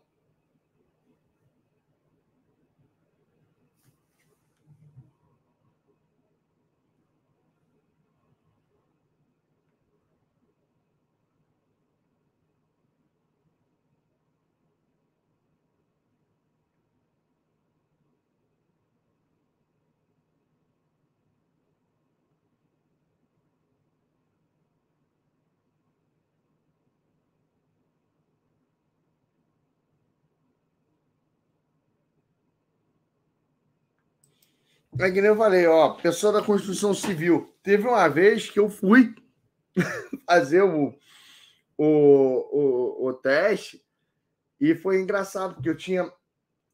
Ah, eu fui contratado para dar um treinamento numa, numa empresa que era aqui no Comperge, é, Itaboraí. E eu ia em dois dias diferentes. O primeiro grupo eu ainda não tinha. Foi quando eu me dei conta. Você vê que a experiência vem, né? De você ó, tomar na rosquinha. O, o primeiro eu vi que o pessoal ficou muito tímido, muito falar. Eles, eu, eu fui fazendo, mostrando os slides, eles não tinham capacidade de interpretar as palavras. Foi quando eu fui lá e é, reescrevi os adjetivos com sentenças. Né? É, aí eles conseguiram fazer. Eu troquei, não, não é figurinha, não é desenho, entendeu? Os, os caras não são também pô, tão lesados é, assim. Pô, agora se for analfabeto, é foda. O, não é para. É, é complicado. Mas, o, mas eu troquei ali por frases que, uh, que denotam aquele comportamento. Ok? Você consegue botar frases que mostram aquele, aquela característica, aquela, aquilo. Aí fica mais fácil. Ok? Por exemplo, se a gente chegar e pegar assim, articulado. Cara, eles não sabem o que é uma pessoa articulada. Aí você coloca assim, pô, capaz de escolher a palavra certa para falar com os outros. Né? Ah. Você já pega e traduz para ele, em geral, entendeu? Você pega o, o dicionário Aurélio e você interpreta.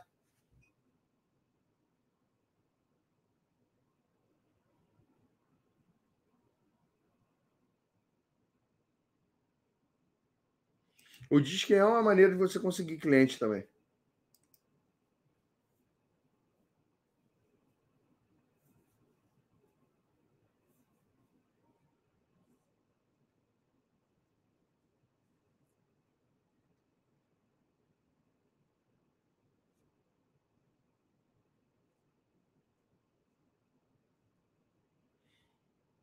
É, tem muita gente. Só que a regra do outro que eu ensino dentro do curso, putz, você consegue é, meio que identificar o perfil da pessoa sem ela precisar fazer o teste. Sacou? Agora, pô, ah, Bruno, você tem o teste para analfabeto? Não tem. Você tem braille? Não, não tem. Você tem, sei lá o quê? Que nem eu falei, eu faço ali a coisa que funciona para a maioria, entendeu? Por enquanto, você tem uma condição especial, você tem que adaptar para a galera especial.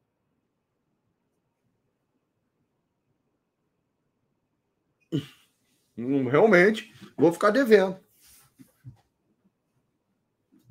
Bruno, meu projeto, eu trabalho com deficientes visuais, com cego. É. Não, não tem braille o negócio. Você pode falar e eles escutam e marcam qual que mais parece, qual que menos parece.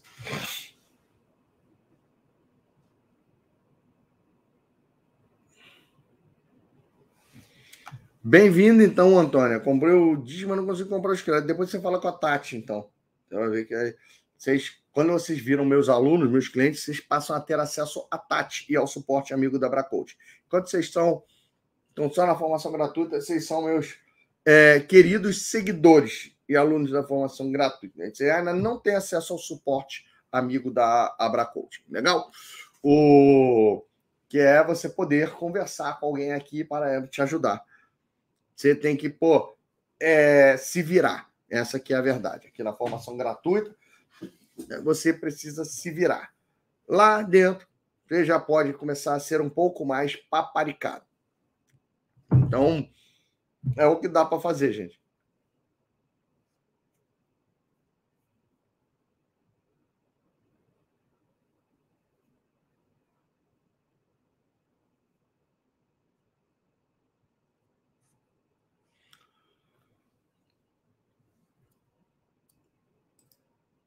eu posso adaptar e mandar para que você veja? Se você for minha aluna ali dentro do DISC, claro que pode. Inclusive, Agora, ao você fazer isso e eu avaliar, eu, eu, eu, faço isso na frente de todo mundo e depois o, o material sendo útil, ele já fica lá também para outras pessoas que possam ter esse tipo de, é, de desafio, entendeu?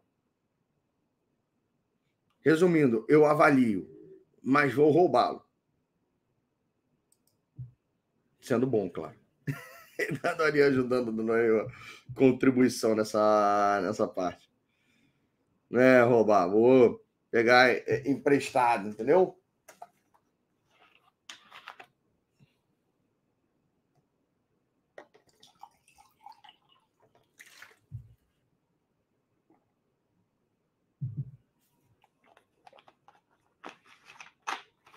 Que é água com gás sem gás. É, então, eu não sei o, como é que é uma água com gás sem gás. Fica só o, o gostinho antigo do gás nela.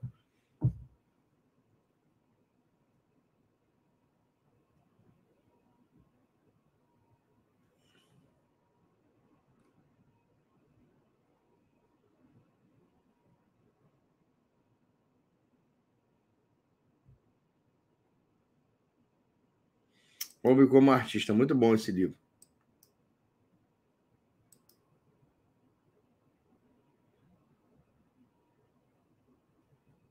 É.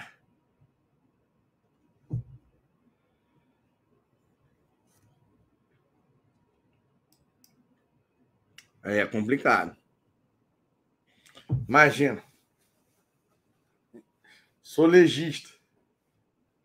Como é que eu vou aplicar o teste? Sou coveiro. Né? O, como é que eu vou usar meus, meus clientes ali? Mas, ó, uma coisa é certa. É, não sei, no começo do ano passado, né? Eu me amarrava naquele meme do, do, dos negão africano que carrega o caixão dançando, né?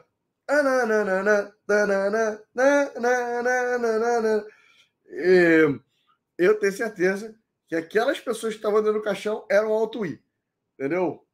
A pessoa querer putz, enterrada do, do, daquele jeito ali, com a galera dançando e, e rodando lencinho, com aqueles caras ali.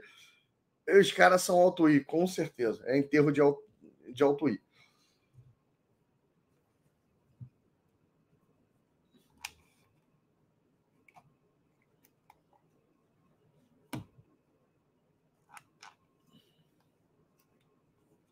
No meu enterro, eu quero que estejam as pessoas felizes e que eu vá, né?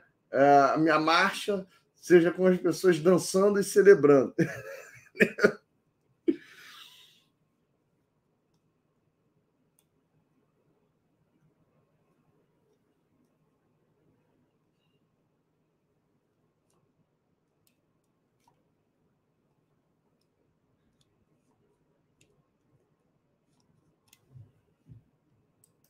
Vendeu aí 20. Boa vendedora. 20 carros em um mês é.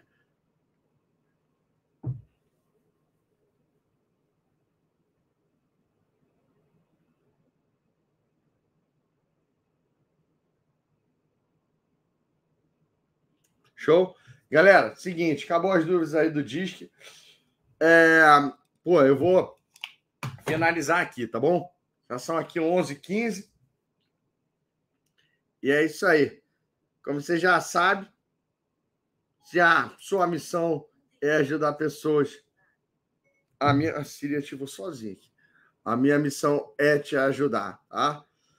Eu vou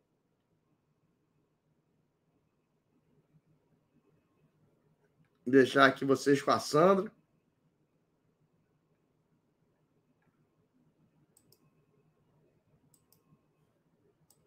E a gente se vê amanhã.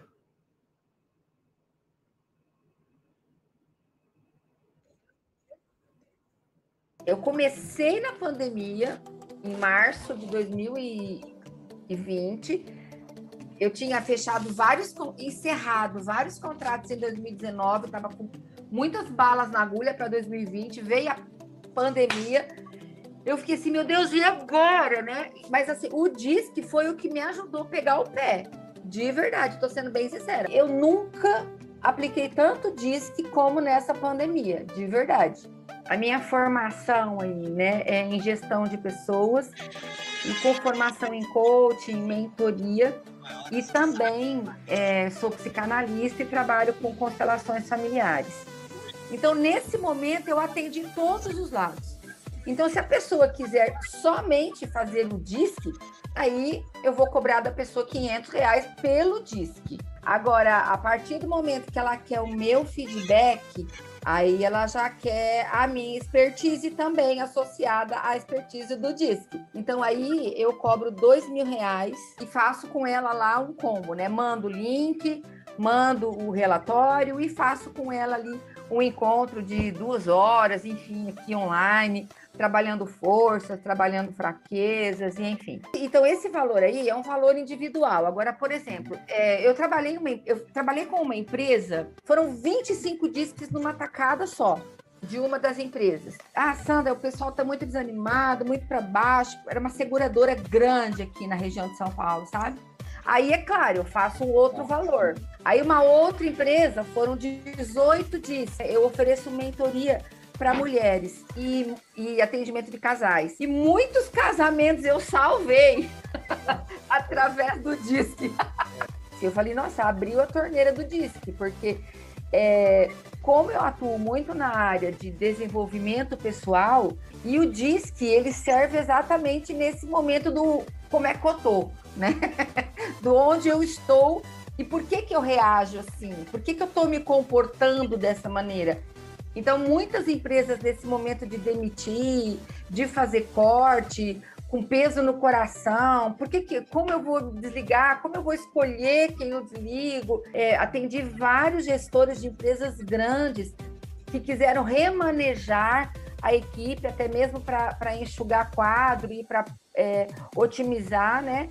E o que foi uma ferramenta grande, mas eu também atendi muitas pessoas físicas, ou porque perderam o emprego, né, foram desligadas aí depois de muito tempo numa empresa e numa função, E agora, o que, que eu vou fazer? Então aí as pessoas recorreram ao DISC para descobrir suas forças, suas fraquezas e para onde ir. E muitas pessoas também, não, olha, com esse negócio de pandemia, eu por conta de ter sido desligado, não tenho mais idade, não consigo, o mercado não vai me absorver. E eu quero saber qual é o meu potencial empreendedor.